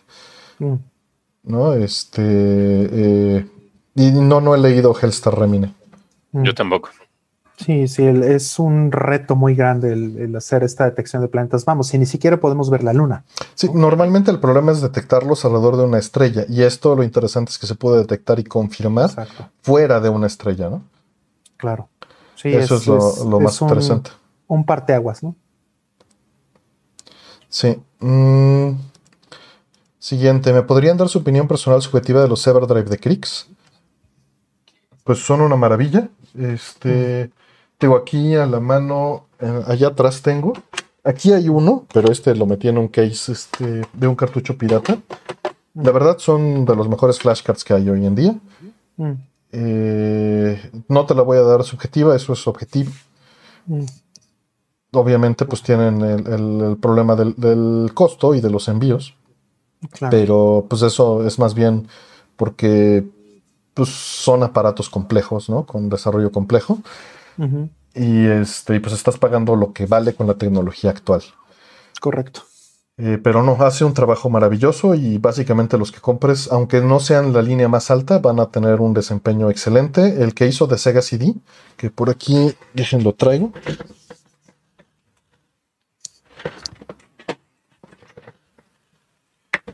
Este es una maravilla. Mm, Este hace, es un flashcard de Sega Genesis con Sega CD integrado. No pesa nada. Es el nuevo, ¿no? Es el nuevo. Este me lo mandó justamente para, para hacer las pruebas con MD Fourier. mm, Se le agradece mucho. Y no por eso lo estoy recomendando. Lo estoy recomendando porque el loading es rapidísimo.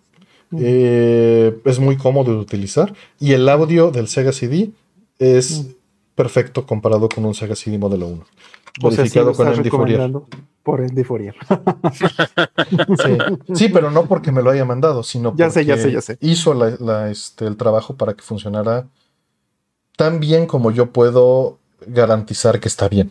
Mm, Sí, ¿No? sí, sí, estaba bromeando, pues, pero este, sí, yo, yo quiero hacer un upgrade porque yo tengo una versión anterior. Sí. Pero incluso esa versión anterior es maravillosa. Yo estaba, yo trabajaba, eh, el que yo uso, el que usé hasta antes de tener ese, es este. Mm, Ah, no, ese me acuerdo. Pero ve ya cómo que está, yo me acuerdo. Ve ya cómo está. El case Con ese pirata. empezaste a programar, ¿no? El de. Exacto, en este se desarrolló la suite. Lo debería de vender, lo quiero para que alguien le saque provecho, porque sigue funcionando, pero pues ya no lo uso. claro. Pero en este se desarrolló la suite. Y este Sí, lo, lo rifamos luego para alguien que le vaya a sacar provecho. mm, claro. A mí me encantan porque pues ya no tengo que maltratar las cajas y ya no tengo que es- estar sacando y lidiando con cartuchos. Este, cuando obviamente, bueno, digo, siempre me gusta tener las consolas y siempre me gusta tener la opción de usar el cartucho original, pues, pero este, pues sí es, es una manera de, de ayudar en eso. Y sobre todo también las, las versiones parchadas de todo. Sí. ¿no? Digo, cada quien los usa para lo que quiera. Hay gente que los usa específicamente para piratería. Eso es asunto de cada quien, no lo vamos a, a juzgar. Está el asunto de conveniencia que está mencionando este rol, ¿no? Para no sacar tus juegos, para correr los parches, incluso para brincarte los problemas de región de las consolas. Claro. Es este, Homebrews, ¿no? También. homebrew, Exacto. pero yo en particular lo recomiendo para desarrollar. Y eso es, es un punto muy importante por el que Crix este, siempre me ha tenido. Le pone un puerto USB con el cual te puedes conectar desde la PC y mandar tu, tu ejecutable del Tu compilador código. a la consola directamente y estarlo este, debugueando en la consola o probándolo en tiempo real. Incluso esta versión viejísima de Super Nintendo en la que desarrollé la suite trae este también, que esta es la versión 1. punto algo, trae su puerto. Sí, yo tengo que aprender un poco más a hacer esas cosas porque este, lo que hice, por ejemplo, que ya con- conté en algún, en algún programa, es este, que le metí mano a Star Cruiser para poder grabar el, Mm. el, este, el soundtrack, bueno, el, el intro, el- por lo menos la rola del intro. Eh, y este y eso, el trabajo lo hice en un emulador. Sí corrió en hardware real porque pues, ya después le hice sus checksums y todo y ya corrió finalmente en, el, en, en un Genesis y así lo grabé mal, pues, porque pues tampoco mis Genesis están este, con triple bypass y todas esas cosas bonitas que, que hay hoy, no están ajustados, pero este, todavía, pero este, pues lo podría haber hecho directamente sobre la consola, ¿no? Claro. Eh, Sirve el ciclo, o sea, es es muy cómodo desarrollar sobre emulador, sobre Ujú. todo sobre un buen emulador, pero Que lo da recomendable es estar haciendo las pruebas constantemente sobre la consola. Exactamente. Me pasó con el Sí. Super Nintendo en particular, que empecé a hacer la prueba directamente hacia el, hacia el Super Nintendo, pero cuando ya tenía funcionando las partes básicas, dije, pues ya me aviento todo en el emulador y estuve programando en emulador hasta que de repente lo echo a la consola y ya no funcionaba. A ver, ¿en qué momento o qué es lo que causa que no funcione en, el- en la consola y si funciona en el emulador? Vas a tener que hacer rollback y vas a tener que estar haciendo pruebas porque no estuviste haciendo pruebas después de cada feature hacia la consola, ¿no? Y es porque el emulador no era preciso. Y ahí justo salió este Gigan cuando estaba haciendo esto.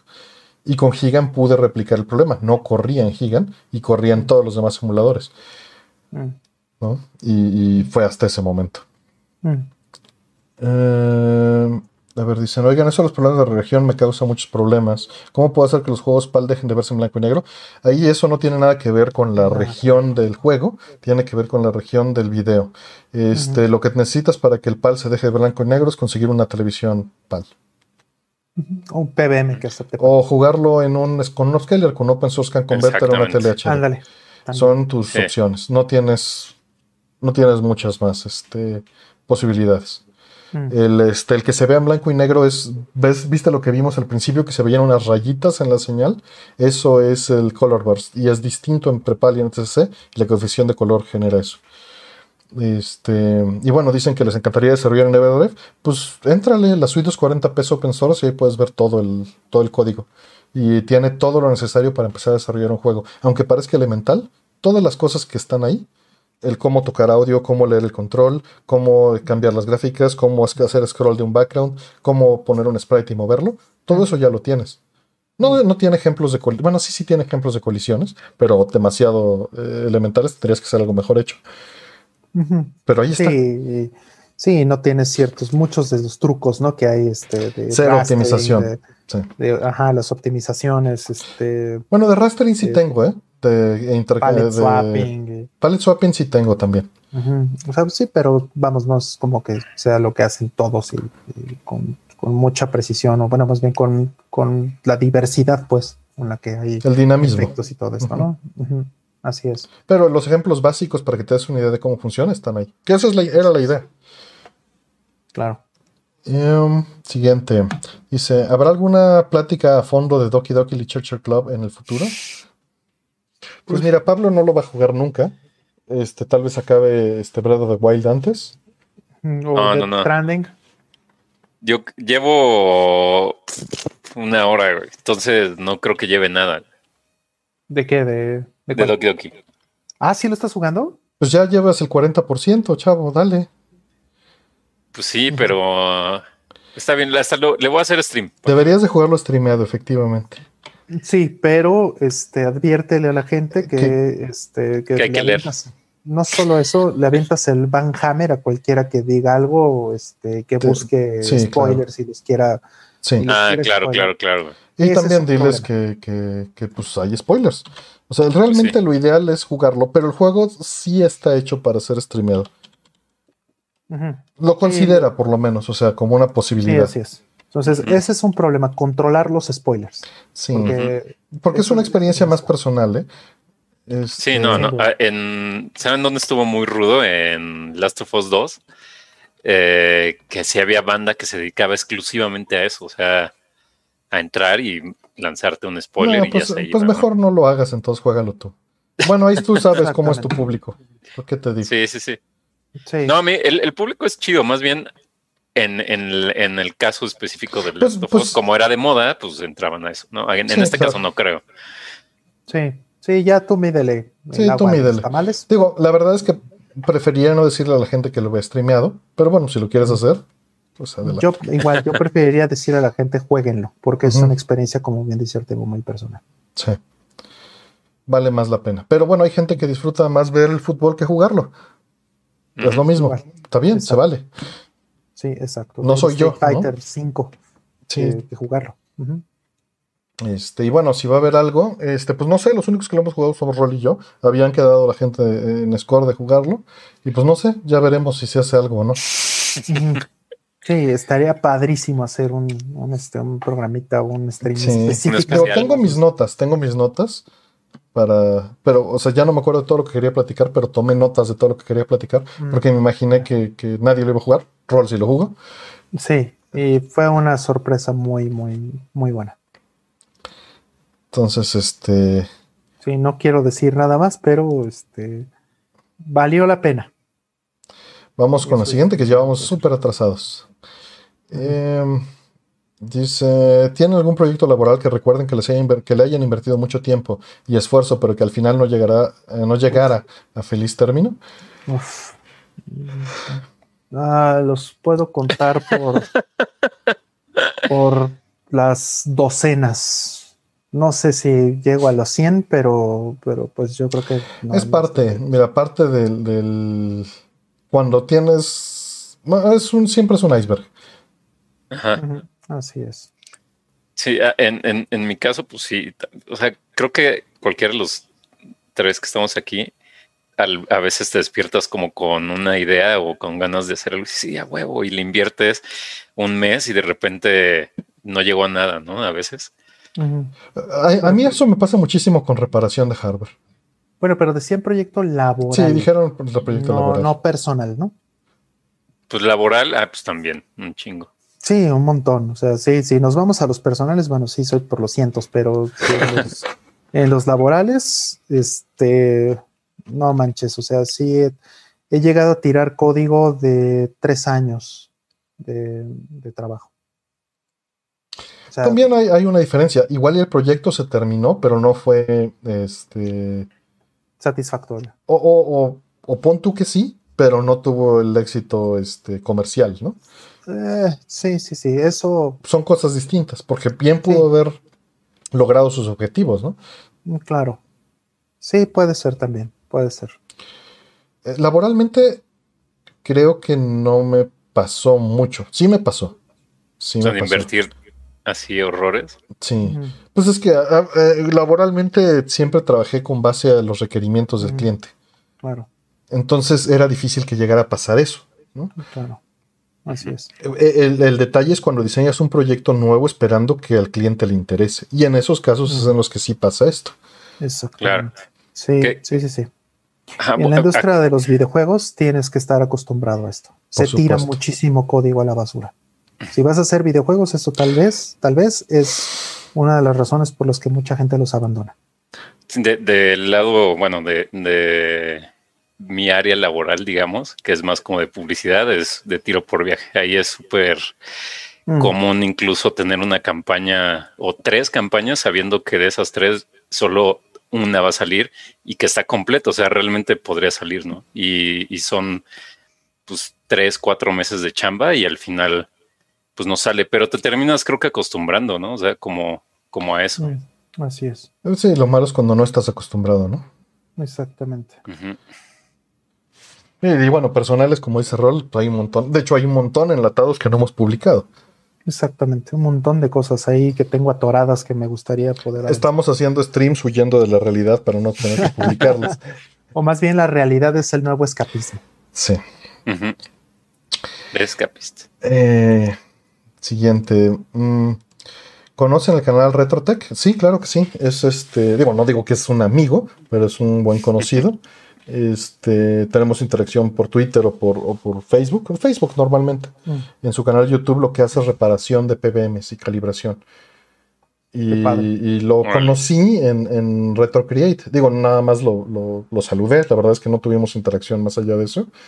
Pero este utiliza la suite eh, casi para, para toda su chamba, ¿no? Y eso pues me da mucho gusto. Mm. Que, que le sirva a alguien de ese calibre, eso es invaluable. Sí, sí, está súper padre. Em, dice, ¿cuál es o era su lugar favorito para comer nigiri sushi en la Ciudad de México? Mm, Ah, en mi casa, mm, de Nigiri, Yo la verdad es que Este- nigiri sí no, en México. yo de, de ahí, a mí, a mí, a mí, me, me gusta mucho el Fuji que está eh, aquí, Ah. ah, pues en la Ciudad de México, ¿no? Ya no existe. Lo acaban de quitar. Por la Ok, me gustaba mucho el Fuji. Sí, sí, es una. Este. ¿Cuál otro? ¿Cuál otro está? Es que más bien me estoy acordando de los malos. Este. ¿Te gusta el mal sushi, brother? No, pero o sea, de que dices, bueno, es que yo tengo un problema ahí, sí. Eh, a mí no me gustan los rollos. Y, y no me gustan los, porque- de, los, de, los de Sushi Roll, yo te vi comértelos feliz. Pero era muy especial. Es que no me gusta el aguacate y no me gusta el Filadelfia. No te gusta nada, Yoshi. Exacto. sí. Entonces, cuando voy, siempre pido nigiri porque Mm, pues, no hay de otra, ¿no? O sea, ella es así como, como directo. Mm, Pero el otro día fui a uno que al Tokio, pero mm. pero hubo el o sea, otro el- día, ¿has estado saliendo, Yoshi? no, el otro día, para, es que para mí llevo un día en cuarentena. Ah, O sea, porque como que no, no cuenta nada de esto, ¿no? O sea, creo que este año no lo vamos a contar en realidad. Bueno, en realidad estamos como en el 200 de marzo, ¿no? El 210 Exacto, de exacto. Entonces podré decir que hace tres meses cuando fui, o sea, el año pasado en realidad, eh, el de atún estaba bien chingón, pero el de saque estaba bien horrible. Entonces, no sé, no sé, es un volado, ¿no? Mm. Sí. Sí, sí, hay, hay poquitos lugares que son realmente buenos. Yo recomendaría mucho este Rokai, que Mm. está este está en Polanco, la- ¿no? No, en la colonia Cuauhtémoc. Ah, sé si- cierto, sí. Eh, Que tienen un menú que, que hacen diario, ¿no? Depende de... Exactamente. O sea, es, son japoneses. Y dependiendo de lo que Este, hayan conseguido es lo que hay. Exactamente. Como, como es, ¿no? Realmente. Ajá. Entonces, esta es la experiencia. Ahora no es barato, ¿no? Sépanlo. Este es, es un grupo que se llama este, Edo Kobayashi, si no me equivoco, y tienen varios eh, restaurantes por la zona. Bueno, no sé cuántos tengan ahorita, porque en la pandemia puede ser que hayan. Pero también este, en el Roca eh, no solamente tienen sushi muy buenos, sino también tienen eh, muy buen ramen. Uh, ramen es un poquito más fácil de encontrar, ¿no? Sí. Claro. Digo, nos preguntaron en particular de, de, de nigiri, pero sí, ramen es, es un poquito más común. Mm, Claro. Ujú. Sí, Rokai sería mi, mi recomendación. Sí, yo la verdad es que los nigiris siempre les he sacado, solo hasta que los comí en Japón y en Hong Kong les agarré gusto. Mm. Aquí siempre me ha dado como cosa. Soy más de, soy más de rollos. Eso ya, sin bronca. Pero allá, allá me encantaron. No tuve problema con lo que comí. Eh, vamos con la siguiente. Dice: Nice América ya anunció su versión Dark Type Final 2. ¿Ya la preordenaron? ¿Les emociona ese Mm. juego? Mm. Le entramos al Kickstarter día 1 Exacto. Y con la versión que nos van a mandar de allá. Entonces, este, difícilmente le vamos a entrar a la versión de Nice América porque ya tenemos esa pagada. Exacto. Pero este es de que si me emociona, quién sabe. Ojalá esté bien, les di el dinero para apoyarlo. Ojalá quede bien. Ojalá. Pero Ojalá como quede. con Streets of Rage 4 tengo mis reservas, igual queda mal. ujú. Ojalá Sí, no. Ojalá nos sorprendan como con Streets of Rage. Pero no podemos este, darnos expectativas. Ojalá que llegue el Kickstarter. Sí, de hecho, eh, hicieron otro Kickstarter ahorita, ¿no? Este, en, en R-Type Final 2, estos días. O sea, bueno, volvi- ampliaron pues su, su, este, su campaña. Entonces podías volverles a donar en el, en el sitio. Eso fue desde la semana pasada. Creo que hoy era el último día, si no me equivoco. Hoy, hoy es sábado, es el, el último día. Ujú. Ujú, Si no me equivoco. Efectivamente. No, todavía tienen días. Creo que son unos días de noviembre todavía. Mm, ok. Bueno, si quieren entrarle a la versión de Kickstarter que trae libro y cuantas cosas más, este pues es, es el momento. O sea, son eh, vienen más completos que el de el de Miss América. Eh, la siguiente dice: ¿Vieron las series de Nickelodeon de Avatar, de Laster Bender y Korra? ¿Qué opinan de ellas? ¿Las vieron ustedes? No, yo no. Yo solo vi la primera Y, y la vi en su momento, pero yo sé que tienes que hablar. No, no, adelante. ¿Qué, qué más tienes que decir? No, no, no, nada más. O sea, creo ¿Te que más bien me refiero ¿No te que gustó? eh, tenía un problema porque el, como que el- cuando salió en su momento, yo era un poco reacio a este anime estilo- fuera creado En anime canadiense. Ok. Eh, pero ya ahorita lo tolero más. O sea, ya ahorita que. que- O sea, un prejuicio. Ese es el asunto que, que quieres decir. Exactamente, Mm. exactamente. Pero ya después vi otros trabajos eh, que me gustaron bastante. Entonces, pues no hay, no hay tanta bronca, pero en su momento, cuando lo pasaban directamente en Nickelodeon, como que sí era medio reacio. Este, a, a mí me parece una obra maravillosa. Eh, me gusta en todos los niveles. Eh, el hecho de que sea una especie de, como dices, anime americano, con valores americanos, pero con un respeto a lo oriental, eh, incluso con valores de producción orientales, porque hasta donde entiendo fue maquilado por allá. Mm. Eh, me parece muy bueno. Creo que está muy bien escrito. Los personajes están muy bien dimensionados. Eh, la trama no sigue los cliffhangers este, comunes de, anime, sino sigue una trama como de un libro, ¿no? Porque está basada en ello. Eh, creo que, que en todos los niveles cumple. Eh, producción, música, personajes. Es, muy buena y se la recomendaría a cualquier persona para verla con niños. Y Korra en particular la disfruté mucho. Este. No sé si ya esté física. Eh, esperaría que sí, no, no sé. La primera la tengo en DVDs. Eh, y bueno, Korra también la disfruté mucho y es también bastante peculiar. Tiene. eh, Empieza un poquito floja, pero levanta bastante bien. Y tiene una, una temporada entera que se va a la parte oriental de una manera maravillosa también. Órale. Esa también la recomiendo bastante. Em, siguiente. Eh, oigan, no entiendo muy bien los beneficios de ser miembro. Eh, Arturo Urbina explica, no explica muy bien la descripción. ¿Podría contarnos un poquito más de qué consiste? La verdad es que no hay beneficios. Este, hay distintos rangos para que la gente pueda ser miembro a distintos rangos. Eh, y los únicos beneficios son apoyarme y este, o sea, sin ningún beneficio y tener ahí unos, este, unos eh, iconos, este, que pude hacer con mis pocas habilidades. Eso es todo lo que hay. No hay más. Realmente es Y ya es-. ¿Mm? que ya es bastante, ¿no? Y de hecho, pues muchos tienen este, ese tipo de, de cosas, ¿no? O sea, liberan todo lo que producen, no hay algo exclusivo para los que apoyan, pero en general, pues es un apoyo porque estás dando algo a la comunidad, ¿no? Esa es, es parte de la idea. Digo, es, es porque mucha gente entiendo que, que no usa este, otros medios, ¿no? Y es dar esa opción para quien quiera apoyar, tener la opción en- en- aquí. ¿no? Que a mucha gente le parece más cómodo. Claro. Sí, está ya bastante bien trabajado. ¿no? Pero, pero pueden poner, miren, este. Pueden poner al hurón reparando el Dreamcast. Este. Siguiente. Dice. En su momento veían el canal de Locomotion. No, nunca lo he visto. Mm, Sí, yo, Yo sí, sí. lo vi mucho. Lo vi Eh, ahí mucho ahí. comiendo un hielo. Vi Este, cosas grandiosas como este Digi Kiarat. Eh, o bien también, este, ¿qué otra cosa vi por ahí? Em, ah, Waltz Rain, así ujú. la conocí.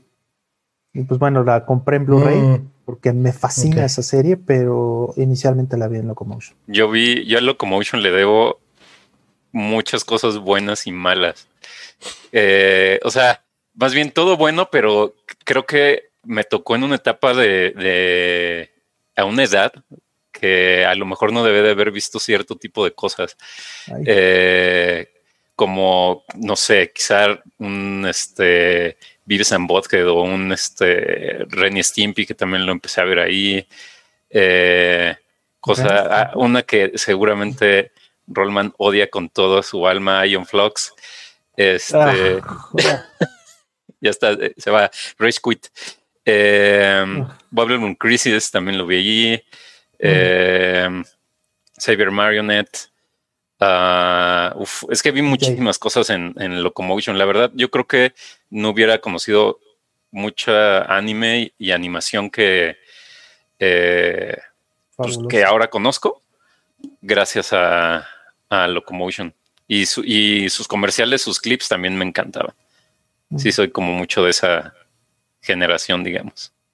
Yo no tuve acceso también, entonces, o sea, no es que le- lo despreciara o, o algo por el estilo. De Max estaba, uff, también increíble. No sé, podría hablar muchísimo de las series que Mm. hubo ahí. Em, vamos a la siguiente. Dice: ¿Alguna vez han jugado un videojuego llamado Garou Mark of the Wolves? Si es así, ¿les gustó? Claro, claro. Mark of the Wolves. O Es- Wolves. Ah, creo que creo que acá tengo el cartucho. Yo también Por lo allá. tengo aquí al alcance. igual, igual aquí tengo. Es que creo que en México hubo, no mames, yo creo que cada farmacia había uno, ¿no? Pues no Sí. tanto así, pero este. De hecho, no es tan común hoy en día, ¿eh? Rock Howard. Lo Sí. tengo, eh, yo lo tengo repetido, entonces por eso tengo uno aquí arriba. Y, y lo peor es que soy malísimo. Yo O sea, también creo soy que muy malo. lo compré porque me salió barato y fue así como, ah, sí, lo llegué a ver por ahí. te salió barato, Estaba morro, Mm, ¿no? Sí. Este dice: ¿Cuáles fueron sus primeros MBS que compraron y en dónde los compraron? Los primeros que dijo. MBS. Ah, de Neo Geo. Ay, no sé, ya tiene muchos años que, que compré este mi primer MBS. Híjole, no sé. Este. No sé si fue un King of Fighters 95. Creo que fue el King of Fighters 95. El primero que tuve, el primer cartucho que tuve.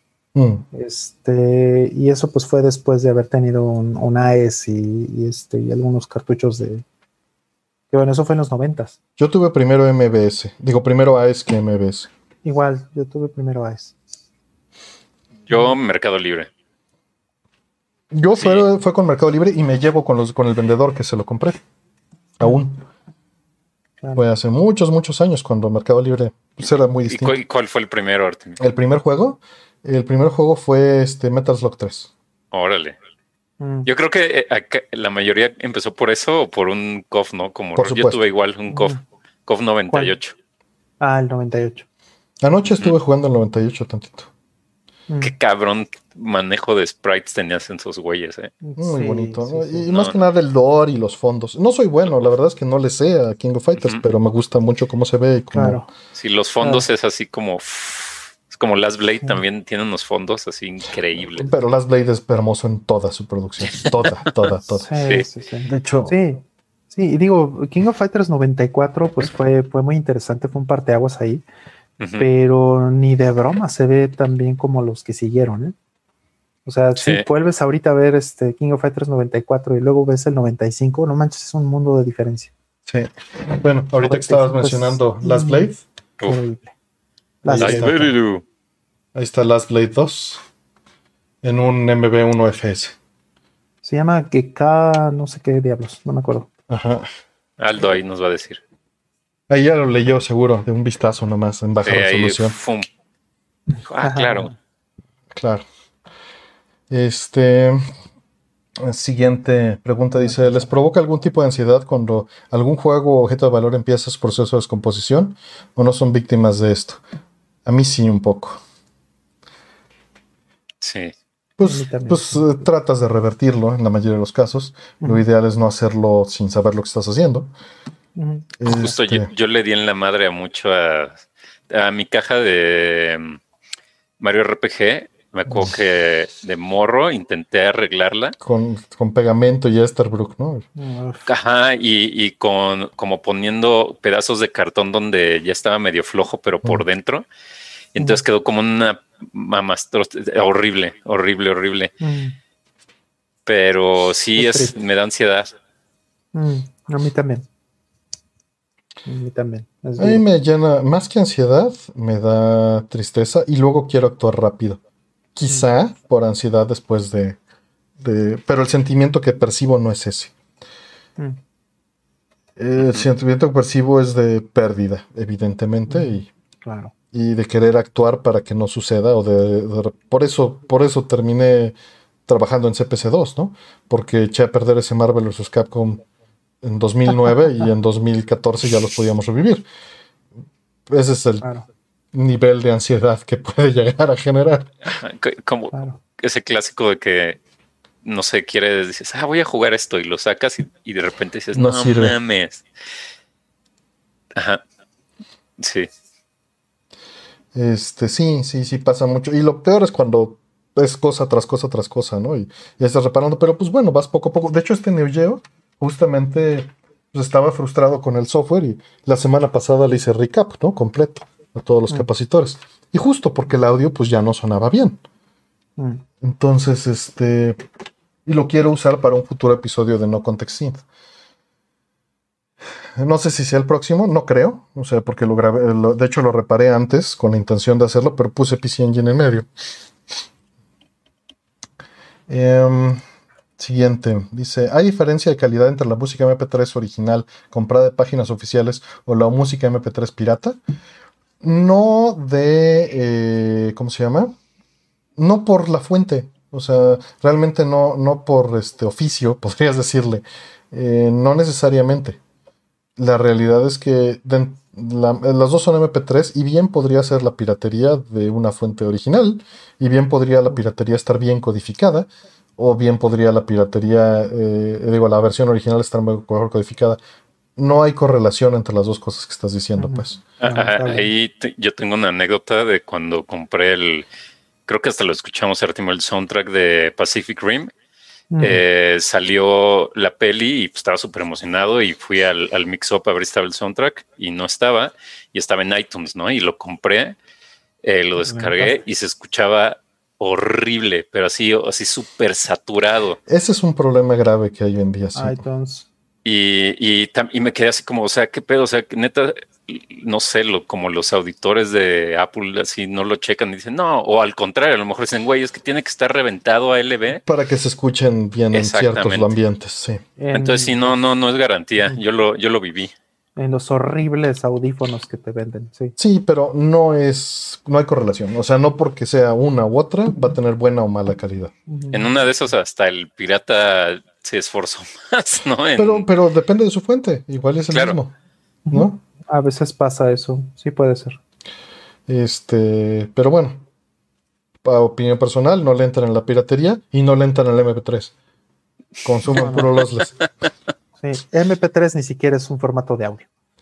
No era la intención. Digo, terminó siéndolo. Realmente es, es muy interesante lo que es. O sea, MP3 es un JPG. En más sentidos de los que creen. Mm. Este utiliza puro Fourier hoy en día. Las versiones modernas de, de JPG y de MP3 utilizan puras transformadas de Fourier para hacer una reducción de las cosas que son perceptibles o no. Y se utiliza esta parte de, de- de psicoacústica, ¿no? Se define de aquí para acá o de aquí para acá no se va a ver. Y esto es suficiente para cortarlo en el JPG y mantener el 70% de la información eh, relevante, ¿no? no neces- y, y descartar realmente el 70% de la información, que sería irrelevante. Claro. Eh, que, que estoy, suena contradictorio, pero, pero así es. O sea, dices, del 100% de la información, el 30% es relevante para que se genere el 70% de la percepción. Mm. Y eso es lo que se hace en los dos Sí. factores. Sí, lamentablemente también hay otra cosa que es que este, el algoritmo pues es difícil que pueda cumplir todos los casos. ¿no? Por O sea, supuesto. El algoritmo este, que usa todo el mundo se tuneó con una sola canción. Bueno, es- eh, el actual ya no, ¿no? Pero el original. No, no, bueno, el original, ¿no? Por muchos Pero años. este, por muchos años fue así. Este, estaba todo tuneado a la canción de Susan Vega, ¿no? A Tom's Diner. Bueno, fue el original, pero pues eso ya no es cierto, ¿no? Claro, pero, pero ¿cuántos, cuántos MP3 hay ahí afuera? Que, Que tienen modelados. 40, 35 años todavía, ¿no? tienen Ujú. 20 años, 25 años y que este, tienen todo ese tiempo exactamente y que bueno, pues están modelados con un algoritmo y un encoder que estaba tuneado para otra rola completamente. Digo, este es un ejemplo, pero es un ejemplo que pues solamente si sabes lo que estás haciendo puedes evitarlo. No, no hay un encoder perfecto, pues. Ahora. ¿qué cosas de las que estamos hablando que se pierde? Por eso puse la analogía tanto un poquito con el JPG. Se pierden las cosas que son de extremos de frecuencia en MP3, por ejemplo. Cuando conviertes un, un BMP a, a- a JPG, pues dependiendo de la información que tienes ahí, se va a perder mucho si es texto, por ejemplo, pero poco si es una foto. claro. ¿no? Porque está tuneado para hacer o está, está calibrado para generar las cosas en las que el ser humano se enfoca más fácilmente o, o no va a tener este, pérdida de detalle perceptible. ¿no? Y lo mismo sucede con la música. El detalle con la música es que normalmente se corta de tajo las frecuencias graves y las frecuencias muy agudas. ¿Por qué? Porque la mayoría ya estamos viejos y no escuchamos los agudos y porque la mayoría de las veces no tenemos el equipo o no se tiene el equipo. En unos audífonos no vas a percibir graves fuertes. Claro. Sí, ya sé que van a decir que sí escuchan los graves. Sí, y, y menos unos Apple con este, pues, están tuneados para iTunes, pues, ¿no? El, el asunto es que hay graves que, eh, que solo se perciben con el cuerpo, con la parte externa de la oreja. Y en los audífonos, pues difícilmente va a suceder eso. Y todo eso se corta. Y rara vez se usan en la música. ¿no? claro. Lo, lo más común es que encuentres arriba de los 80 Hz. Ujú. Y- Exactamente. Y bueno, ahorita este, comentaban que puro web. No le veo la necesidad si puedes usar un sistema comprimido como FLAC este, o ALAC. Eh. Dicen que algunos reproductores no reproducen FLAC. Pues la verdad no imagino cuáles reproductores hoy en día no reproducen FLAC. Apple. Bueno, ellos producen Apple, eh, ALAC, ¿no? Alac. Que es, que es equivalente. O sea, Sí, simplemente no es el mismo formato, pero para, pero para que lo puedas correr necesitas, para que lo puedas tocar, necesitas hacer una compresión.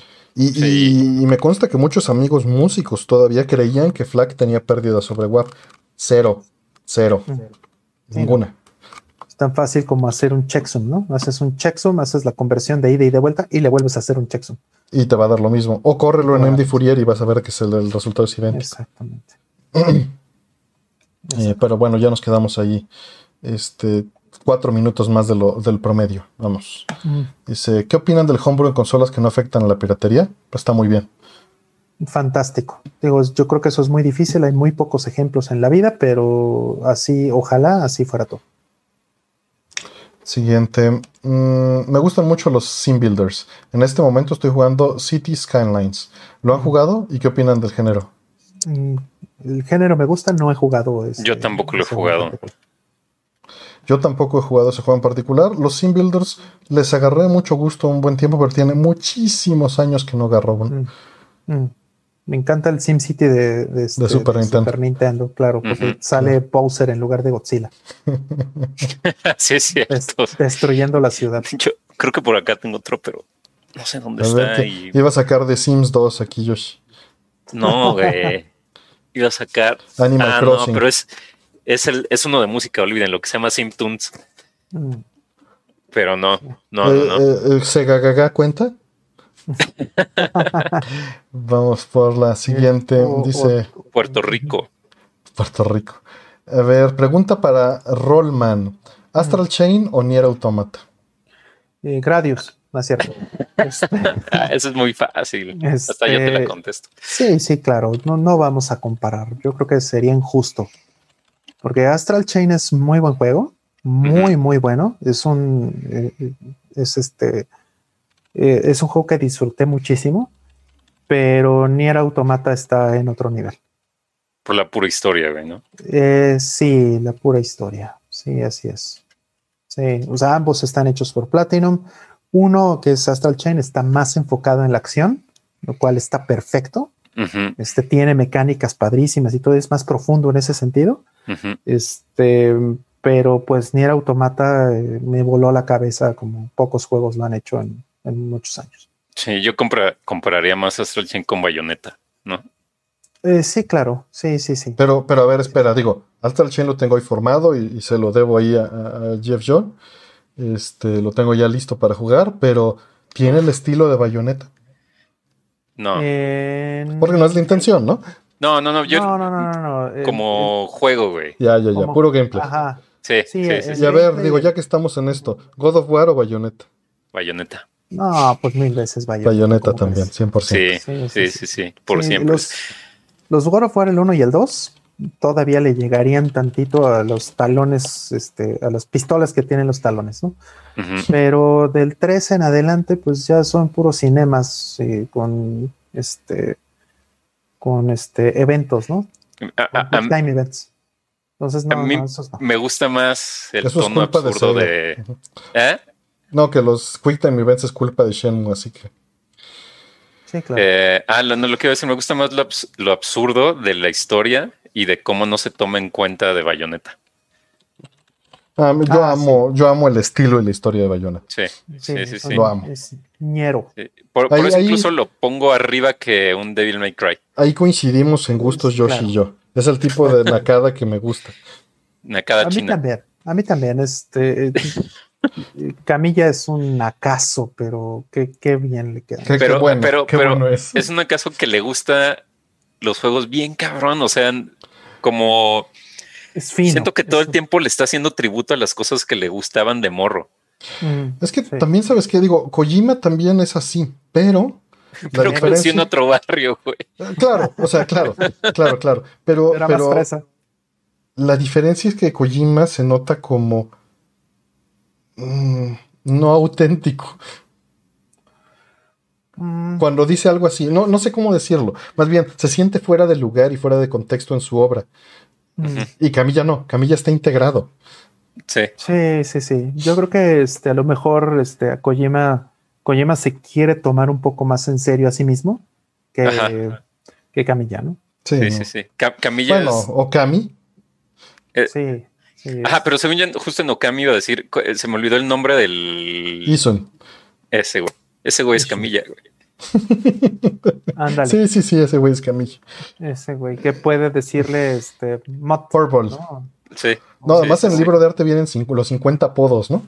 Sí, sí. Sí, o sea que le pone apodos a, a la diosa, a la madre de todos los dioses, ¿no? O sea, Sí. ¿qué onda? Esa es Camilla. Vamos al siguiente. Eh, ¿Han leído la obra de Ayn Rand? No, no sé si lo estoy pronunciando bien. El manantial, la rebelión de Atlas o sus libros de filosofía. Y si sí, ¿qué opinan de ellos? Ah, No. De ello, el rebelión de, del Atlas. Eh, pues no sé, yo tenía un, un compañero en, en mi primer lugar de chamba que le trababa, pero eh, bueno, no sé, creo que se extendería mucho. Lo único que a mí no me late mucho de su cotorreo es que es demasiado individualista. Y como ese, ese cotorreo de, em, no sé cómo decirlo, em, como de que te rascas con tus propias manos, ¿sí me explico? Pues no bien porque no lo hemos leído, pero supongo que alguien que sí, sí. Sí, o sea, como de que eh, las cosas las consigues tú solo. Que estás, tienes que que estás esfor- solo en el mundo, sin es- sociedad. tienes que esfor- ajá, esforzarte en eso, en, en- como en el concepto como de cooperación o de cooperativas, pues no entra mucho en, en ese tema y, y a mí me choca un poco eso. Entonces, eh, personalmente a mí no, no, no, no me agrada del todo. Vamos a la siguiente. Dice, mm, ¿qué les pareció el Street Pass de 3DS? ¿Lo extrañan en Switch? Pues a mí me encantaba, pero me lo quitó Nintendo. Y ahorita sería imposible. Siguiente. Eh, ¿Cuál es la mejor señal RGB para un PC Engine? ¿Modo interno o por dispositivo externo? Ah, perro, pregunta para Artemio. Qué pregunta tan difícil para estos momentos. Deberías, habrías dicho algo muy diferente el año pasado. Este, bueno, no, no muy diferente. La verdad es que podría decir exactamente lo mismo. eh, eh, porque no hay otra solución. Me explico de manera más breve. Eh, los dispositivos externos tienen la practicidad de ser externos y ser removibles. No tienes que hacer ninguna modificación y son muy cómodos. La desventaja que tienen es que no funcionan con todos los aparatos. Por ejemplo, con un dúo, pues estás frito, este, no puedes este, usarlo o te quitan la capacidad de utilizar el CD-ROM. Eh, entonces, en ese sentido, para mí está descartado, a menos que utilices el PC Engine standalone con pura HuCard. Ahora bien, a lo que iba Roll. El, eh, eh, hemos estado trabajando en arreglar los colores para que el RGB se vea con los colores correctos. Porque todos los mods que hay allá afuera tienen los colores incorrectos. Y es una labor en curso y que difícilmente, digo, aunque ahorita hay un japonés con el que he estado discutiendo en Twitter, no solo yo, sino todo el grupo de personas, que está tratando de lograrlo eh, a través de circuitería analógica, obtener el color space de JV convertido por las tablas internas del codificador de video y salir correctamente en RGB. Yo no creo que sea posible, aunque me gustaría que me estarrara la boca. Eh, a menos de que tuvieras un procesamiento directo, porque se entiendo que se necesita hacer una conversión eh, por tablas. Ahora, él cree que se puede hacer con pura circuitería lógica, hacer una aproximación muy buena, y ya posteó hoy los circuitos. Estuvo haciendo unas mediciones este, padrísimas y este y con el vectorscopio, pues me las mandó hoy, justo cuando empezábamos el programa, entonces, y además yo no entiendo lo suficiente de ese diseño. Ojalá en un futuro haya una versión de los mods RGB que den los colores correctos. Yo voy a tener que remodear 10 consolas, 8, no sé cuántas, pero hoy en día me esperaría. Si no te quieres esperar, por un modo interno me iría. Em, y mira, fue, fue todavía en, promedios de tiempo correctos, hasta abajo. Eh, ¿Qué tal? Quería saber si me podrían platicar la diferencia entre kernel y firmware roll. Eh, antes de eso, perdón. Eh, dice Marco García que si le mandamos saludos a su esposa Ara. Claro que sí, gracias a ti, Marco, y gracias a, tu esposa Ara. y a ver, Roll, ¿qué nos dices? Diferencia entre firmware y, kernel. Es bastante complicada la pregunta porque hay un, digamos, depende de dónde quieres dibujar la línea. O sea, este, hay una línea que cada vez es más borrosa entre hardware y software. ¿Vale? Hardware, pues podríamos entender que pues, son los fierros, pues, pero, eh, y, software, pues no es más que el código que corre en esos fierros. Pero justo en medio del hardware y del software está esta capa intermedia, podríamos decir, que son eh, funciones esenciales, que pues es software, que son funciones muy esenciales que, programan o que alteran eh, este, el comportamiento de, los fierros, el comportamiento más básico y más elemental. Eh, para mí creo que el mejor ejemplo sería en los radios del Wi-Fi, por ejemplo.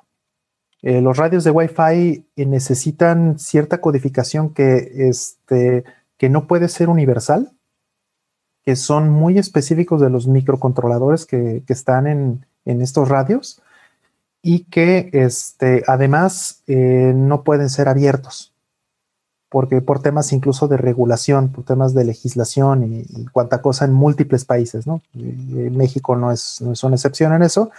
El firmware de, de, los, de los Wi-Fi no puede ser abierto.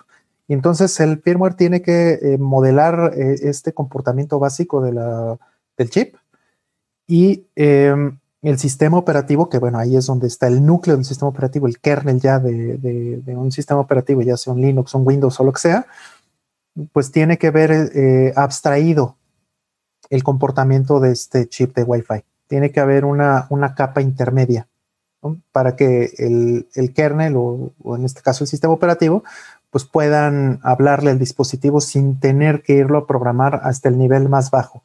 Es muchas veces el, nivel eléctrico o el, comportamiento más fundamental del, chip, ¿no?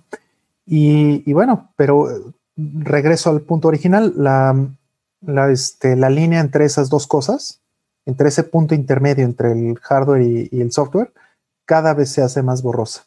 Y el ejemplo más claro que, podría tener de, de, lo que de lo que borra por completo la línea o la, hace muy difícil de determinar son los drivers de video. Porque el driver, se entiende, un driver es eh, pues básicamente este software del lado del sistema operativo, que es el que este, programa o, es el que eh, permite que, una tarjeta de video haga su trabajo. ¿no? Pero en el caso de muchas tarjetas de video hoy, el driver es efectivamente el firmware. Y por eso, por ejemplo, en el caso de NVIDIA no puede haber un driver eh, open source. Tiene que ser propietario porque básicamente el driver mismo se carga y ejecuta todas las cosas que tienen que ir dentro de la tarjeta para este, para darle su funcionalidad más básica o más elemental, ¿no? Independientemente de las interfaces que tenga hacia el sistema operativo, que es el que ya permite programar aplicaciones. Entonces, es una, es una cosa difícil de, determinar. hace 20 años hubiera sido otra tu respuesta, ¿no? Ahí sí. Muy diferente, sí, así es. Este. Pregunta: ¿Cuál es su juego favorito de NES? Demasiado general. Ay, cabrón. No, pues imposible. Mario Radios. Ninja Gaiden. Fácil. Híjole. Super Ninja Mario Gaiden. Bros. 3, yo creo, pero. Es un excelente Sí. juego Super Mario Bros. Uf, 3, sí. Super Mario Bros. 3, qué maravilla de juego. Pero no. Ninja Gaiden. Pero, pero Mm. en Metroid, ¿qué dicen? Ay, wow. Es, maravilloso, pero pues, si me van a limitar a solo uno, sigo sosteniendo Sí. Ah, si, si me van a limitar a uno, pues Tetris. Ya, en fin. ¿Pero no lo prefieres Claro. en Game Boy? Verga. Tal vez. El Tetris de Tengen, que es de dos. Uh, que el de. El. Sega. El de Ya, no, Sega. el de Sega. Digo, hay muchísimos. Está, como bien Sí. mencionan, Reca, está este. Sí, está muy difícil. Está Mega Man 2, ¿no? Está. Uf, Mega Man 3 también me fascina. Está No, no. Castlevania, Castlevania 2, Castlevania 3. Journey to, Silus.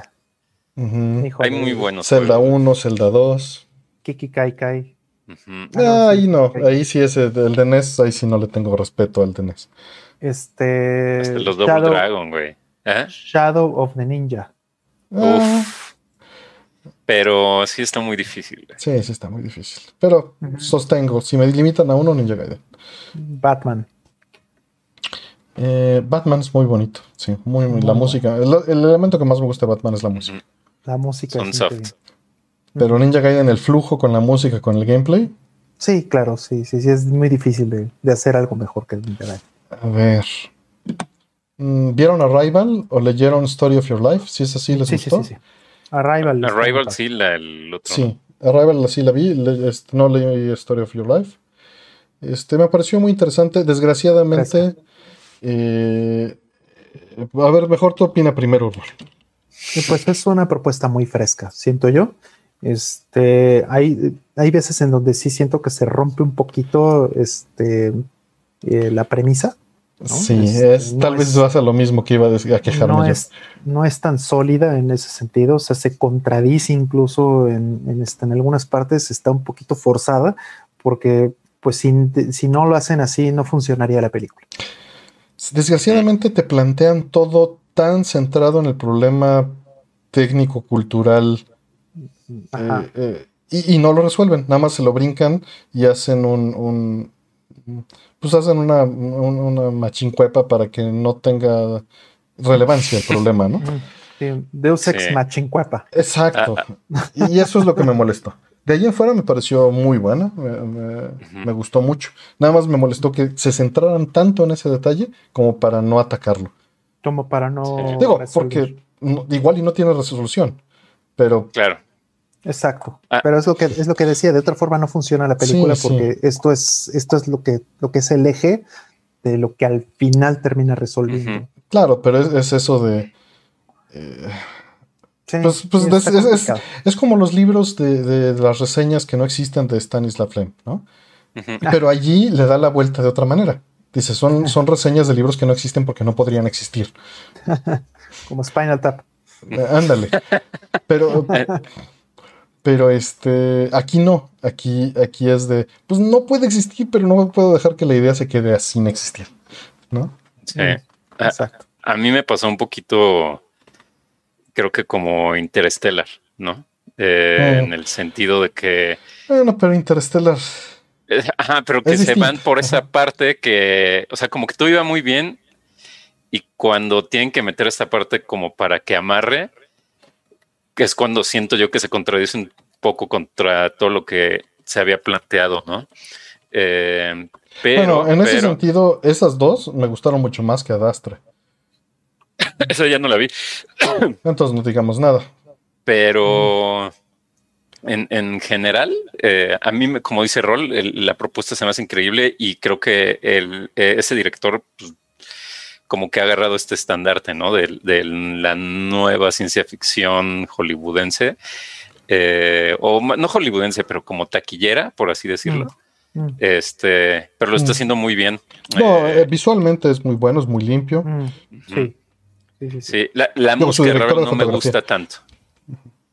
Es muy obvia la música para mí de, de Rival. Y, pero lo que más me gustó al principio es que me recordó un capítulo de Star Trek en donde Bueno, pues es de. Next Generation, en donde llegan a una a una mm, a un planeta. Entonces ya ven que en Star Trek está este rollo de que tienen este comunicador super pro que detecta el idioma y lo, te lo traduce. Y entonces se, brincan todo ese pedo para pues, que puedan hablar los personajes. Llegan a uno en donde todo el lenguaje de la raza está basada en referencias. Entonces el, programa no puede entenderlo y Picard no se puede comunicar con ese güey, bueno, con esos güeyes, porque no tiene el porque hablan con los Simpsons todo el tiempo. Exactamente, en los ochentas. Eh, y al final, pues, bueno, vean el capítulo mejor. Pero eh, es mejor como, como Babelfish. sí, Babelfish, es lo que estaba pensando. Pues sí, mejor en Hitchhiker's Guide to the Galaxy. Uf, Librazos también, ¿eh? Sí. Eh, a ver, la siguiente es, tengo una pregunta, estoy reparando un HP48 y cómo mm. puedo conseguir lámina polarizada para reparar el original. Mm. Este, mira, la verdad no sé, pero estoy casi seguro de que en, eBay puedes conseguirla. Eh, hubo un video hace poquito de Steve Maul donde menciona la lámina polarizada, entonces creo que, puso dónde conseguirla y cuál es el término para conseguirla. Déjate poner una liga a su canal.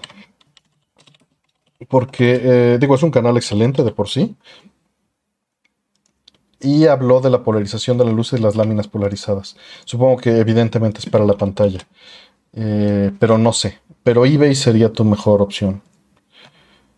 Em, ¿Qué opinan de Kotlin como lenguaje de programación? Tengo idea de qué es Kotlin. ¿Tu rol? Yo tampoco. Yo tampoco lo A ver. Eh, ok, Android, iOS, RM, Flutter, Automated Workflows. No, pues no. Eh, pues, bueno, no veo que sea un lenguaje de programación, sino eh, es, es, este es más bien como un toolchain con un workflow, ¿no? Para generar los APKs de Java. Para armar aplicaciones, no, no programarlas. Sí. no, no, no, le veo cara. Luego estoy hablando superficialmente, pero pues no, no tengo opinión. Claro. Siguiente. Mm, eh, ya 20 años de Play 2 en América. ¿Dónde compraron su Play 2 y con qué juegos lo estrenaron? Mm, yo lo compré día uno, me formé en, estaba en Japón, entonces este, lo compré de lanzamiento y em, fue muy bueno, este, porque compré, creo que fue, fue Tekken Tag Tournament, mi primer juego, y Red Racer 5, de hecho, también este, los compré juntos, si no me equivoco. Creo que, creo que sí, venían, creo que sí estuvieron los dos eh, disponibles pero este fue muy bueno el, fue muy bueno el, momento porque este alcancé esos juegos que estaban muy escasos gracias a que la mayoría de la gente eh, compraba el PlayStation 2 porque era un DVD barato. Y mm, bueno. Sin duda, sí. Entonces, e, este, estaba muy gracioso. Este, creo que tengo una foto donde decían cuáles eran los títulos de PlayStation en, en una tienda en Akihabara eh, ¿Cuáles eran los títulos de PlayStation 2 más vendidos, digamos, o cuál era el superhitazo de la semana? Pues, Bless the Child y este Fifth Element. Era este, no, era The Matrix. Y este, y eso era el, número uno de, ventas. O sea, era un DVD, obviamente no era un juego. Y ya veías este que pues el segundo y tercero, pues sí ya eran entonces, este, no sé, este eh, ¿cómo se llamaba este de los fuegos artificiales? Este, ah, no me acuerdo. Ah, Fantasia, no. Eh, no, no, se llama Fantasia, tiene un nombre muy parecido a Fantasia. Ah, Fantasia es el porno. exacto. ¿Cómo se llamaba, güey? Eh, algo, algo muy similar a Fantasia. Pero este, estaba ese, estaba Tekken y Ridge Tracer, por supuesto. Eh, y bueno, gracias a la gente que estaba comprando The Matrix este, u, otras películas en DVD, eh, yo pude alcanzar este, mis juegos, porque en ese, en ese entonces no tuve preventa o no, no, hice una preorden.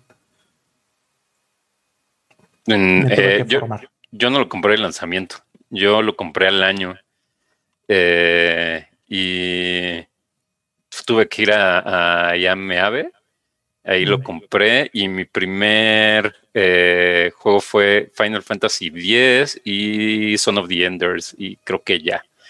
Creo que esos fueron los dos que yo tuve los primeros y lo primero que hice fue creo que poner un DVD. Pero fue eso un poco más de un año, ¿no? Fueron casi dos.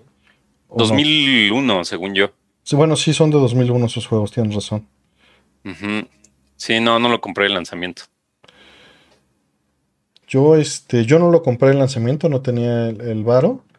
Este, pero lo compré con eh, de los primeros este, sueldos que tuve ya este, en su momento. Estoy, digo, me acuerdo perfectamente cuál fue el juego con el que lo compré, pero quiero ver este, cuáles compré poco después, porque lo fui a comprar a, Cuapa y solo aceptaban, este, si, si era pago con tarjeta, era este solo eh, con, con 10% más de, cargo. Clásico. Mm, y, este, y efectivo, así me faltaban como 200 pesos, ¿no?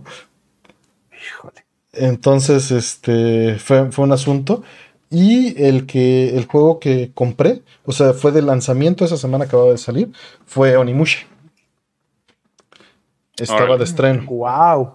Onimusha, qué, qué bueno. El Warlord, ¿no? El Warlord, para efectivamente.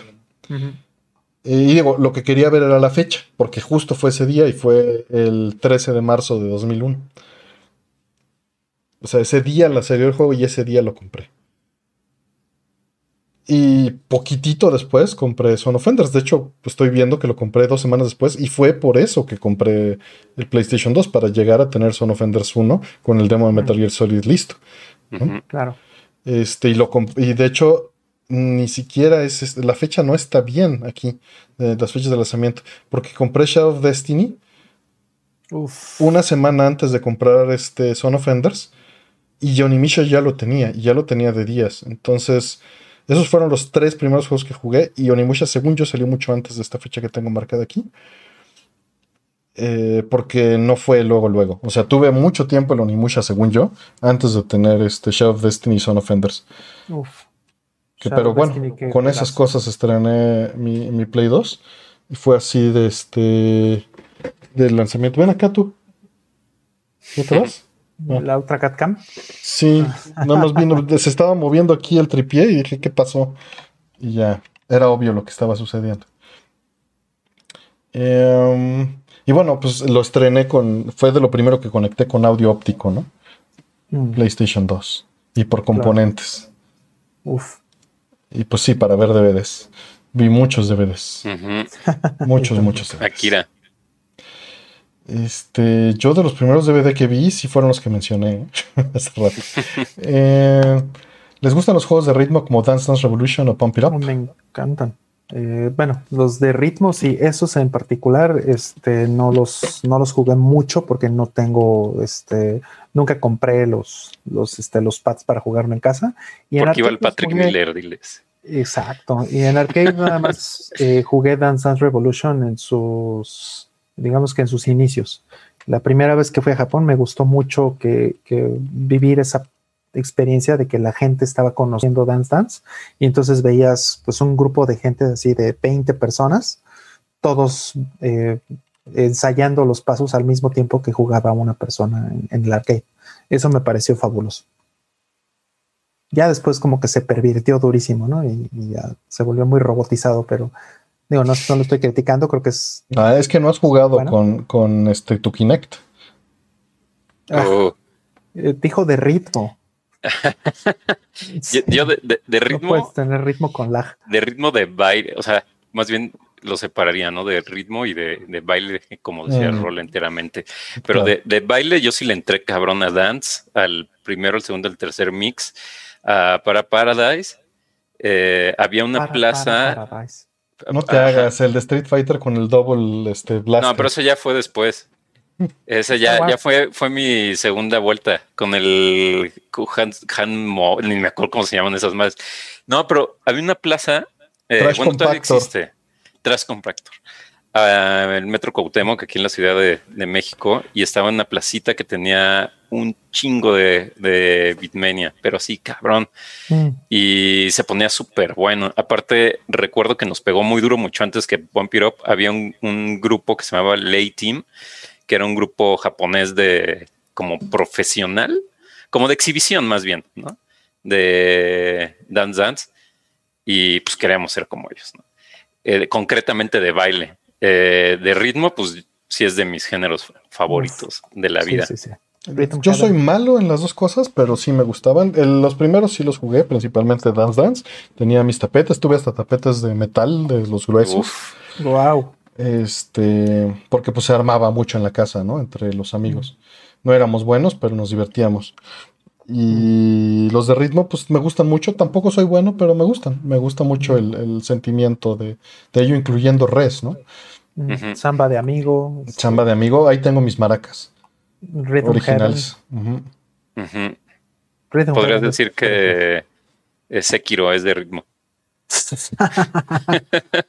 Tanto como ni muchas de ritmo. Exacto.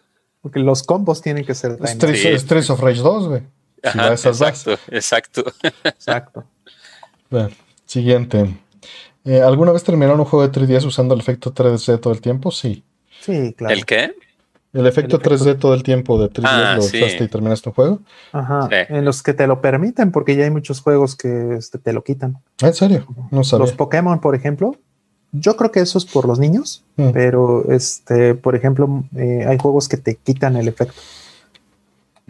Y por el 2DS, ¿no? Yo, yo creo que también. Seguramente. Sí, sí, yo creo que este, yo creo que sí, es por los niños, principalmente. Luigi's Mansion, yo lo terminé todo en 3D. Y los Revelations también. A Link to the Past. Uf. Sí, sí, sí, sí. The Link Between Worlds, perdón. El, el, el este, Bravely Default, ¿no? También. También Bravely Default. Porque se ve el, el, mapa, uf, se ve increíble. Ah, los combates también se ven bonitos. Sí. Sí, sí yo creo que este, no hubo ninguno que me diera la opción que no jugué completamente en 3D. Mario, Kart, ¿no? Mario Kart. Por supuesto, creo que jamás jugué Mario Kart en 2D. Excepto en el camión. Ándale. Siguiente. Eh, está bien bonita tu playera, Roll. ¿Dónde la compraste? Esto, esta es una de las de Uniqlo, de la serie de, Uniqlo de, Mario. Yo traigo de la de serie de Street Fighter. No se ve nada, pero. ¿De Uniqlo? sí, creo que sí era de Uniqlo. Ah, pues dejen voy por la mía. Es la de Deja voy por la mía de Uniqlo también para ponerme. Sí, sí. Este, digo, hay, hay Uniqlo ya en Estados Unidos, Uniqlo, y, en este, y en Europa, en, Londres, bueno, en, Inglaterra. Entonces, este, pues ya está un poquito más cerca y sí llegan a vender estas cosas. Entonces, no, no, no necesariamente necesitan pedirlas de Japón. Hay veces en que, ah, esa está padrísima. Y así de 10 dólares. las de Target, la otra vez que dijeron las de Target son un milagro de precio. Sí. Yo voy a aventar el, comercial de playeras. Yo traigo una de un, de un, cuate que es ilustrador, que se llama El D, ahí para que lo busquen con doble D, desde Puebla. Es muy bueno el güey. Mm. Chido. El siguiente. Em, dice, ¿cuándo creen que el acceso a Internet se vuelva un derecho en el país? Mm, un derecho, este, pues sí, creo que sí es muy importante. Y pues yo creo que, este, digo, no sé si alcance a lo mejor la década para eso, pero pues, podría ser, Sí, ojalá, y ojalá sea un derecho al sentido eh, libre y no, este, no, no controlado, ¿no? No controlado en el sentido de, que te force algo, ¿no? O, te limite de ciertas maneras o te... Sí, aunque aunque también lo pienso y digo, ay, este, darle Facebook a toda la pobre gente que no lo tiene, híjole, mejor que se queden como están. ¿no? O sea, eh, que tengan internet me encanta, toda la gente, me gustaría que eso fuera un derecho, pero pues si Facebook es lo que entiende la gente como internet, entonces ya de repente no vale la pena.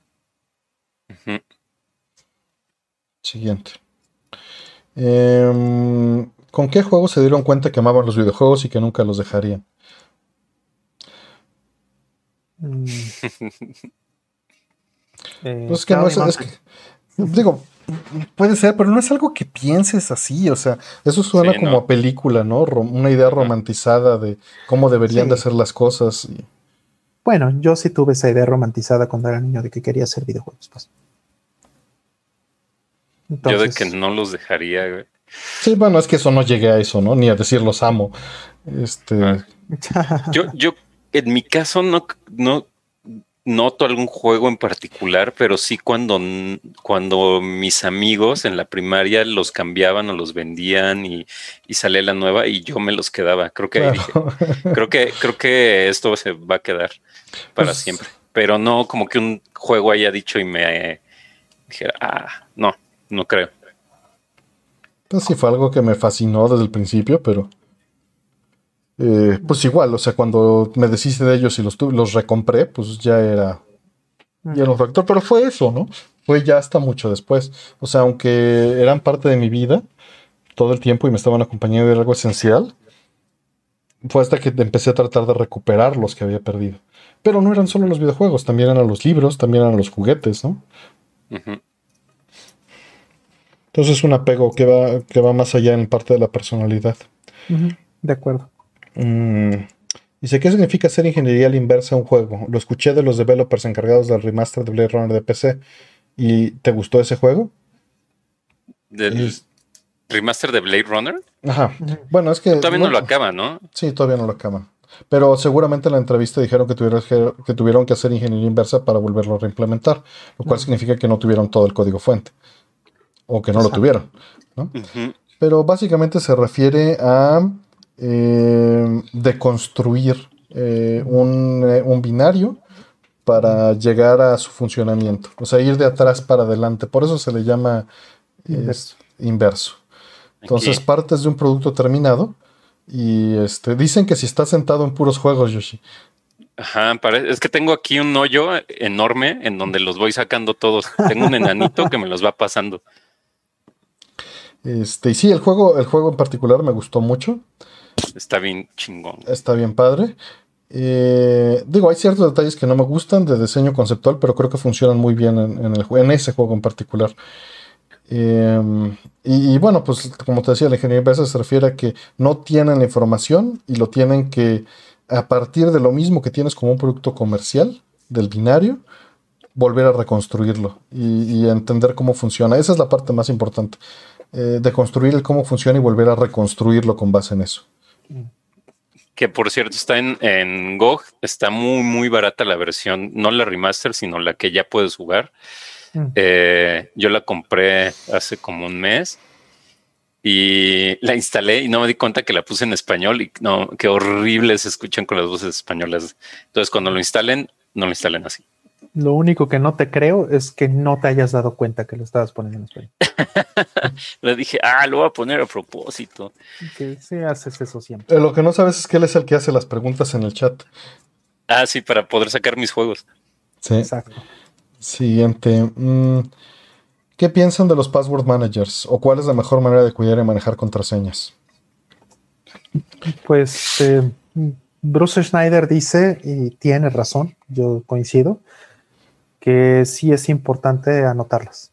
O sea, puede sonar contraintuitivo, puede sonar contraproducente, pero la realidad es que este, el problema está en que se, se te olvidan y te empiezas a perder acceso o, este, o te hackean o lo que sea. Y hay que tener un control, yo creo que sí es importante tener un control físico. Hay muchas maneras de hacer esto sin que eh, sea este, inseguro. Y, este, pero no me gustan los passwords, los password managers porque al final eh, un pequeño hoyo de seguridad que tengas en la autenticación a tu password manager, pues te va a abrir la puerta a todo, ¿no? Entonces, siento yo que eso podría mejorarse en un formato físico. Este, yo agregando a lo que está diciendo Rol, eh, creo que tienes que evaluar eh, qué es lo que consideras eh, la violación a la seguridad principal, ¿no? De entrada, lo peor que puedes hacer es usar el mismo password en muchos lugares. Algo que tienes que usar es usar passwords distintos en distintos lugares. Por lo menos tener cinco niveles de password y utilizar este en lugares distintos, ¿no? Dices, esto es para foros, esto es para cuentas, esto es para... Lo ideal sería que fuera un password en cada cosa. Exacto. Ahora bien, lo que, el, ¿por qué es esta, esta sugerencia? Porque cuando hackean algún sitio y se exponen los passwords, todos los sitios que tengan ese password es muy posible que te los vayan a hackear porque normalmente te, te toman el password con el login. ¿no? Exacto. Entonces, eh, la idea atrás de un password manager es que asegurando, eh, de que más bien es, es más seguro eh, que solo tengas una puerta de entrada a tus passwords a que tengas el mismo password en todos lados. Mm. O por lo menos es igual Mm. que uses un password, el- este, que nada más sepas un password y lo uses en todos lados, Exactamente. a, a- a que tengas el password manager y tengas todos los passwords ahí. Ahora, lo que evidentemente hay distintos niveles, ¿no? Eh, porque el cifrado del password manager, pues puedes usar un password manager open source Mm. y puedes hacerlo con storage local. Exacto. ¿No? Algo Que- físico, local. Si vas a por ese lado, creo que es lo más, por lo menos a mí lo que me daría más tranquilidad. Si vas por el lado de utilizar un Password Manager como producto y que te da directamente todo integrado en iOS y en Android y en tu browser, pues está muy padre, pero lo estás, lo estás delegando a un tercero, Mm, Exacto. ¿no? Sí. Y te cuesta, pero es mucho más cómodo. Ahora, de que eso creo yo que es muchísimo más seguro que lo que hace la mayoría de la gente, sí, infin- infinitamente. O sea, en mi opinión, creo que, que si la gente no se sabe sus 10, 20 passwords o 200 passwords que deberías de saberte, es mejor que utilices un password manager. Sin duda. Estoy totalmente de acuerdo. Sí, este, como open source, ahorita que mencionaste, hay uno que se llama KeePass, Ujú. que se usa, lo usa muchísima gente. Y es bueno para este tipo de cosas. Y está implementado en muchos sistemas operativos y en celulares. Exactamente. Y bueno, tú puedes hacer tu propia sincronización haciéndolo, dándole tu acceso a Google Drive o haciendo otras cosas, porque pues no te dan un servicio integrado, ¿no? Ujú. Sí, no. El servicio se lo pones encima tú. Em, siguiente. Dicen, oigan, ¿cómo puedo saber si un disco de Play 4 Xbox eh, One trae el juego y no solo un instalador? Pues Primero todos- descarta Xbox. Sí, es lo que iba a decir. Según yo, Xbox, todos, ¿no? sí, Sí. pero bueno, tal vez la pregunta no está tan bien delimitada. Para ser un poquito más claros, pues todos los discos hoy en día son instaladores porque todos lo van a instalar al disco duro. Difícil es que un juego corra del disco. Muy, muy difícil hoy en día. Así es. Ahora, si la pregunta es ¿cómo puedo saber si tiene dependencia de internet? Pues quítale el internet por mucho tiempo y ve qué pasa. O sea, Xbox de entrada por diseño ya, ya fue. Sí. Y PlayStation 4, pues eh, ya muchísimos. Mm, siguiente. Eh, ¿Qué opinan de la gente que colecciona juegos sellados? ¿Ustedes abrirían uno viejito? Sí. Yo abrí un Juno hace dos meses. Yo tengo cerrado un viewpoint. No mames. De. De Neo Geo Neo CD, Geo. eh, obviamente. Ah, yo los otros no que- venían cerrados. Sí, claro, de Neo Geo CD. De Lo Nintendo tengo 64. cerrado. Ajá, Ándale, de no. Viewpoint 64. Ajá, exacto. O 2064 se llamaba, no me acuerdo. Este, no, ese evidentemente no. Pero este, tengo bastantes juegos cerrados este, que he abierto y que, bueno, he tenido bastantes juegos cerrados que, que he abierto, este, valiéndome un rábano lo que piensa el Son coleccionista. para mi uso, ¿no? Exacto, son para mí, no son, Ahora- son para. Sí tengo unos cerrados repetidos que me han llegado por distintas circunstancias. Mm, Y esos, igual. pues la verdad, las uso como fichas de cambio. Ajá. Sí, si hay alguien a quien le importa eh, que esté cerrado y, y a ti no, pues también se vale decir, se lo vendo a la persona que a la que sí le importa. Exacto. Pero mis, mis cosas normalmente, aunque lleva cerrado años, pues son para abrirlos. Y, y generalmente los tengo cerrados hasta el momento en que los voy a usar. Entonces en mi colección hay muchísimos juegos usados, cerrados, especialmente de Play 4 o de Switch, que no los he abierto porque no los he jugado. Y así marco lo que tengo pendiente. ¿no? Igual, igual, igual. Sí, aquí Yo- tengo, yo aquí tengo el Z cerradito. Y no lo voy a abrir hasta, Hasta que le toque. un ratote. Sí. Hasta Sí, que yo toque. igual tengo varios ahí cerrados que pues, hasta que llegue el momento y otros que sé que ya no voy a abrir. O sea, tengo el Amiibo Festival horrible de Animal Crossing, que lo compré por los amigos y jamás lo voy a abrir en su vida porque el juego está horrible. Mm. Este, Valkyria pero ahorita Chronicles 4. viendo, viendo aquí, por ejemplo, creo que esta la compramos nosotros, Artemio, la de Limbo, Mm, y nunca la abrí. Nunca la abrí porque lo tengo en un chingo de lados. Eh, Rentado. ajá, exacto. Ya cuando me quiten la, la renta lo, lo abro. Uy, perdón. El siguiente, pues sí, sí vale el soundtrack la pena del CZ que tiene, pero pues hasta que lo juegue. No voy a escuchar el soundtrack sin abrirlo, Exacto. sin jugar el juego. De hecho, a mí ya me llegó el, el soundtrack de, de Monstrum y no lo, lo ripié. Y estuve hacía nada de escucharlo. Dije, no, ni madre, nunca hago esto. El de Lacrimosa of Dana tuve el soundtrack cerrado un año hasta que me llegó, hasta que acabé el juego. Exacto. Y, y lo compré. sí, Ahí fue un error comprar el de Lacrimosa, porque salió un, un soundtrack completo después, hijos de su puta madre. Se lo volví a comprar. Sí, sí, yo compré esta y la tuve cerrada durante seis meses. Eh, es eh, Final Fantasy VII Remake. La, la querían en Blu-ray audio, ¿no? Eh, no, no, no. Esta es, este, estos son ocho discos, son ocho CDs. Órale. Y, este, Órale. y son solamente de la primera parte eh, del, del remake. Del juego. Ajá. Y de hecho faltan otros cuatro que acaban de anunciar. No, pues no, bye. Entonces, este, pues no iba a escucharla, obviamente, hasta no jugar el, el Sí, juego. hasta no jugarla. Lo escuchas en lo que carga. Este, ándale. Sí, ese, ese en, en especial se tarda mucho. Pero bueno, eh, mismo caso. O sea, estuvieron cerrados ahí hasta que finalmente los usé. Sí, yo, yo esos soundtracks de, de Is los compro porque luego se acaban. Por eso lo hago. Claro. Eh, exactamente, esto era súper limitado y pues Ujú. lo, o sea, sí la pensaba comprar y no se puede esperar seis Sí. ¿para qué? Exacto. Siguiente. Dice, ¿saben qué puedo utilizar para volver a pintarle cromado 16-bit en Sega Genesis 1? Híjole, no, no sé. No tengo idea. Yo creo que alguien experto que sepa pintar figuras y ese tipo de cosas. Ándale, alguien que sepa, que se dedica a De restaurar. modelismo, ¿no? Si busca Gareki Collections, igual y él te sabe decir Mm. en Facebook. O, o le puedes encargar que te lo pinte él. ¿no? Mm, Claro, le pagas y te lo pinta y Ujú. el trabajo que hace es muy profesional. Eh, siguiente, dice, hola, ¿utilizan algún teclado mecánico? ¿Les gustan?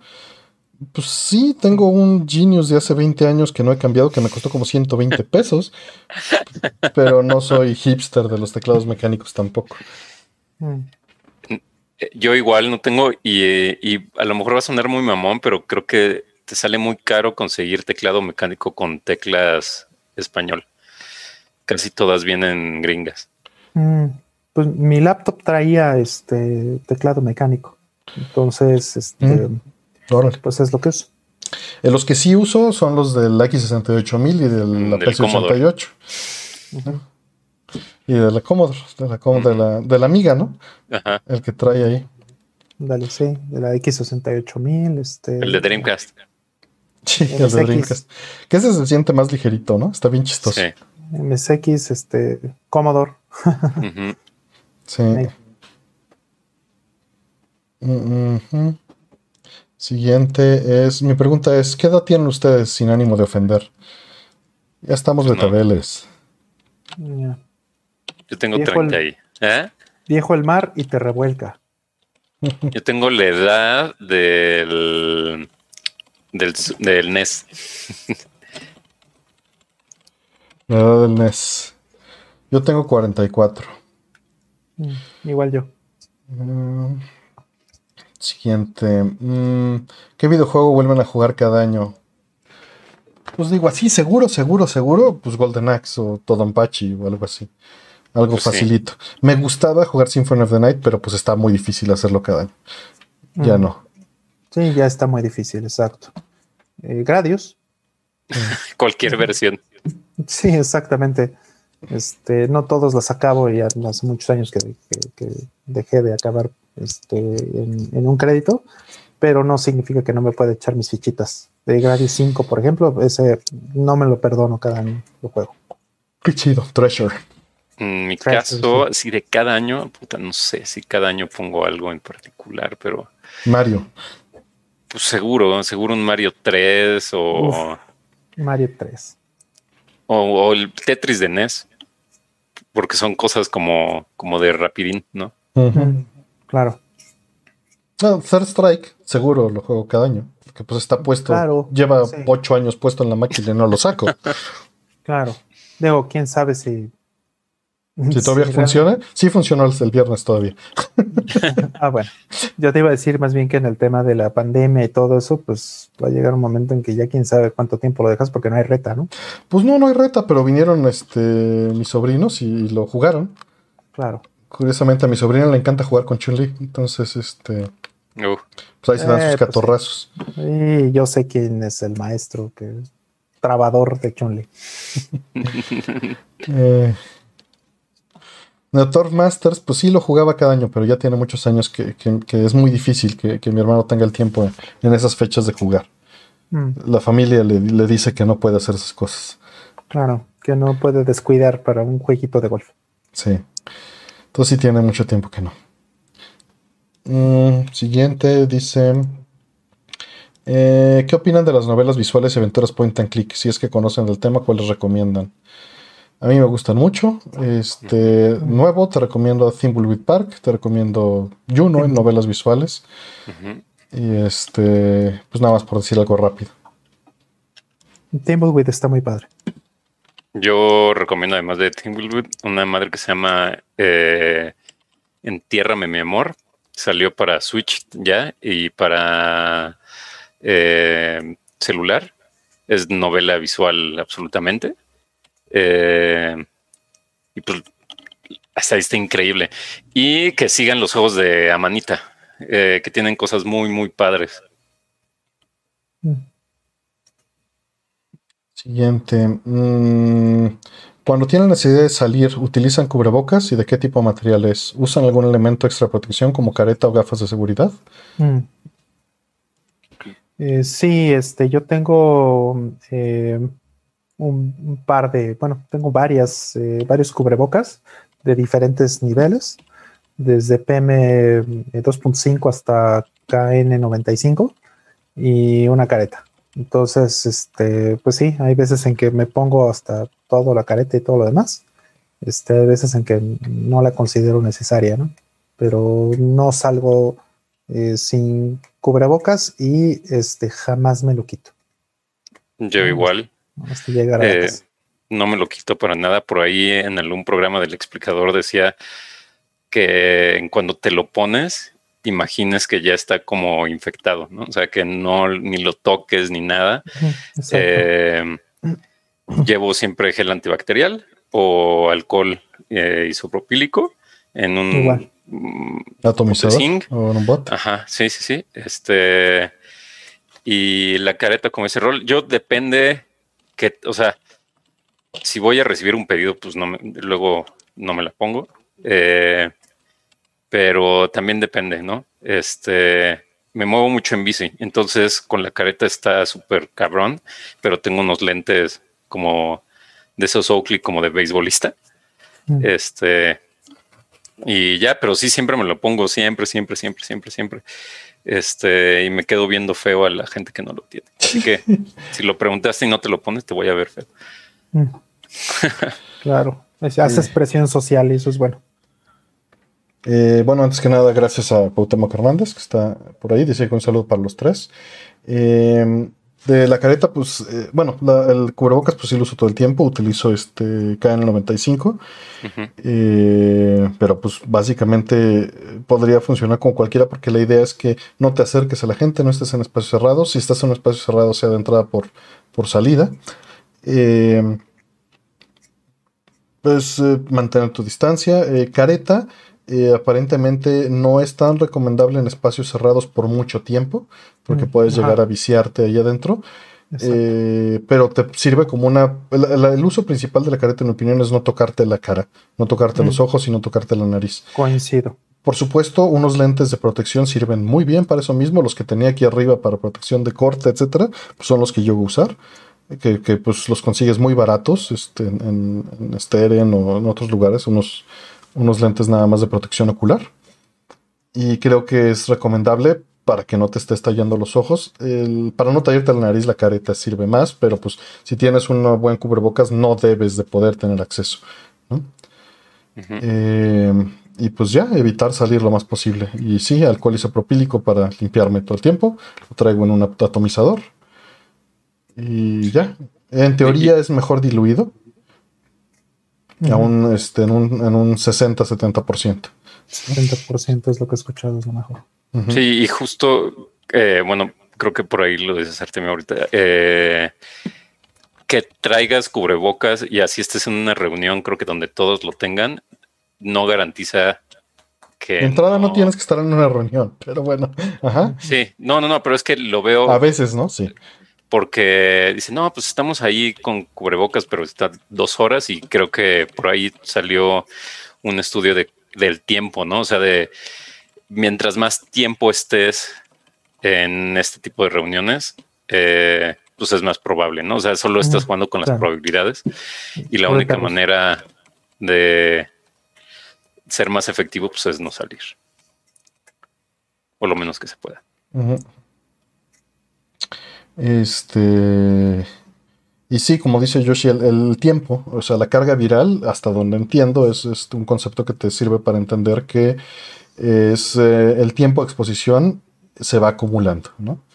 Y el aire se va viciando, entonces eso es lo que tienes que evitar. Eh, lo más breve posible y, y, el menos contacto, porque no sabes, o sea, uno dice, no, pues que tal se cuida. Bueno, y tal se cuida y tal se cuida al grado de que está saliendo contigo. Entonces no se está cuidando. No, o sea, no puedes saber porque todo el mundo le dicen lo mismo. Todos, porque todos confían en todos y está bien confiar en la gente, pero, pero no sabes si todos están cuidando al mismo grado que tú. Exactamente. Sí, sí, yo pienso que es importante tener pruebas. Este, yo me estoy probando cada cierto tiempo, eh, precisamente pues para tener certeza de si debo acercarme o no a mi familia. Este, y, bueno, constantemente, ¿no? Sé que, sé que como dice Artemio, hay una incertidumbre que, bueno, no puedes eh, evitar, pero la puedes mitigar. Y yo lo compararía, eh, se lo decía también el otro día de, de, broma, pero también es la realidad es como en la industria porno, ¿no? En la industria porno, pues tienen, este, se están probando todo el tiempo, se están checando todo el tiempo. Entonces es la responsabilidad de, la gente que está en esa industria estarse checando y pues sí, a lo mejor no pueden tener una este, certeza absoluta, ¿no? nunca la van a tener, pero en la práctica sí funciona. Eh, para esta industria, este, estarse checando todos y tener una, este, mayor, un mayor conocimiento, estar haciendo el monitoreo constante. Yo personalmente recomiendo partir de la base de que todo el mundo esté infectado. Claro. Entonces, este, actúa como si todas las personas con las que interactúas, que no sean de tu círculo 100% cercano, están infectadas, ¿no?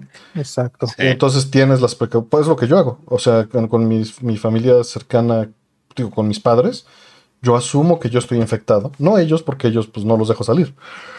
Eh, pero, pero simplemente yo asumo que yo estoy infectado y no los y, tengo que cuidarlos a ellos, ¿no?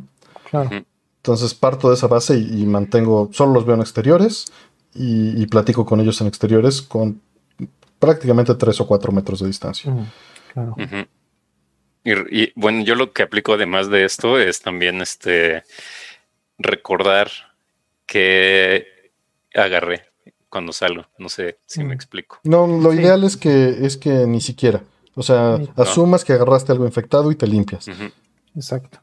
A eso, ajá, o sea, eso voy, así como de cada vez, no sé, está la chapa y pues del edificio y pues ya la abres con la mano, evidentemente, y pues obviamente tú no sabes si a lo mejor alguien que tomó eso eh, tener ahí el virus y pon tú que a lo mejor tú no te enfermas, pero a lo mejor después agarré, no sé, eh, la chapa de un coche con esa misma mano y no me la limpié y entonces ya llevé el virus a lo mejor de esa chapa a la otra, ¿no? Que es completamente cierto y hay que tener eso de cuidado, pero de lo que se sabe es más el aire que los objetos, ¿no? Correcto.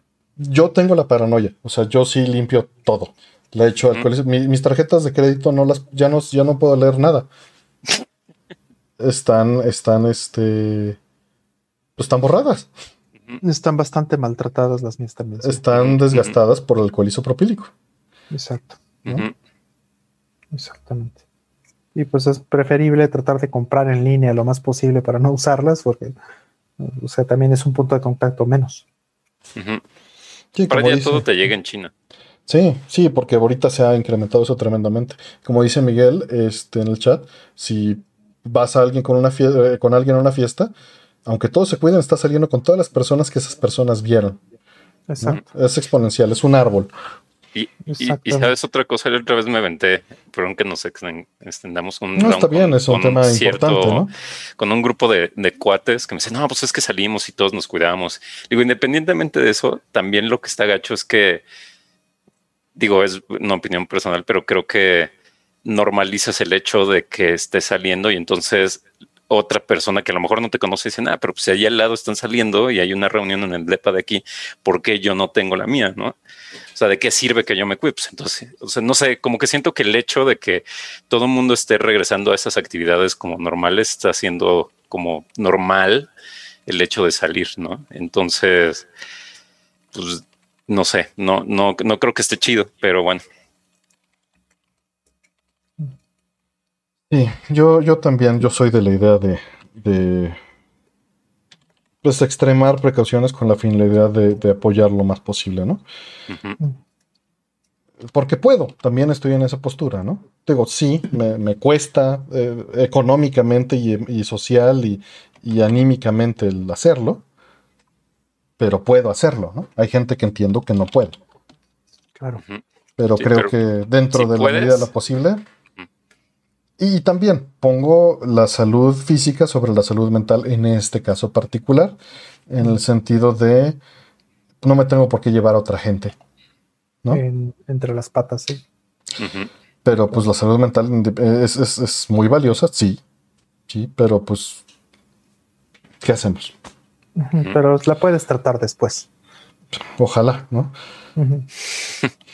o sea, al menos eso lo puedes postergar, no la física en estos casos, pues, o sea, es, no, es, no es tan fácil, te estás, estás jugando a la ruleta rusa. Y, como dice Miguel, hay un punto importante, es más, es mejor el jabón, sí, es mil veces mejor el jabón que el alcohol, pero el alcohol pues obvio lo traes en la mano y se evapora rápido. Pero lo ideal es que siempre se laven las manos con jabón al entrar a la casa, ¿no? Exacto. Sí. Eh, siguiente. Eh, ¿Consideran que debe de existir herramientas 480p o 1080p como hiciste con tu suite 240p para diagnosticar a posteriori?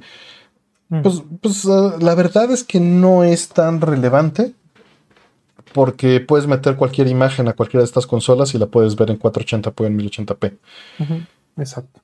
Entonces pierde un poquito de relevancia. Pero sí, sería muy bueno este, que hubiera herramientas dedicadas con los patrones ya especializados.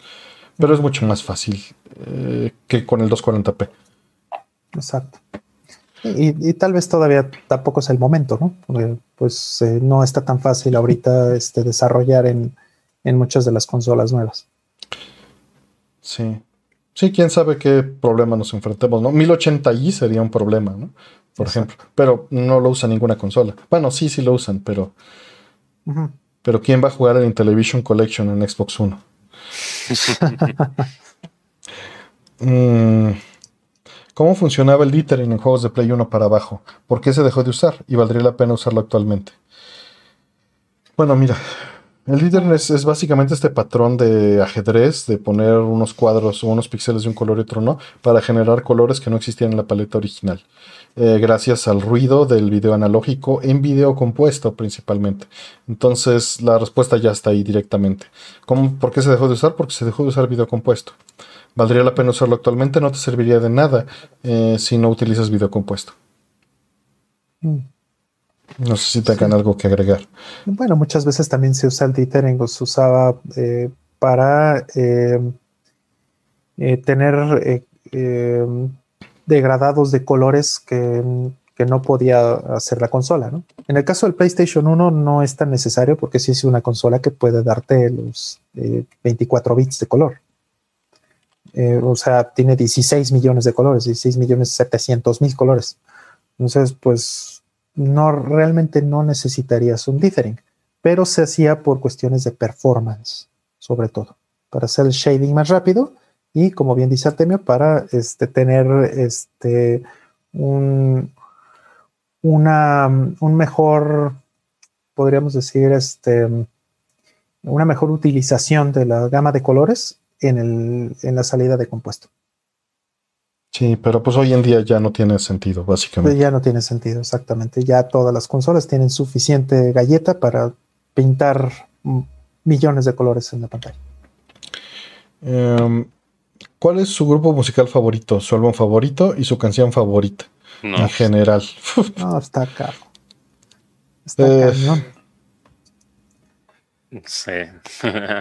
está muy duro, ¿eh? ¿Qué, ¿Cómo era? ¿Qué? Eh, ¿Libro? grupo musical. Pinche Yoshi, estás pero en la luna. Es que entendí grupo, rola y libro. Sí, no, grupo, álbum. No, está muy difícil. Álbum y canción. Sí, digo, este tipo de preguntas, pues es lo primero que se te ocurra, porque de, todo lo que tiene. Sí, no, la pregunta no tiene sentido. Perdón. Este, pues digan. pues mira, este. Kukeija este, su primer disco, que se llama Coqueija, Coqueija Club. Y este, la mejor rola es eh, Shuffle in the Darkness. No, ahí nos estamos limitando a que sea la misma, ¿no? La línea. Sí, para hacerlo más fácil. Para hacerlo más fácil. ¿Tú, Yoshi? Eh, Massive Attack. Eh, Mezzanine. Y la rola eh, Blue Lines. Ya. Digo, para seguir la misma línea, entonces voy a decir eh, Art of Noise, que no es cierto que sea mi grupo favorito, pero funciona. este álbum favorito, voy a decir este. Eh, pues Art of Noise, Daft. Y la canción favorita, eh, Love, la mezcla larga. Mm. digo, sí, aleatorio. Eh, ¿Qué opinan de que Nintendo le está entrando al cloud streaming? Pues no tiene nada de sorprendente, es el camino que va a seguir, ya lo hemos dicho varias veces, y eventualmente todos van a seguir este camino. Pensé que ibas a decir, no tiene nada de oportunidad. no, claro que sí, pero... Pues es que simplemente le está entrando porque pues está atendiendo su mercado. Pues sí. Y pues su mercado quiere la diversidad y pues Nintendo no se va a poner a hacer consolas de 500 dólares eh, del tamaño de, de las consolas que están de esta generación, pues para satisfacer algo que la verdad no vale la pena porque ya lo que, que aparte ni siquiera es un mercado, ¿no? Eh, pero eh, este va a ser, o sea, no va a haber otro mercado eventualmente. Eventualmente, quién sabe cuánto tiempo, y, pues lo va a tener que hacer. Tal vez no como negocio principal, tal vez no como negocio único, Ajá. Pero no tiene Sobre todo eso, sobre todo eso, este, lo peor que podría hacer Nintendo es no entrarle. Claro, claro. Entonces, este, pon que no se vuelva, este, que no, eh, ojalá que no dejen de hacer consolas, que no dejen de hacer hardware, Nintendo, pero eh, incluso haciendo hardware y teniendo su propio ecosistema, les, esa diversidad eh, los mantiene vivos. Siguiente. Mm, ya que hablan de Cyberpunk, ¿crees que esté a la altura de obra maestra como The Witcher 3? No tengo idea. Ojalá. Ojalá les vaya bien. Mm, igual yo también. Yo ahí tengo fe ciega. Pero, pues quién sabe qué. Mira, de entrada, en mi opinión, eh, tienen un mundo, un sistema de juego base mucho más rígido que en The Witcher. O sea, porque en The Witcher pues, eran unas novelas y, las adaptaron a un juego de rol, ¿no? Y acá ya hay un juego de rol en un mundo y esto lo están adaptando. Y detrás pues tienen al creador de, del juego de rol original, ¿no? Que ha estado como, como viendo también las mecánicas. Pero, pues quién sabe, eso lo sabremos cuando salga, ¿no? Mm. Sí, yo no tengo ninguna fe en particular. Este, pero ojalá esté bueno. Sí, yo igual, este, hasta no saber, o sea, ni siquiera he querido ver trailers. Uh, dice, ¿jugaron Legend of Dragoon? ¿Qué opinan de él? Ah, bueno, lo puse en score. Sí, sí, sí, sí, lo recuerdo este, bien. Sí, es un juego muy bonito, es un experimento interesante. Además, first party, ¿no? Bueno, pagado, pero ajá. Exactamente, es lo que iba a decir. Es un, es un experimento interesante en, en el, en desarrollar un, juego así como, como First Party, ¿no? Como Sony. Y es de los poquitos, de las poquitas cosas de, ese género que se ha animado a hacer, a hacer Sony, ¿no? Entonces, eh, es un buen juego. No es el, mejor RPG que existe, ni mucho menos, pero está padre.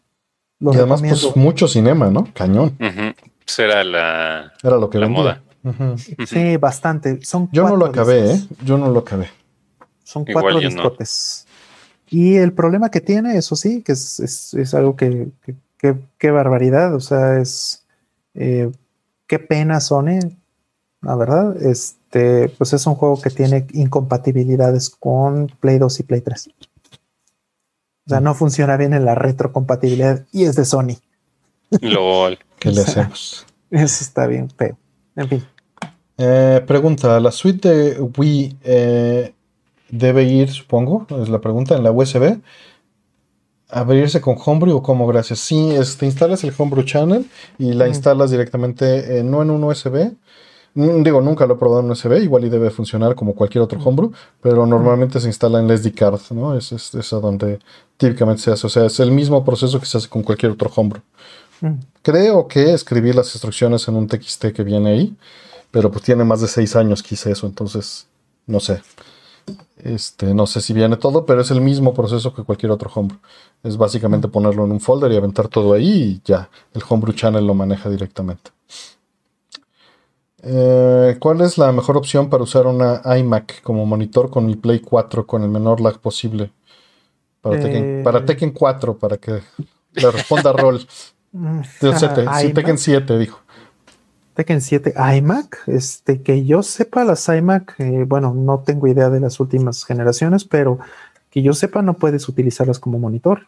O sea, que tengan una entrada de HDMI para que puedas eliminar el sistema operativo y todo lo que es Apple y poner otra cosa externa. Es que según yo se conectan por su mamada esta de puerto que no me acuerdo cómo se llama de video. No, pero iMac son las que son todas todo en uno. Sí, sí, sí. Pero es que sí, o sea, según yo sí tienen. Para que les puedas eh, no usar Mac y usar lo que quieras por fuera. O sea, no creo que Apple permita eso. Es que recuerdo que en una chamba el, al vigilante le pusieron ahí su cámara de seguridad. Este, pero, o sea, según yo se puede, pero puta, quién sabe. ¿eh? No, la verdad no desconozco. Digo, una búsqueda rápida en Google, no hay nada. No, no. Eh, las preguntas que hay son de 2010 y 2011. Que, que Apple permita que utilice su hardware para poner cómputo de verdad por fuera, o sea, no, no, no lo Digo, hay, por ahí un thread, no sé si te sirva, de cómo usar una iMac vieja. No sé, no sé, nunca he usado un producto de Apple, entonces no tengo idea. Mm. Eh, pero bueno, ahí te dejo una liga. No sé si te sirve, es una búsqueda de Google súper chafa que hice en este momento. ¿Quién sabe? Eh, siguiente. ¿Algún juego de Wii que recomienden? Así, de la nada. Uno, eh, Yoshi. Este, ah, sacan Wiki. Sacan wiki. Kirby's Epic Yarn. Kirby's Epic Yarn, ese es increíble. Es un maravilloso juego. Sí, yo creí que Yoshi iba a decir House of the Overkill, pero. Iba a decir este No More Heroes, pero ya salió en Switch, entonces ya no. Sí. este. Pandora's Tower. ¿Mm? Uf. Sonic and the Secret Rings. No, no es cierto. Sonic Heroes. Sonic y su banda. Siguiente. ¿Alguna vez se disfrazaron el Día de Muertos, Drácula, momia, etcétera? Claro. Sí, muchas veces.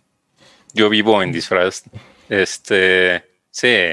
Eh, justo en el stream estamos platicando de que, en, en mi personal opinión, desde morro, siempre tenía que ser disfraz de terror en Halloween, no podía ser de otro. Entonces me, mm. luego me incomoda que veo flashes y como de la película de moda y es así como de no, porque tiene que ser de terror. Mm, tu este, tu disfraz de gel antibacterial sexy. Búscalo, existe. Uf, ya, a ver. Ah, yo nuevamente regresando, pues nunca he sido así Si, Mm. si lo llegué a hacer fue por responsabilidad o por la escuela o por obligación. Mm. No, yo por fiestas y eso de Halloween y que todo es con disfraz, sí, sí lo llegué a hacer. Tenía, tengo esta amiga que tenía un closet, literalmente tenía un closet lleno de disfraces. Wow. No mames, ya vi el disfraz este, qué horror. Entonces, este, era muy bueno estar en su casa y armar este, la fiesta y de repente pues, todos acabábamos disfrazados de algo. Ujú. Eso me gustaba. Sí, no, nunca pasé de una manta o algo así.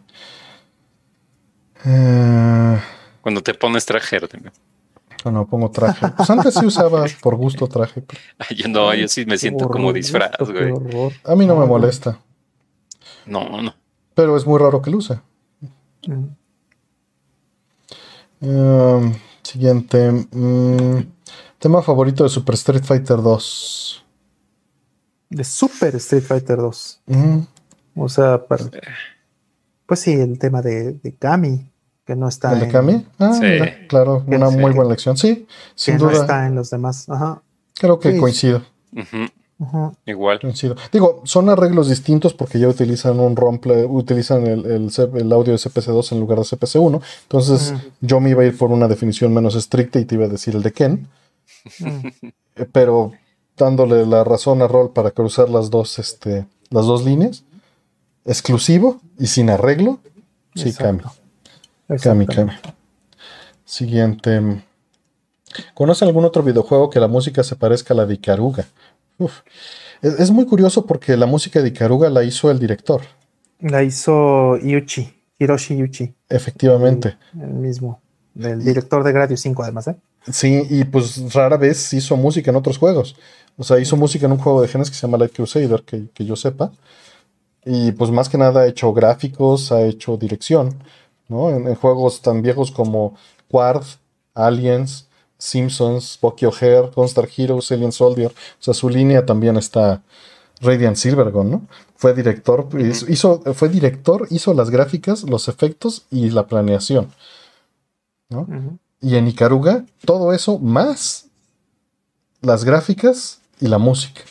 Sí, sí. Y ventas, o sea, y Juchance hasta lo fue a vender, güey. Exacto, sí, sí. Entonces, no, es, es muy difícil que haya. O sea, lo más cercano que en mi opinión puedes agarrar es acercarte a la música como de Radiant Silvergun, pero no es el mismo compositor. No. Nada más es el mismo estilo que la hace. Sakimoto, ¿no? Que ya hemos hablado muchas veces de él aquí. Ujú. Sí. Sakimoto y también este, pues, Gradius 5, ¿no? También va por la misma, por la misma onda. Vamos por la siguiente. Eh, tengo Dreamcast y lo quiero jugar bien, entendiéndose como en un CRT. Tengo un monitor de los cuadros HP y teles digitales. ¿Cuál sería la mejor opción y qué marcas para comprar sería lo mejor? Si ya tienes un monitor de los cuadrados HP VGA, digamos, vete por eso con un adaptador VGA para tu Dreamcast, es lo mejor que vas a poder hacer Ujú. y lo más fácil. De ahí en fuera necesitarías un escalador dependiendo de la opción que tengas usar y puedes irte por, eh, digo RGB, el problema es que no puedes sacar 480p. Mm. Este, ahí es puro 240p o 480i. Y, y pues dependería, ¿no? Porque es, es una salida mixta. Pero muy en general, ese monitor CRT, muchos juegos no dan 480p, pero hay manera de, de arreglar eso, de brincárselo y de parcharlos en muchos casos. Mm. De es. hecho, hay, hay varias listas, ¿no? Que traen ahí cuáles y cuáles no y, y cómo solucionarlo. Así es, sí, y hay muchas cajas también de, de VGA que, que hay para, para elegir, o sea, desde cables, que son así barateros, hasta las cajas más especializadas como las de los Bejar Brothers. Eh, toro, ¿no? Eh, ándale, toros y, y, bueno, no recuerdo las, eh, los nombres de todas porque tienen nombres bien raros, pero este, Es que son yo tengo ingleses. Curo, Yo ¿no? tengo una. Dije, oh. Kuro, ándale, yo tengo una que se llama Kensei, Mm. que es para el Dreamcast. Yo modifiqué mi cajita VGA para que pueda sacarme 240p por ahí. Mm. Eh, siguiente. Mm, ¿les, gusta, ¿Les gusta la serie Soul Calibur? ¿Cuál es su juego favorito de la serie y cuál es su personaje invitado favorito? Mm. El primero para mí. Sí. Primero. El primero, sí, Sofitia. el primero. El primero, el primero. Totalmente. Iba a decir Sí. el 2 porque el 2 está muy padre y está muy completo y tiene mecánicas muy fregonas.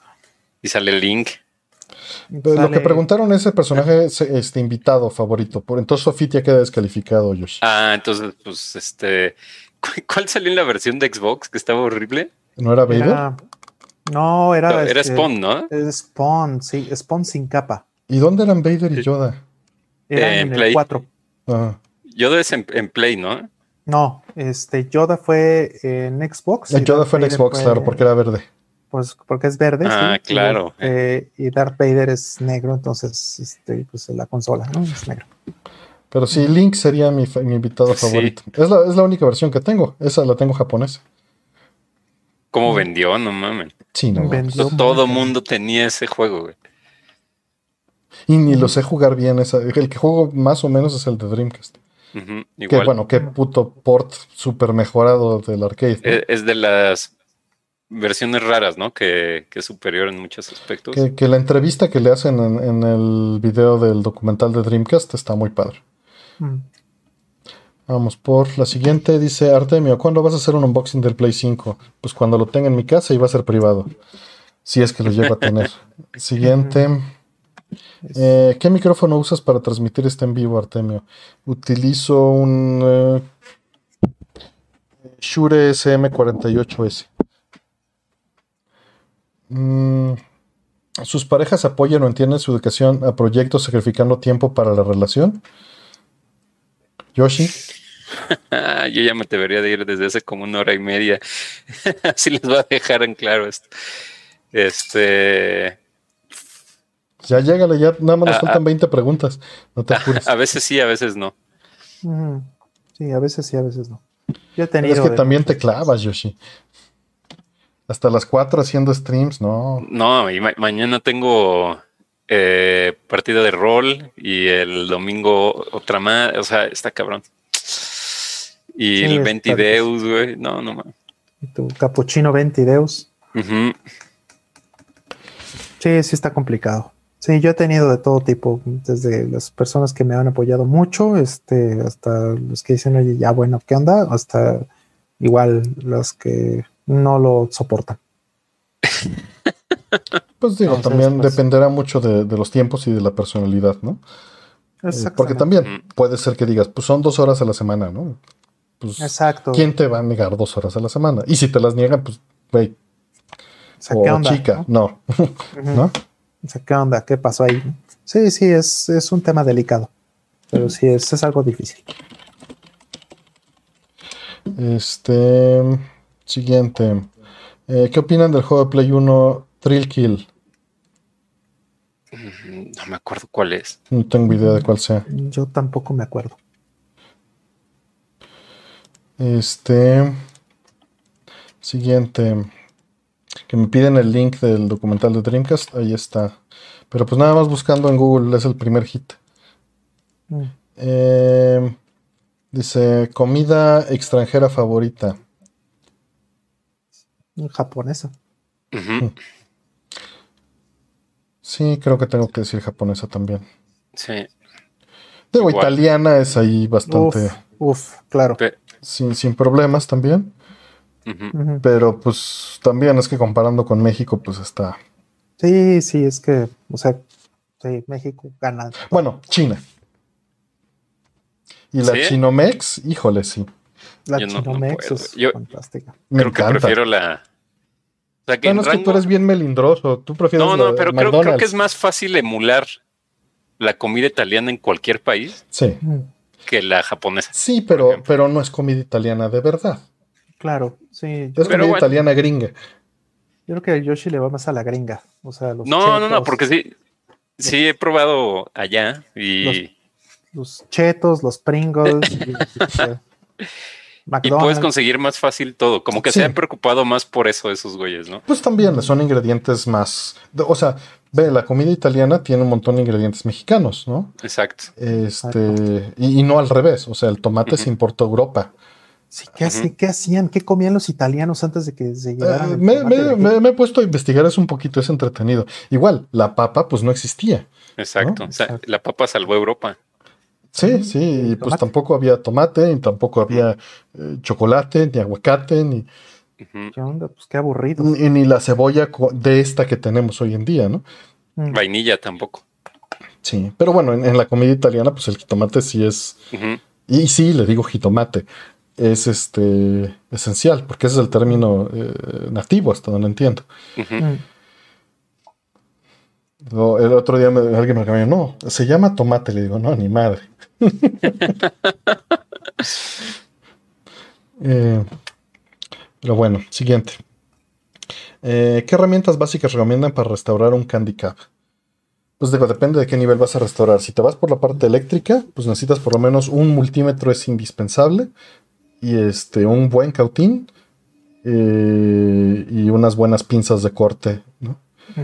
Creo que esas son así como las esenciales. Eh, para, parte, para parte física, pues los armadores con las puntas necesarias. Y este, por lo menos una jerga y mucho jabón.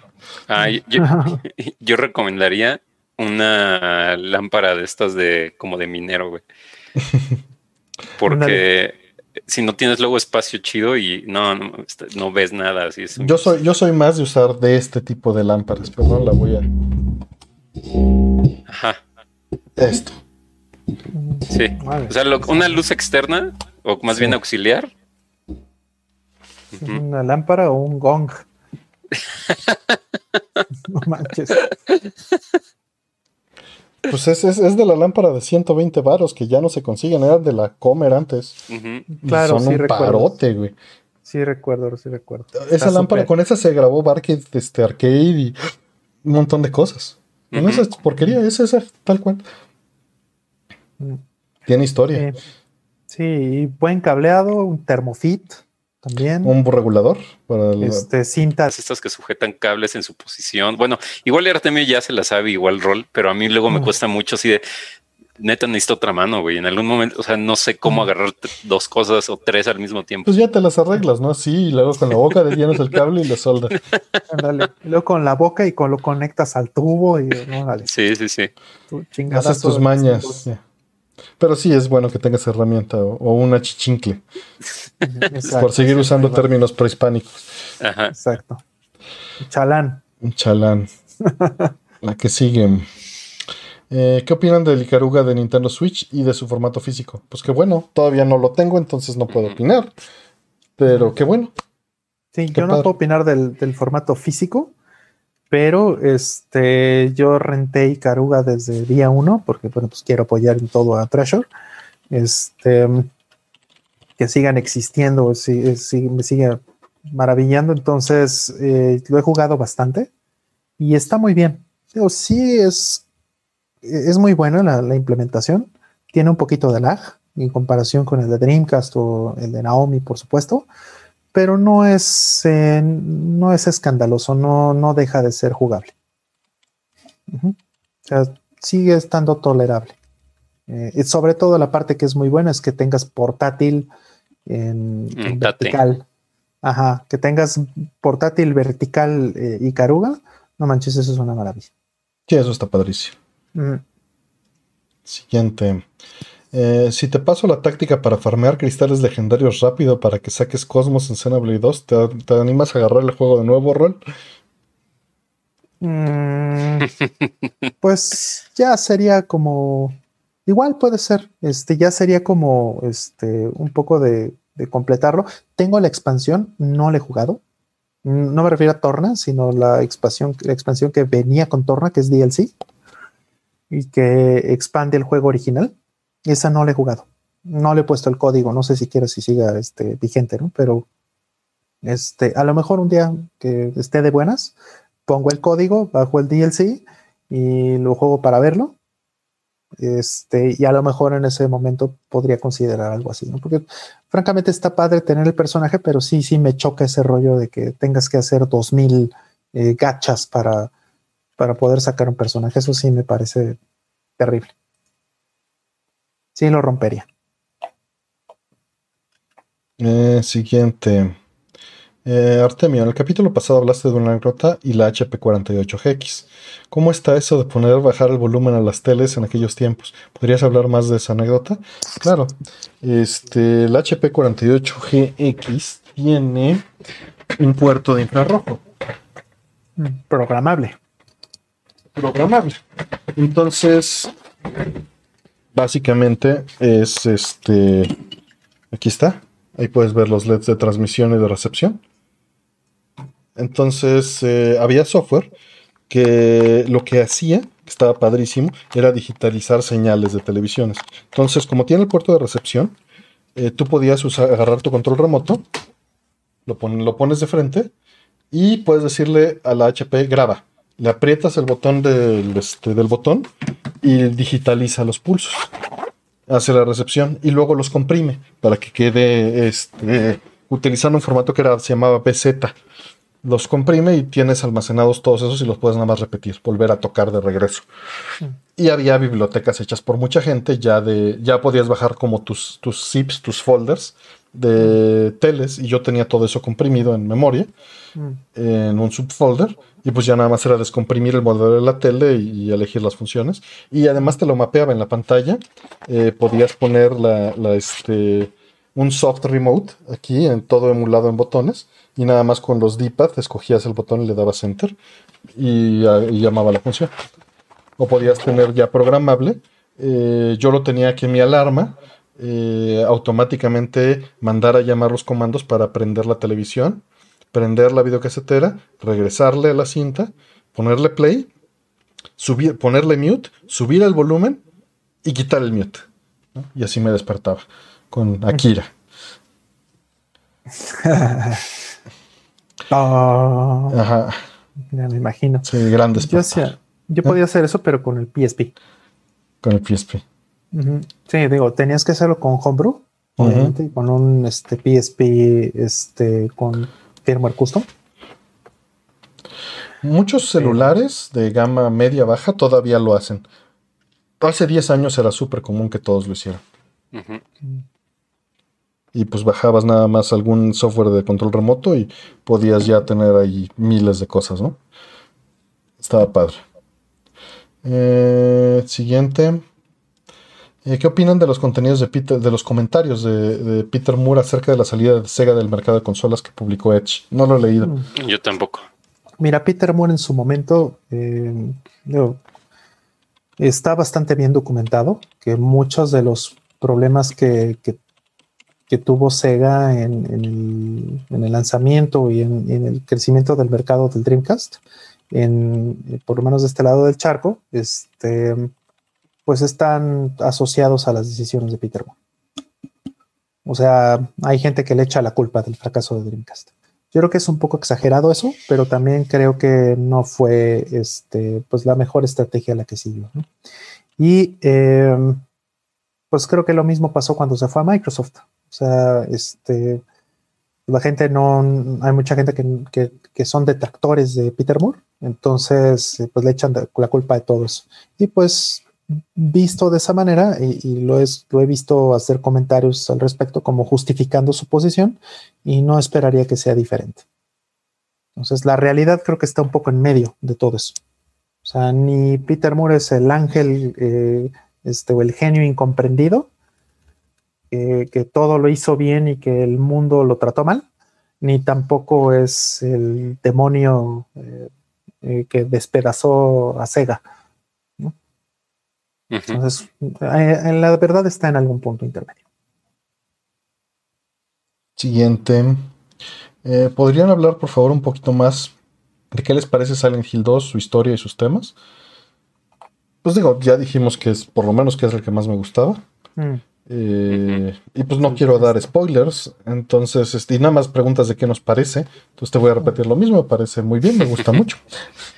Sí, el 3 también me gusta mucho, pero creo que sí el 2 es superior. El, el 2 yo creo que igual es, en cuanto a historia, es mi favorito, pero en ambientación me gusta más el 1.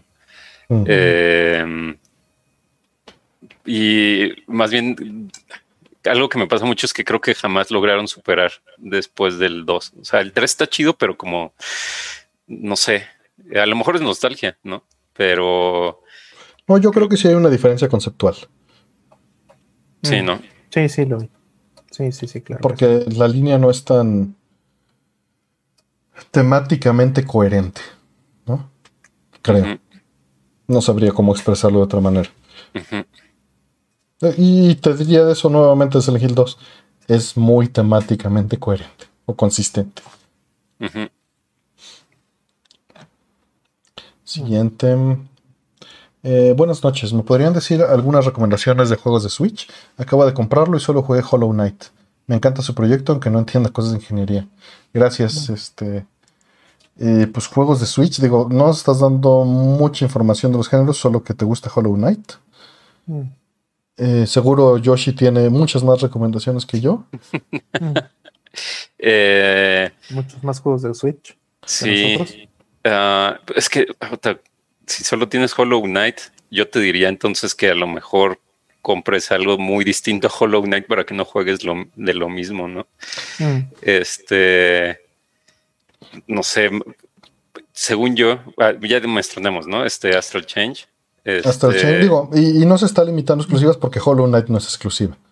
Ajá. Mm, claro. Mario y Caruga, Mario Odyssey.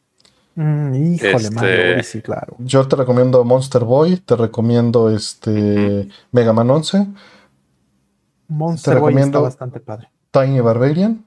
Sí, Monster Boy es maravilloso. Te, recomiendo Dimension Drive para no recomendarte cosas mainstream. Son, yo creo que IS 8. Este, son las cosas que te recomiendo. Que, Is Origin. Is Origin, por supuesto, que ahorita está en PlayAsia. Ya los demás fuentes ya, ya está muy difícil. Mm. Pero esas, este, esas tienes por lo menos. Eh, por ahí creo que está en descuento uno eh, que se llama Mecha Termination Force, que es del güey este que hizo Gunman Cliff. Este es un voice rush. Está, cuesta, creo que ahorita está como en 60 pesos o algo así. Eh, ok, ahí está en el chat todavía. Edward Rojas se llama, que lo compró por barato. Y que gracias por las recomendaciones. Entonces no había limitantes, qué bueno que te dimos ya varias opciones. Sí, sí, sí, sí. sí. Bayoneta. Bayoneta. Ándale. Siguiente. Mm, ¿Han tenido una compra grande que al poco tiempo se arrepintieron de hacerla porque no la necesitaban? Porque realmente, porque querían realmente. Mm, sí, muchas. Y seguro muchas. Seguro, muchas decepciones. Pero, ¿sabes qué me pasa? Que trato de sacarle provecho después de hacerlo. Mm, sí, claro. Me esfuerzo tremendamente hasta justificarla. Digo, hay casos en los que no es viable, pero. Pero supongo que quiere detalles de algo en lo que. Sí, yo creo que este. Tu 64 también. Pues no fue grande porque me costó como 200 pesos. El otro día que mencionabas en, Twitter lo de la salida de Ocarina, de, digo, de Majora's Mask, pues lo que te dije fue cierto. O sea, pues yo entré a las tiendas y ya había pirámides de Majora's Mask que nadie quería, ¿no? Y, Está cabrón. Y, así lo compré. O sea, así compré Conker y Majora's sellados en, descuentos en Sanborns, este, porque nadie los quería. Claro. Y así compré mi 64. Entonces no, no fue algo, no fue una compra grande. O sea, realmente pagué, habré pagado 800 pesos por las tres cosas. Sí, yo creo que la compra de la que más me arrepiento es del Xbox 360. este, yo creo que fue un grandísimo error. Yo creo que, que ni regalado lo debía haber tenido. Eh, ¿Y el Game Collection qué, papá? No, no, no, pero es que ese fue el segundo Xbox, porque ese es el problema. O sea, ese es exactamente el, issue. Yo debía haber eh, tenido un Xbox hasta tener la Cape Collection. Mm. Ni un segundo antes. Y, como compré un Xbox antes que pues fue basura, porque se echó a perder a la, quinta vez que lo prendí, literalmente. ¿Y no entró ya en garantía? ¿Estabas fuera? Pues sí, porque me tardé, o sea, ¿para qué prendo un Xbox si tiene tres juegos buenos o dos? Entonces yo estaba jugando Tales of Vesperia fascinado, entonces no te puedo decir nada. Sí, no, bueno, pero creo que hablamos de antes de que existiera ese juego. Entonces. No, yo, yo iba en mi quinta Xbox con ese juego. Ajá. Exacto, entonces. No, y es neto. O sea, se me descompuso cuatro veces y, me la cambiaron las cinco veces. Cuatro, las cuatro veces, y bueno, quinta, porque el que tienes ahorita ya es tu sexto Xbox, entonces. O sea, mm. sí, entonces, pues honestamente creo que fue un error haber pagado este, por un Xbox la primera vez. La segunda no, porque pues ya tuvo una, ya fue un Xbox Slim. Y, y, este, y pues esos duran más, por fortuna, no se me ha roto, en, ya, ya lo he puesto más de 10 veces y, no se ha roto, eso ya me deja un poquito más tranquilo. Pero este, pero bueno, eso fue este tener la Cape Collection. Eh, a mí no me acuerdo, estaba buscando ahorita ver qué veía por acá, pero podría ser tengo un juego de mesa que se llama Venetia. Y pues no, o sea, costó como dos mil varos. Y pero yo creo que eso con los juegos de mesa puede pasar bastante. Al final, eh, ya no, o sea, como que solo me gustó a mí. Mm. Entonces está, o sea, tiene, lo jugué dos veces y está ahí. Este tiene tres años que no lo toco. Pues mira, yo, yo te puedo decir algo reciente. Mega Man 11 de Switch, la edición mega especial. La verdad es que me gusta, pero no soy tan fan. Y era un pinche cajonón loco. Ándale. Pero se lo cambié a Lex y pues me pagó la diferencia y me dio su copia normal. Y todos felices. Entonces. Claro. Sí, entonces no te arrepientes realmente. Uh -huh. Sí, pero sí me arrepentí. O sea, sí no sabía qué hacer con él. ¿no? En el momento, ¿no? Sí. Uh -huh. Sí, sí, pues sí. Fue final feliz, por fortuna. Por fortuna. Ahí está Mask Ninja en el canal. Saludos. Que, como ya les hemos comentado, si quieren ver gameplays de alguien que, que juega muy, muy bien, está en su canal. Mm. En el ojo de arcade, ¿no? Acaba Side Yo-Yo con una ficha. ¿Ah, su mecha? ¿En serio? Sí. Y ahí está en oh, su canal. Bueno. Ahí lo pueden ver. Wow, no he visto eso, pero wow, felicidades. Eh, siguiente. ¿Han probado las placas de audio UAD? No. Este, no, creo No. que. Ah, las han, las han mencionado en el canal, en el Discord de, de MD Fourier. Aquí está el Universal Audio Interfaces. Pero no, no las conozco, no las. Yo igual tampoco las he probado. Creo que las estaban vendiendo en Amazon México, quizá por eso me suena. Me suena, pero no, no las he probado. Mm. UAD. No, de hecho- Mm, Sí, aquí hay una, pero pues no, ni siquiera está en existencia. 23 mil pesos aquí. Ah, su mecha, en serio. Quién sabe qué sea. Acelerador de audio universal. No, no las hemos probado. Bueno, yo no las he probado, pero pues se ve que, que es, es mucho varo, chavo. Sí, no. Sí. Eh, siguiente. ¿Alguna vez han comprado un juego original de alguna consola en un tianguis y frecuentaban por algo que necesitaran? Sí, claro. Mm, Claro, muchas veces. Sí. Este. Este. Ay, no sé. Eh, digo, creo que en- he comprado consolas en Tianguis. Sí, eh, mi primer Intellivision fue de Tianguis. Yo bastante, sobre todo de morros y frecuentaba tianguis para hacer cambio. Hasta que me di cuenta que no me convenía. no, que te decía, no, chavo, este, por ese, pues aparte 500 pesos. Mm, bueno, está estás bien. por el vicio. Más baratito Ah. que comprar uno nuevo, Ajá. pero perdías el viejo. Exacto. Ándale. Pero ya, ya después no, más bien yo creo que sí a, a, mm, escarbar, ¿no? Eso ya, pero distinto, ¿no? Como a ver qué te encontrabas. Em, por ahí más Ninja dice que va a recibir un CPC2 que si eh, le cambia pila o le pone Infinity. Yo digo que si tienes la lana Infinity y si no es problema importarlo y si no nada más métele el Arduino Nano. Aquí en el canal tengo un video de cómo lo haces y la, la- la verdad está muy fácil de hacer. Entonces, este, métele Arduino Nano si, si no. El Infinity está infinitamente más bonito, pero pero pues es una como, lana. ya cuestan como 70 varos los Arduinos. sí. Este, Bueno, él está en España, ¿eh? Este más Mm. Ninja. Ah, ok. Que, que allá no es problema, también es bastante accesible. No, no, no, es muy barato. Sí, estamos hablando de que aquí en México este, un Arduino de estos puede llegar a costar. Sí, un eh, clon vale tres 70 euros. pesos. Sí. 3 euros. Hasta dos y medio, ¿no? Hasta dos y medio euros. Eh, siguiente, que ya nos quedan bien poquitas preguntas. Dice esto que en nueve minutos terminamos. Dice, ¿llegaron a juntar coleccionables que salían las figurituras de los tazos, tarjetas, minifiguras? Nunca en serio. Eh, No, yo tampoco en serio, no, nunca. Yo sí, yo ahí puse en mi Instagram la otra vez me encontré un chingo de tazos. Así de, decía, no mames, cuántas papas me chingué. O sea, y y cómo me decían que sí todo el tiempo. Pero sí, y bastantes madres, los Pocket, ¿cómo se llaman estos monster, monstruos de bolsillo? O sea, Pokémon. Pero eran otros, otros. Ah, también hubo tazos de, eso. Está cabrón, está cabrón. Justo platicaba la otra vez con Mo de cómo nos chingábamos las cajitas estas de Sonrix y ya ni siquiera me acuerdo de qué juguetes traían. Lo de Star Wars, ¿no? Navecitas. Tal vez, no me acuerdo, ya ni me acuerdo. Pero sí. al que le entré muy duro, este, en su momento fue a los Kinder sorpresa de la Pantera Rosa.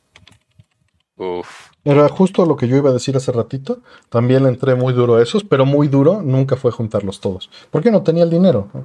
Mm, yo junté toda la colección de la Pantera. Estaba bien padre, bien padre. La que, la que tenía la velita y la, la pijama. cuál? Pepsi Cards. Y es que estaba buscando si la tenía. No, pues es que además ahí te pegaron con todo. Ah, las Pepsi Cards sí las tenía todas. Si hoy en día te lo sacaran con bebida energizante, no, hombre. Uf. Un Pepsi cilindro. ¿Te acuerdas de los Pepsi cilindros con sí. Bunny? Ajá, que cambiaban de color. Mm. Sí, esos fueron la segunda generación. La primera no cambió. Ah, bueno, esa es la, que me tocó. Mm. los Pepsi cilindros. Las cajitas felices, ¿no? Las de Sega, sí les entré ah, por completo. Neta. Como me tenía un McDonald's ahí junto a la oficina y salieron estos de Sega, sí estaba yo al día. Compré todos y los tengo todos cerrados. Tengo dos sets completos cerrados y yo tengo una cubeta de todos los Pokémon de Burger King. ¿De los de pues Ese tipo de cosas, pues sí. Eran, fueron 43 o 44, algo así. Y llegabas a la oficina y dices, ¿quieres una cajita feliz, verdad? Toma. Exactamente, así de, oye, te invito a comer, toma. Digo que la verdad me gustan mucho esas microhamburguesas y los... No tengo problema. Son como una galleta, sí. Sí, sí, sí, sí, ya. Y como tiene el pepinillo, bien. Uf, pepinillo. Es porque sin el pepinillo esas madres sí, no, no, no, hay contraste, ¿no? Quizá este es la razón por la que tengo como 20 años que no como en McDonald's. Mm. No, yo por el pepinillo lo tolero muy bien. Mm. Mm. Digo, no, no que me guste mucho, pero cuando lo hago, que, pues será, que será unas tres veces al año. Yo puedo comer el pepinillo, pero sin hamburguesa. Yo me imagino que Yoshi le quita el pepinillo, no sé sí. por qué. Sí, sí, sí. Pero mis amigos que les gusta fans, porque pues, se los paso. Ajá. Mm. Siguiente. Eh, Artemio, un capacitor con electrolito derramado, pero con el valor de microfaradios correcto. Funciona bien, aun cuando el valor fallara. Lo que pasa normalmente en los casos es que la resistencia serial eh, decae y hace que eh, el circuito pueda, no necesariamente, funcionar mal. Ahora, el electrolito chorreado eh, puede destruir la placa. Entonces, si quítaselo, límpialo y sí reemplaza. Y eventualmente va a decaer su medición de, de, este, de microfaradios. Mm. Digo, estoy asumiendo que lo desoldaste, ¿no? Porque también puede, si lo estás midiendo con un multímetro y no con un medidor de SR, en la placa, no te está dando la medición correcta. Correcto. Sí, porque es in place. Eso lo tienes que hacer eh, prendido con la placa, o bueno, no, bueno, necesitas usar un medidor SR y no te da la medición de microfaradios necesariamente. Mm, necesitas buen equipo. Que ya hay. hay este, el, australiano mostró una pluma que, funciona en el circuito y te mide todo bastante mamón y está muy bonita, pero, pero tiene limitantes fuertes todavía. Mm. Eh, Penúltima pregunta. Dice, ¿qué anécdota tienen con su primer PlayStation? ¿Dónde lo adquirieron? ¿Dónde estaban? ¿Y con qué juego lo estrenaron? Me suena que es la misma persona preguntando todo eso. Ridge Racer. Este, yo tengo un, japonés de lanzamiento. Este, y pues fue muy, muy chido porque era así como la, uh, la nueva generación y, PlayStation, Sony que se traicionó a Nintendo, ¿no? O al revés. ¿no? Dependiendo a quién le preguntas. Y, este, y pues era así como que wow, wow, wow, pero Ridge Racer, este, este increíble juego pues, de, eh, arcade en, tu casa, Y 3D. O sea, la promesa era muy buena y cumplía. Y creo que lo primero que hice después de enterarme de que, que le podías quitar el, el- o sea, que cabía en memoria el juego, fue este ponerle otro CD y, y ver qué pasaba. Eh, yo no lo tuve el lanzamiento. Yo lo compré, creo que por el 97, 98. Y creo que era Breath of Fire 3. No me acuerdo si Mus- había un jueguito que se llamaba Musashi. Este, Brave Fencer, Musashi, Defensor Musashi de Ajá. Square. Ujú, eh, Musashi Dan. ¿Cuál otro tuve? Clonoa y, Wow. Ah, claro, y creo que ya, ¿eh? Eh, Sí, no tenía mucho. Es que lo tuve, es que pues, ya, le entré tarde porque me resistía. Mm,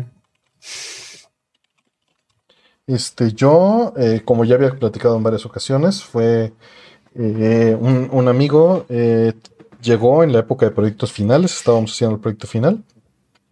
Me dijo, güey, necesito para mañana un proyecto final de estructuras de datos. Este, le dijimos, pues, güey, no puedo, nos está- tenemos esta urgencia. Dijo, te doy un Play 1 con Final 7 y Memory Card. Le dijimos, pues va. Y de ahí salió mi primer Play 1. Bueno, el único, el que tengo todavía. Y pues lo estrenamos jugando Final Fantasy 7. No, pues qué buena manera de estrenar. Sí. Ya de ahí fue Symphony of the Night y otras cositas. Luego, luego, Claro. cuando se pudo. Claro. Y vamos por la última pregunta. Este, Entonces. nada más para cerrar. Dice, ¿cuál fue la mejor ganga en un tianguis? Uy, este. Ah, en un tianguis, este. Creo que eh, lo que más me, me satisfizo fue un, un, este, un Golgo 13 en 20 pesos. Porque lo jugabas de morro. Sí, porque ese juego me encantaba de morro y este lo rentaba.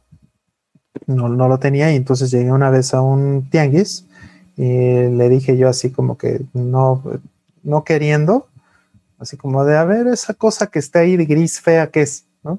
¿Cuánto? 20 pesos. Démelo. y fue de, creo que de las mejores cosas que he hecho en mi vida. En mi caso, yo tengo varios, pero uno que me acuerdo eh, fue un Game Boy Light, el que tenía luz. Me costó 500 varos, pero ya le platicé esa historia antes. Luego lo vendí como al año por una cita que fue un fracaso total. Entonces, así como llegó, así se fue. Chale.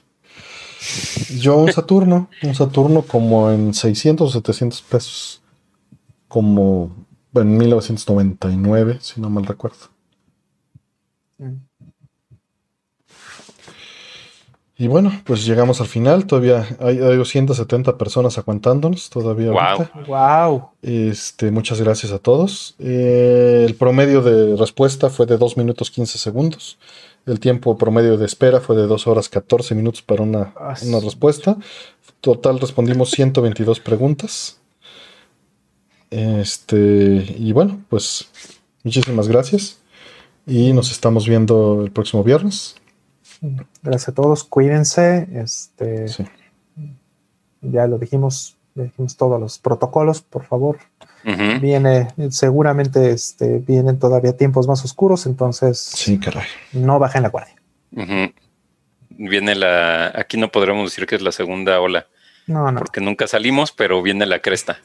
Este, así que pónganse como sub-cero con el tapabocas Exacto. siempre. Sí, sí, sí. Cuídense mucho, por favor. Descansen, que estén muy bien. Gracias a todos. Bye. Bye.